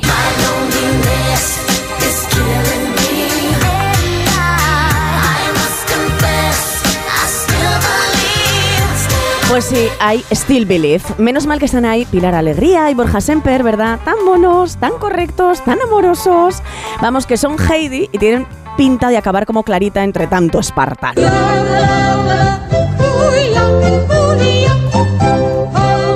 Oye, y hablando de Heidi, ¿quién se ha ido a las montañas pero no saltar con las cabras? ¿Eh? Pues nuestro viajero Santos Cerdán, que se ha reunido con Junts, muy Junts, y que le va a traer de regalo a Sánchez un chocolate, un reloj. Pues chica, yo puesta a pedir, le pediría pues un millón de esos que se vaden ahí en Suiza, ¿no? ¿No?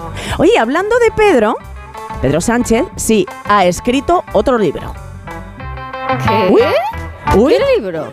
Aquí faltaba una música, ¿vale? Sí. Pero os la voy a cantar yo, ¿vale? Pues entonces cántala, no lo digas, Venga, canta. son los Astrud, que es hay un hombre que en España lo hace todo.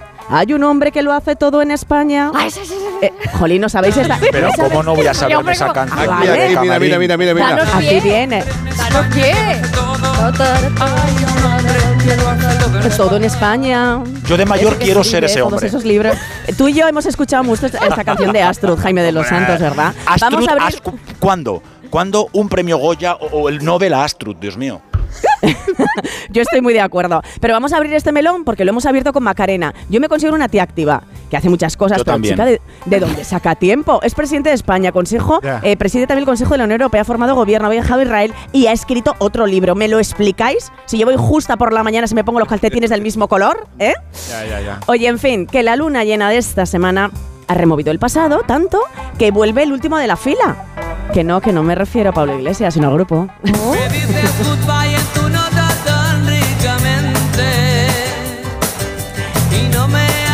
Oye, eh, pues para los nostálgicos, no sé si habéis escuchado esto, lo ha dicho él mismo. Pablo Iglesias vuelve.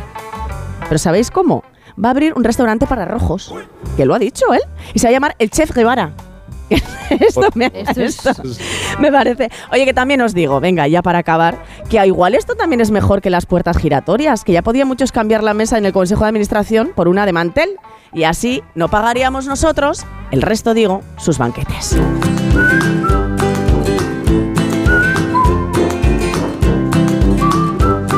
Pablo Pombo, no sé por qué dices que yo me voy sin avisar, porque, porque No es te verdad, ajustas, ¿eh? No no te verdad. ajustas a la, a la realidad, a la verdad, pero eh, es que yo creo que es la mejor manera de hacerlo. Ya, ya sé que me vais a decir que no, que Jaime de los Santos se despide abrazando a todo el mundo. ¡Qué mentira! ¡Jaime! Que despide Si yo, yo soy un... Los Jaimes tenemos esto en Pero común. se inventó la bomba de humo, ¿eh? Es que la bomba de humo es un buen concepto. A ver, esto, yo, yo he aprendido a entrar en las fiestas como Jaime de los Santos, a estar en las fiestas como Rebeca Marín y a marcharme en las fiestas. Hay saber, hay que Jaime saber. Cantizano. Hay que saber cuándo qué marcharse. bueno es cómo eso. marcharse, por favor. La hora brava es eh, el nuevo espacio para, para hacer las cosas bien. Yo es que todavía no puedo volverme a ir de fiesta. Todavía. No, nos vamos a ir. ya iremos. Nada, nos vamos a Eso, ir a primo. dar un paseo por un escaparate y continuamos en Por fin no es lunes. Con Cantizano. La vida es como un libro y cada capítulo es una nueva oportunidad de empezar de cero y vivir algo que nunca hubieras imaginado. Sea cual sea tu próximo capítulo, lo importante es que lo hagas realidad. Porque dentro de una vida hay muchas vidas y en Cofidis llevamos 30 años ayudándote a vivirlas todas. Entra en cofidis.es y cuenta con nosotros. Antes no podía ni moverme, que si la espalda, las rodillas. Desde que tomo Flexium soy otra. Flexium contiene manganeso que ayuda a mantener mis huesos y eso con los años se nota. Flexium de Pharma OTC. Hola Andrés, ¿qué tal el fin de semana? Pues han intentado robar en casa de mi hermana mientras estábamos celebrando el cumpleaños de mi madre. Así que imagínate. Dile a tu hermana que se ponga una alarma. Yo tengo la de Securitas Direct y estoy muy contento. Por lo que cuesta, merece la pena la tranquilidad que da. Protege tu hogar frente a robos y ocupaciones con la alarma de Securitas Direct. Y este mes, al instalar tu alarma, te regalamos el servicio botón SOS en tu móvil para que toda tu familia esté protegida ante cualquier emergencia. Llama ahora al 900-272-272. ¿Cansado de toser? Toma Herbetón Respire. Herbetón jarabe con extracto de pino y eucalipto espectora y reduce el espasmo bronquial. Herbetón Respire. Consulte a su farmacéutico o dietista. Si sufres violencia de género, podemos ayudarte. Y la denuncia es el primer paso para protegerte a ti y a tus hijos. Existen medios para impedir que tu agresor se vuelva a acercar a ti. Tus hijos, tus hijas y tú podéis tener protección. Existen los juicios rápidos en juzgados especializados. Y también ayudas específicas para las víctimas del maltrato. Podemos protegerte. Pero para ello tienes que denunciar. Antena 3 Noticias y Fundación Mutua Madrileña. Contra el maltrato, tolerancia cero. En cofidis.es puedes solicitar financiación 100% online y sin cambiar de banco. O llámanos al 900 84 12 15. Cofidis, cuenta con nosotros. Disfruta de la Navidad en familia con más de 500 pequeños productores de alimentos de Madrid, cuyo esfuerzo y trabajo diario llevan a tu despensa productos de gran calidad y cercanía. Porque en Navidad lo que quieres es celebrar con los tuyos. Hazlo con Alimentos M Producto Certificado. Sabores que despiertan tus sentidos y se convierten en un me gusta. Comunidad de Madrid. 98.0 FM. Onda Cero, Madrid. Un día descubres que tienes humedades en techos, paredes, están por todas partes. ¿Qué puedes hacer? Llama a Murprotec. Llama al 930 1130 o entra en murprotec.es. Si con las humedades te las tienes que ver, ¿qué puedes hacer? Llama a Murprotec. 930 1130. Murprotec. Cuidando tu hogar, cuidamos de ti. Vaya cara, Lucía.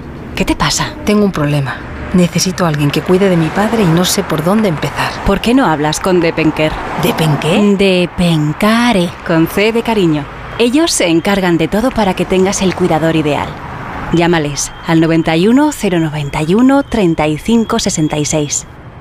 Pasillo 15, estantería 7. Cogemos las sillas y nos vamos a por los cojines. Tenemos que volver al pasillo 1. Ya llevamos dos vueltas y ni rastro de la mesa Strogenmurgen, que es a lo que veníamos. A ver, Manolo, aquí o vienes con actitud o no vienes. Ahora ya puedes redecorar tu vida sin tener que patearte un laberinto. Ven a la vaguada y desbloquea el siguiente nivel. Vamos a gastarnos una cantidad obscena de dinero y queremos que nos hagan mucho la pelota. ¿Queda claro? Ay, sí, señor. Está usted en la mejor tienda y en la mejor ciudad.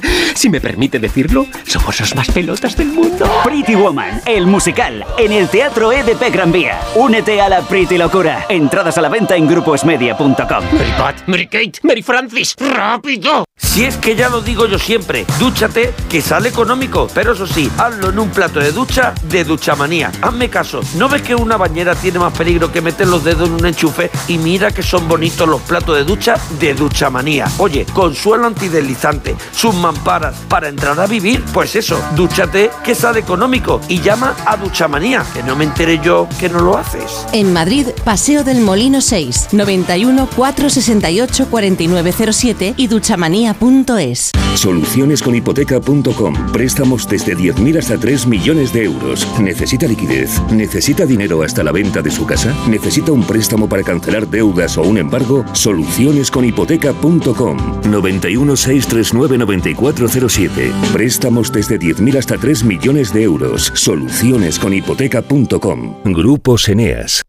Atención, el grupo La Madreña presenta Cachopo and Go, un nuevo enclave en el mercado de Chamberí para disfrutar del mejor cachopo, además de otros muchos deliciosos platos de la cocina asturiana, para tomar allí o para llevar a casa. Cachopo and Go, más de 10 cachopos diferentes elaborados con las mejores materias primas. Llévese a casa el plato estrella de Asturias, Cachopo and Go en el mercado de Chamberí, lamadrena.com. Llega el fin de semana y tú al fin paras. Pero el mundo no. Él sigue girando. El mundo no para de darle vueltas a la actualidad más inmediata. Juan Diego Guerrero tampoco. Si quieres desconectar sin dejar de estar informado, escucha Noticias Fin de Semana. Cada sábado y domingo a las 7 de la mañana y a las 2 de la tarde. Y siempre que quieras en la web y en la app. Onda Cero. Tu radio. Onda Cero Madrid, 98.0 FM.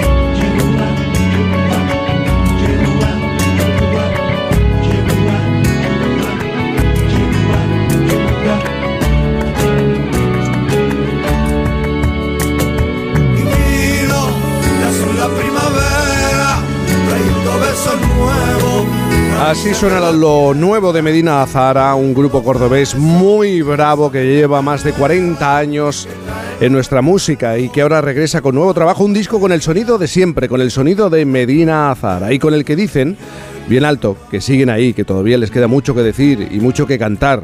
Su nuevo álbum, El Sueño Eterno, supone el renacer de una banda que cuenta con 4.000 conciertos, 23 discos, 230 canciones, 10 discos de oro y 2 discos de platino. Con estos números no es de extrañar que esté considerada una de las bandas más legendarias del llamado rock andaluz. Y es que a Medina Azara les queda cuerda para rato. Manuel Martínez, buenos días.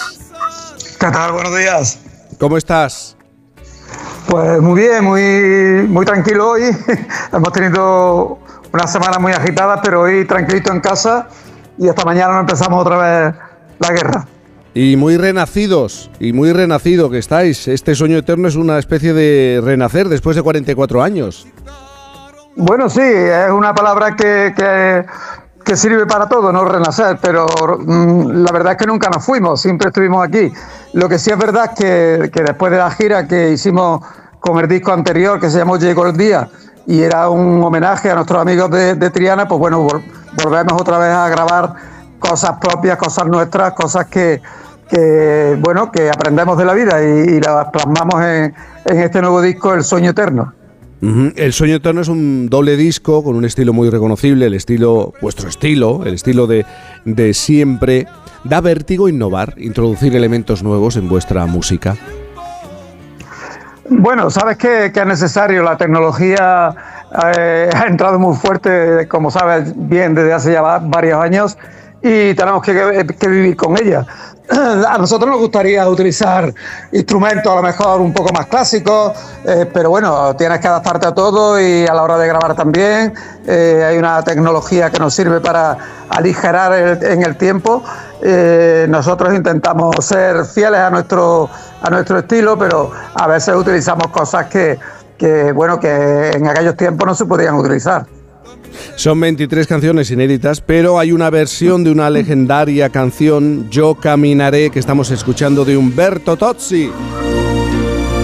tu compañía me harán estremecer como el juego de una idea, hombre a medias, en soledad. Manuel, ¿por qué habéis elegido esta canción? Bueno, eh, estábamos Paco Ventura, guitarra del grupo, y, un servidor eh, haciendo canciones. Y un día me llegó con, con esta canción de Humberto Toche y yo digo, madre mía, ¿esto, esto, esto qué es? yo la recordaba de hace mucho tiempo, ¿no? Eh, pero me dijo, dice, esta, canción eh, la he visto en televisión y creo que te va a ti como anillo al dedo. Lo intentamos, digo, perfecto, aquí estamos para, para hacer de todo. Y la verdad es que, que ha quedado un tema muy bonito, muy, muy bueno, pues en la onda de lo italiano, pero con el sonido de, de Medina Fara. Tú me seguirás, beberemos del amor. Y también habéis dedicado un tema a la, a la radio que suena así. Aquí estoy una vez más, intentando contigo conectar. Tú que me das la libertad y esas canciones que me hacen soñar. Porque sin ti nada es igual, los días pasan llenos de soledad. Hoy quiero gritar La radio que está muy viva. Esta semana, ayer ya lo recordaba, esta semana, después de conocer los datos del Estudio General de Medios, se demuestra, algunos decían que la radio eh, en caída libre, la gente joven se aleja de la radio. Bueno, pues la radio ha tenido datos históricos en general. La radio, la musical y la generalista, la convencional, ha tenido datos históricos en cuanto a número de oyentes que cada día se conectan en este país y escuchan la radio, cualquier tipo de radio. Y, seguimos todos muy conectados a la, a la radio, que también para vosotros, no sé si ha sido muy importante la carrera. Pues claro, imagínate, eh, sin la radio ningún grupo podría sobrevivir, ¿no? Eh, es el oído de, y el altavoz a la vez de, toda la gente que, que, bueno, por la noche está escuchando radio, por el día está escuchando radio, es algo con lo cual no, no podemos dejar de vivir. Es verdad que, que la televisión también entra dentro de, ese esquema de, de- de público, pero, pero la radio, eh, gente que viaja, la tiene siempre puesta, eh, por las noches la gente se pone a, a escuchar la radio para, para, para, bueno, para tener una noche magnífica y yo creo que, que la radio, nosotros le debemos a- mucho a la radio, por eso hemos hecho esta canción eh, que yo creo que, que es bien merecida para, para todos vosotros los que hacéis radio, porque lo sabemos, que, que sin vosotros la música no, no podría sobrevivir. Oye, Manuel, ¿y, y- y qué queda de- del denominado rock andaluz? ¿Queda algo? ¿Vosotros sois los últimos representantes de este tipo de música? Bueno, eh, hay muchos chicos todavía que están en, sus ensayos haciendo, eh, pues bueno, pinitos dentro de lo que es el rock andaluz. Lo que pasa es que actualmente ya no se apuesta, las compañías eh, no apuestan por, por estos, bueno, por este sistema de música, ¿no? Mm, Ahora se utiliza mucho más la, música de, usar y tirar, ¿no? Eh, nosotros somos todo lo contrario, porque cuando la gente saca un single y con eso ya viven toda la vida, eh, nosotros intentamos dar calidad, dar eh, canciones en un disco que, bueno que hasta seguramente nuestros fans lo van lo van a, saturar lo van a, a aniquilar de tanto ponerlo no ya tenemos muchas muchas conversaciones con, con nuestros seguidores nos dicen que es un magnífico magnífico disco y es lo que nosotros pretendemos siempre, ¿no? Eh, que la música siga sonando, siga estando ahí y sobre todo que, Medina Sara siga adelante, ¿no? Manuel Martínez, cantante de Medina Zara, 40 años en la música, nuevo disco, 23 discos ya, 230 canciones, 10 discos de oro, 2 discos de platino, 4.000 conciertos. Ahí es nada, un abrazo muy, muy grande, cuídate mucho. Igualmente, muchísimas gracias. Un abrazo muy grande para todos los oyentes y para ti también, claro. Venga. gracias. Echa otra vez más cerveza, que vuelva a brindar por ti. Nunca es tarde, amigo. Que perdonar es vivir. Vamos a divertirnos y a pasarlo bien. Que empezó la fiesta y hay que ser feliz. Vamos a divertirnos todo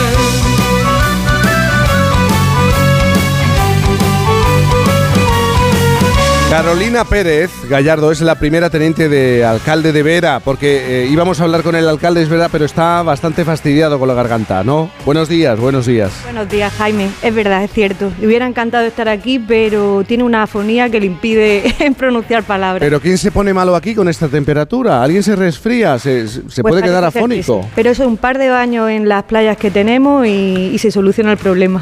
Oye, Carolina, ¿cómo está marchando este? Estamos a punto de finalizar este 2023, un año en el que se habla de la recuperación del turismo.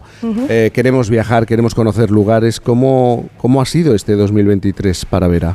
Pues este 2023 ha sido un año muy positivo. Durante el verano hemos tenido una ocupación rozando el 80-90% y ahora el objetivo que tenemos como equipo de gobierno es intentar pues, desestacionalizar un poco ese movimiento que tenemos solamente durante el verano y alargarlo en los meses de otoño y de invierno. Yo he llegado aquí, hemos llegado aquí gracias al avión. Se puede llegar con el coche. Ayer ya hablábamos de la llegada del tren. Sí, Es de los acontecimientos y de las infraestructuras más solicitadas y requeridas, ¿no? Y más necesarias.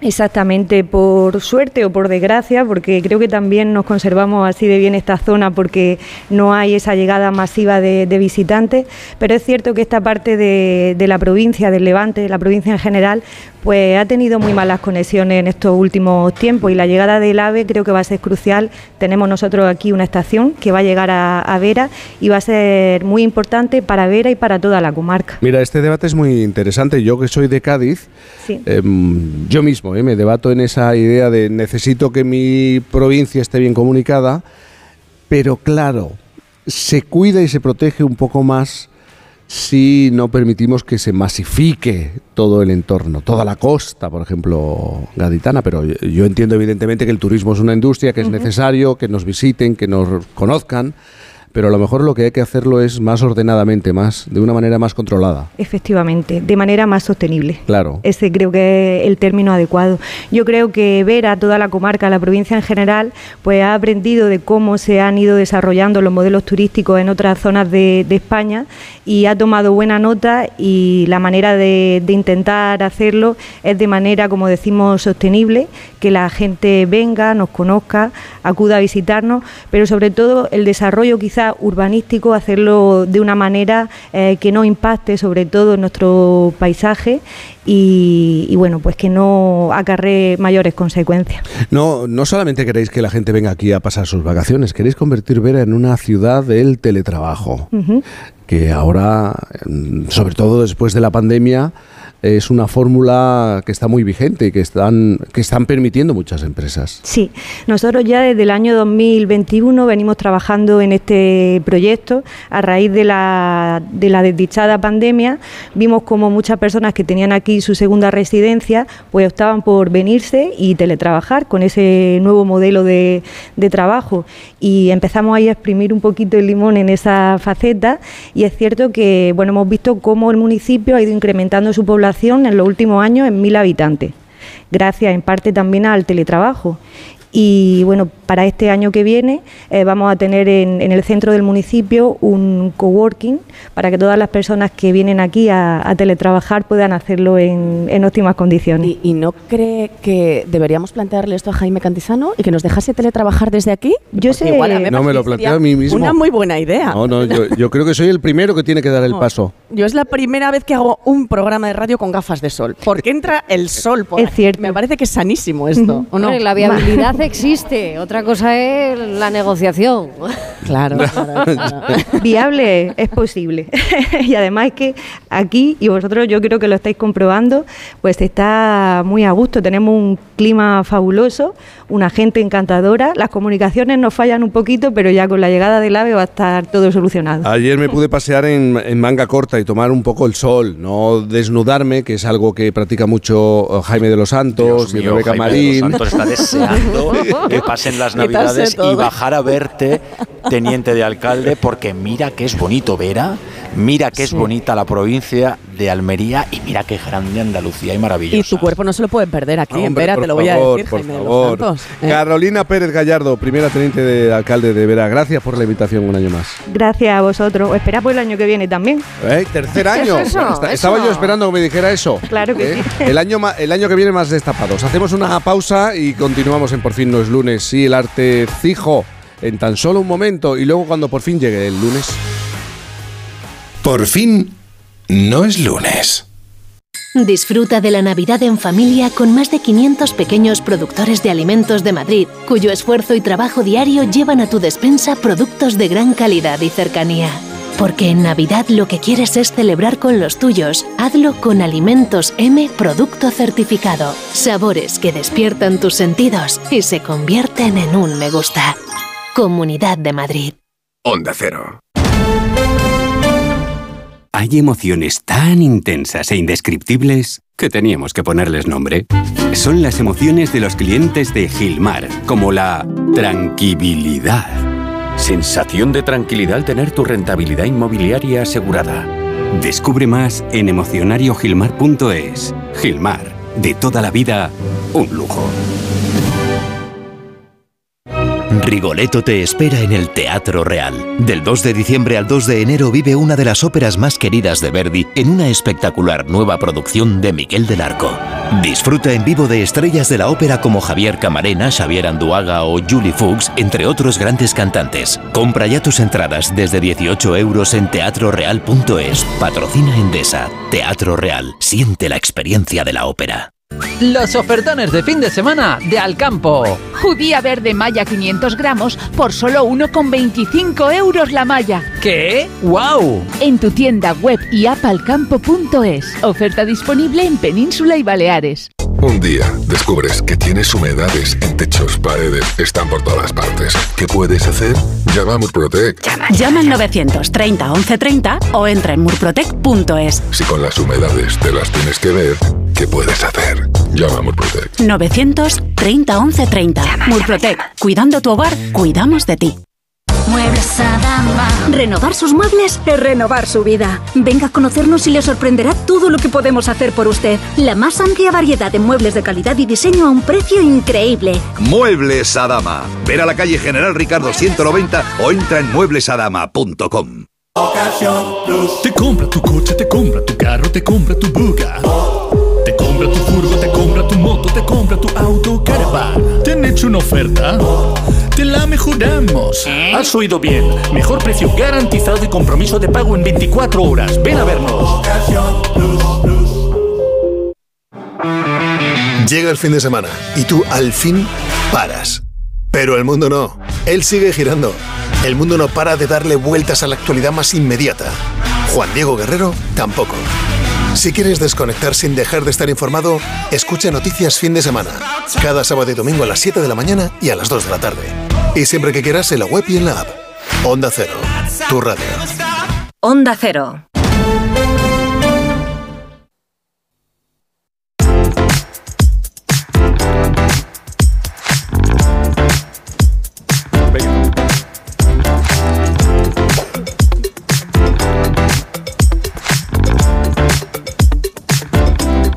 Menos mal que te has quitado las gafas. Con esas gafas no puedes leer, Rebeca Marín. He, he dejado de posturear, ¿vale? Aquí ya, y me voy a poner a leer de verdad, ¿sabes? Sí. Eso es, Venga, venga, claro. venga, venga. Aunque yo gano con gafas de sol, ¿eh? os lo digo. Y, y en una playa nudista también, Jaime de los Santos. Pero, pero ¿qué pasa Con con, mi ¿no? cuerpo en ropa? Hostia, que, me, que me van a echar del partido. Esto es. Venga. Pablo Pombo y yo que vamos con calcetines a la playa, ¿qué vamos a hacer? ¿Qué vamos a hacer?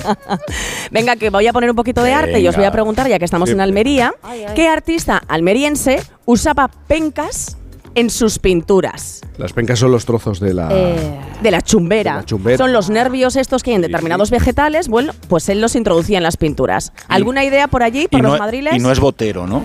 Y no es- no es botero, no es botero. Ay, no, no, pero qué curiosidad. Que, Venga, venga, que os voy a contar. Además tiene que ver mucho con todo lo que hemos estado hablando. Pedro Sánchez, un hombre que lo hace todo en España, Macarena Gómez, que lo hace y lo hace todo muy bien. Bueno, pues se llamaba Juan Ruiz Miralles, ¿vale?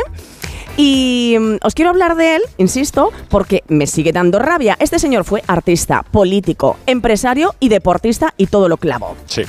Pero claro, como hizo, tan, como hizo tantas cosas, ¿vale? Pues flipad. Porque mientras vosotros estabais eh, pues bebiendo ¿Qué quieres cerveza decir? de ¿Qué litronas en las plazas a los 16 ¡Hala! años, este señor pintó la cúpula del sagrario de la Catedral de Almería. Sí, señor. 16 añitos, os digo. Ayer también- la visité. ¿Ah, sí?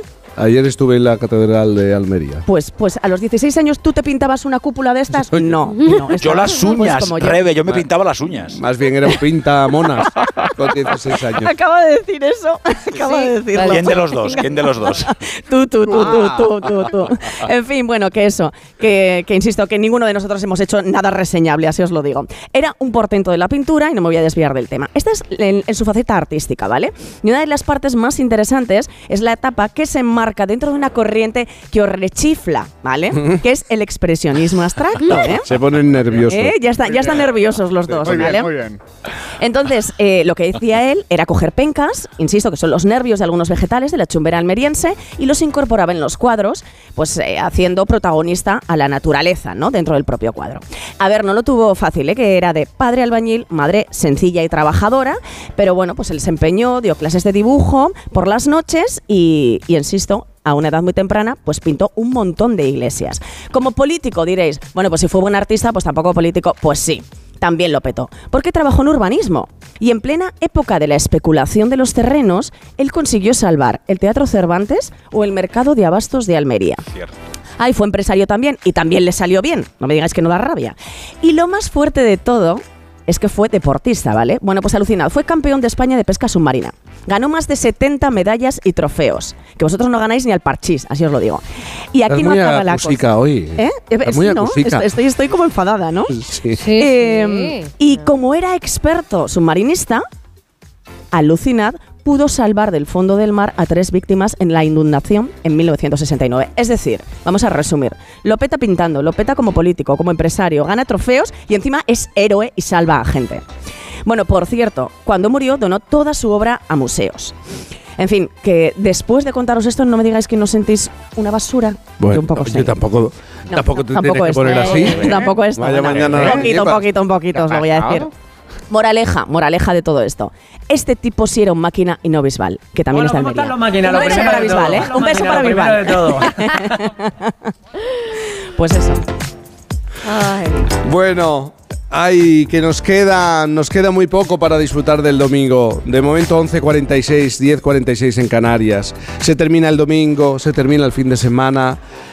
Nos enfrentamos a una semana de puente, de larguísimo puente acueducto, pero, Pero- claro, van a ocurrir cosas. Pablo Pombo, ¿por dónde se nos moverá la semana que viene? Nos va a ocurrir eso que nos pasa cuando estamos en una estación parados, cuando creemos que nuestro tren se mueve, pero no. y no nos movemos nosotros, sino el tren de al lado y en sentido contrario. Ay, qué Creo que muchos españoles vamos a sentir esa distorsión. ¿Por qué lo creo? Porque tenemos efectivamente por delante la madre de todos los puentes y al mismo tiempo toda- en toda la actualidad se está produciendo una fuerte aceleración de los acontecimientos. Estamos en la legislatura del muro, de un muro que se nos está levantando rápido, muy distinto a este otro muro que nos trae nuestro cuarteto de cuerda, todos subidos en el carrito de golf, entrando ahora mismo en la sala, desde el oasis en el que estamos.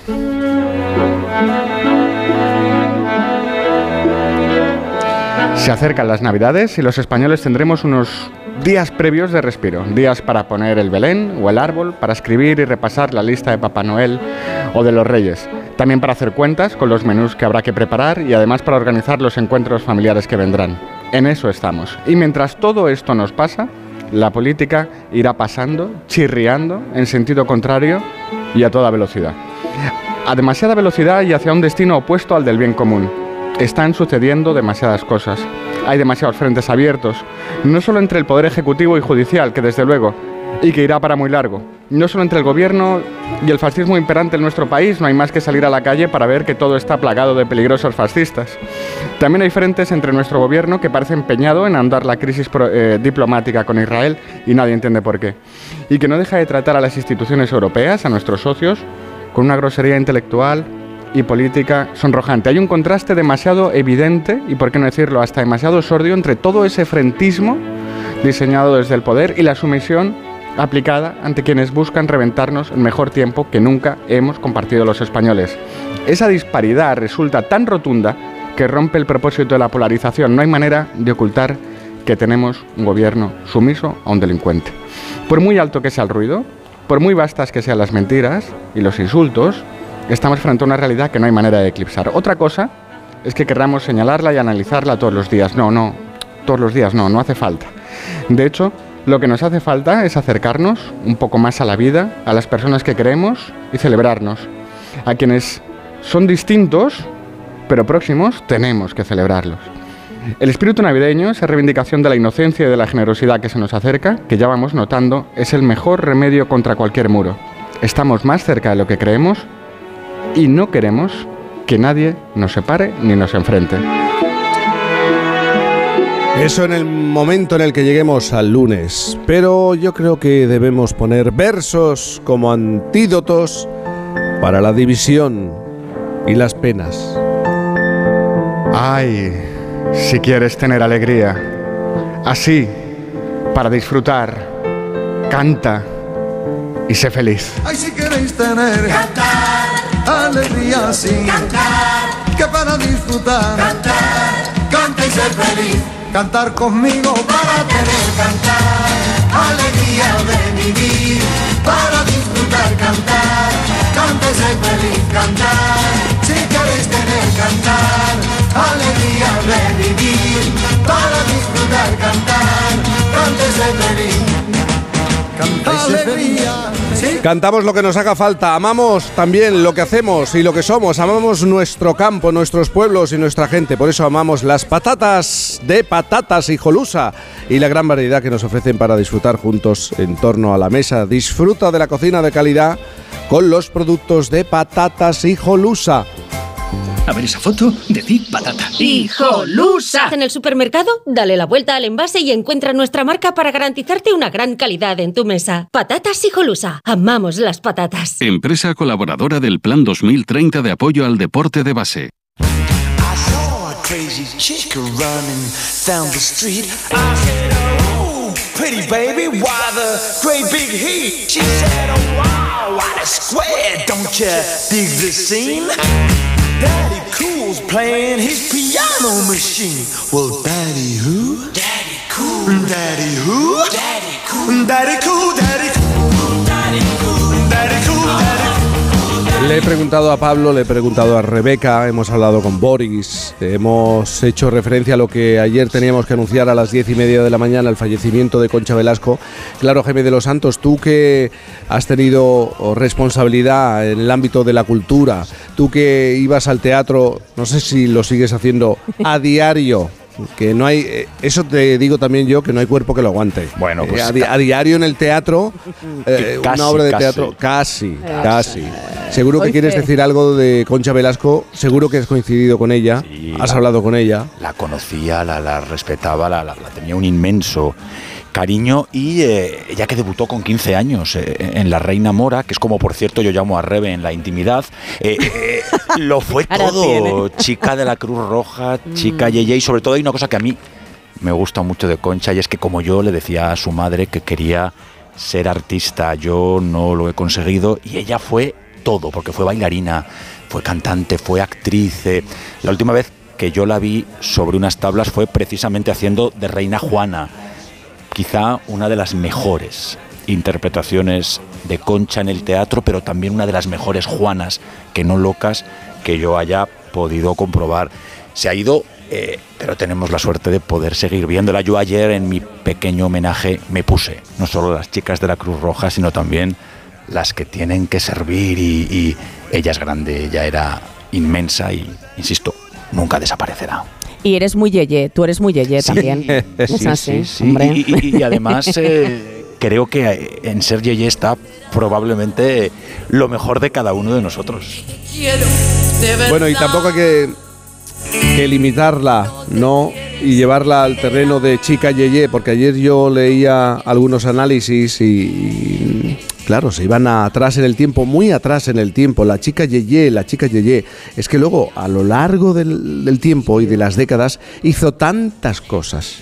¿eh? Se atrevió con todo, además. Sobre Es que- todo el teatro, algunos, sobre algunos todo el teatro. éxitos, algunos éxitos te losan un poco a veces, ¿no? O sea, porque todo el mundo te identifica con uno de tus éxitos y de repente tú tienes una vasta carrera, ¿no? Haces muchas Pero, más cosas, ¿no? Rebe, Y Concha era todo eso, efectivamente. Ahora que somos todos o nos creemos muy modernos, su interpretación de Teresa de Ávila en la, en la serie televisiva es Sí, es verdad, es absolutamente vanguardista, rompe todos los antes y después respecto además de un personaje tan nuestro, única doctora de la iglesia, etc. Y lo hace con una valentía y yo creo que transgrediendo muchas de las cuestiones que parece no se podían tocar, que la convierte en una actriz. Pues esa valentía que, que dice Jaime, a mí me parece que también la tenía a la hora de, de responder y ser humilde con su propia vocación, porque le preguntaran por el por qué el teatro, o por qué el cine, o por qué, por qué esta vida, ¿no? ¿Por qué artista? Y a mí siempre me llamó muchísimo, muchísimo eh, la respuesta que, que daba. Decía, no lo sé, no lo sé, pero sé que mañana debo estar ahí. Siempre me ha de ella el, el tremendo sentido de la libertad que transmitía, ¿no? Yo creo que Sí, esa ma. es la línea que, que le da coherencia a toda su carrera y al mismo tiempo lo que explica por qué ha sido y sigue siendo una referencia para, para todas las mujeres, ¿no? Eh, en aquella, por eso decía antes, ¿no? Que trajo la alegría antes de la alegría y la libertad antes de la libertad. Porque en aquella España, ver a alguien así, con ese brillo, con, con esa audacia, eh, claro, te encendió un referente para todas las demás, ¿no? Yo creo que eso es eh, la clave social, más allá de lo cultural, lo que ha hecho de ella un icono. Eh, y yo, a mí lo que me da pena es que en este año que va a acabar y que acabe pronto ya, la verdad, la de figuras importantes que hemos perdido, ¿no? María Jiménez también, o sea, quiero decir, eh, mujeres, sobre todo, todas de una época que era muy complicado ser libre y todas muy libres, ¿no? Bueno, y ser mujeres en esa época. A- absolutamente. Fundamentalmente ser mujeres en esa época y, de, y defender aquello en lo que creías. eh, era muy complicado para todas estas mujeres que van a perdurar en el tiempo, como es el caso de Concha Velasco. Nosotros entramos en la recta final de Por fin no es lunes.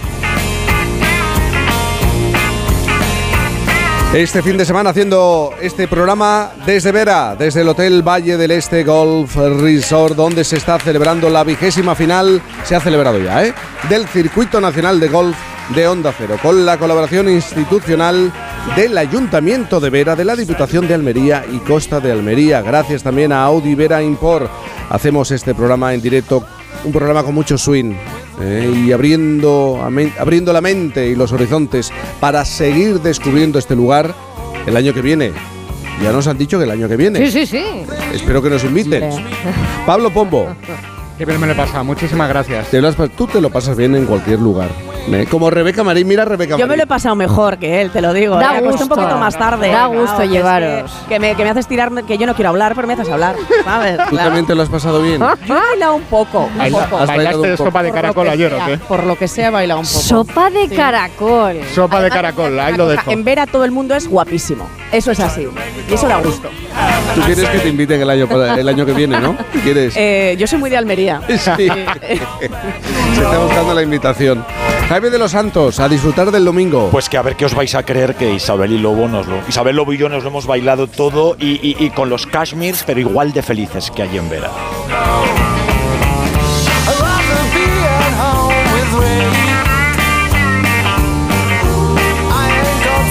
Isabel Lobo, el próximo fin de semana mucho más, porque sí, es puente, acueducto, lo que queramos, como queramos Ya, denominarlo. ya, ya. Pero vamos a estar. La radio sigue, la radio sigue. Gracias eh, a todos, a los enviados y a los quedados especiales. Abrazos ondulados.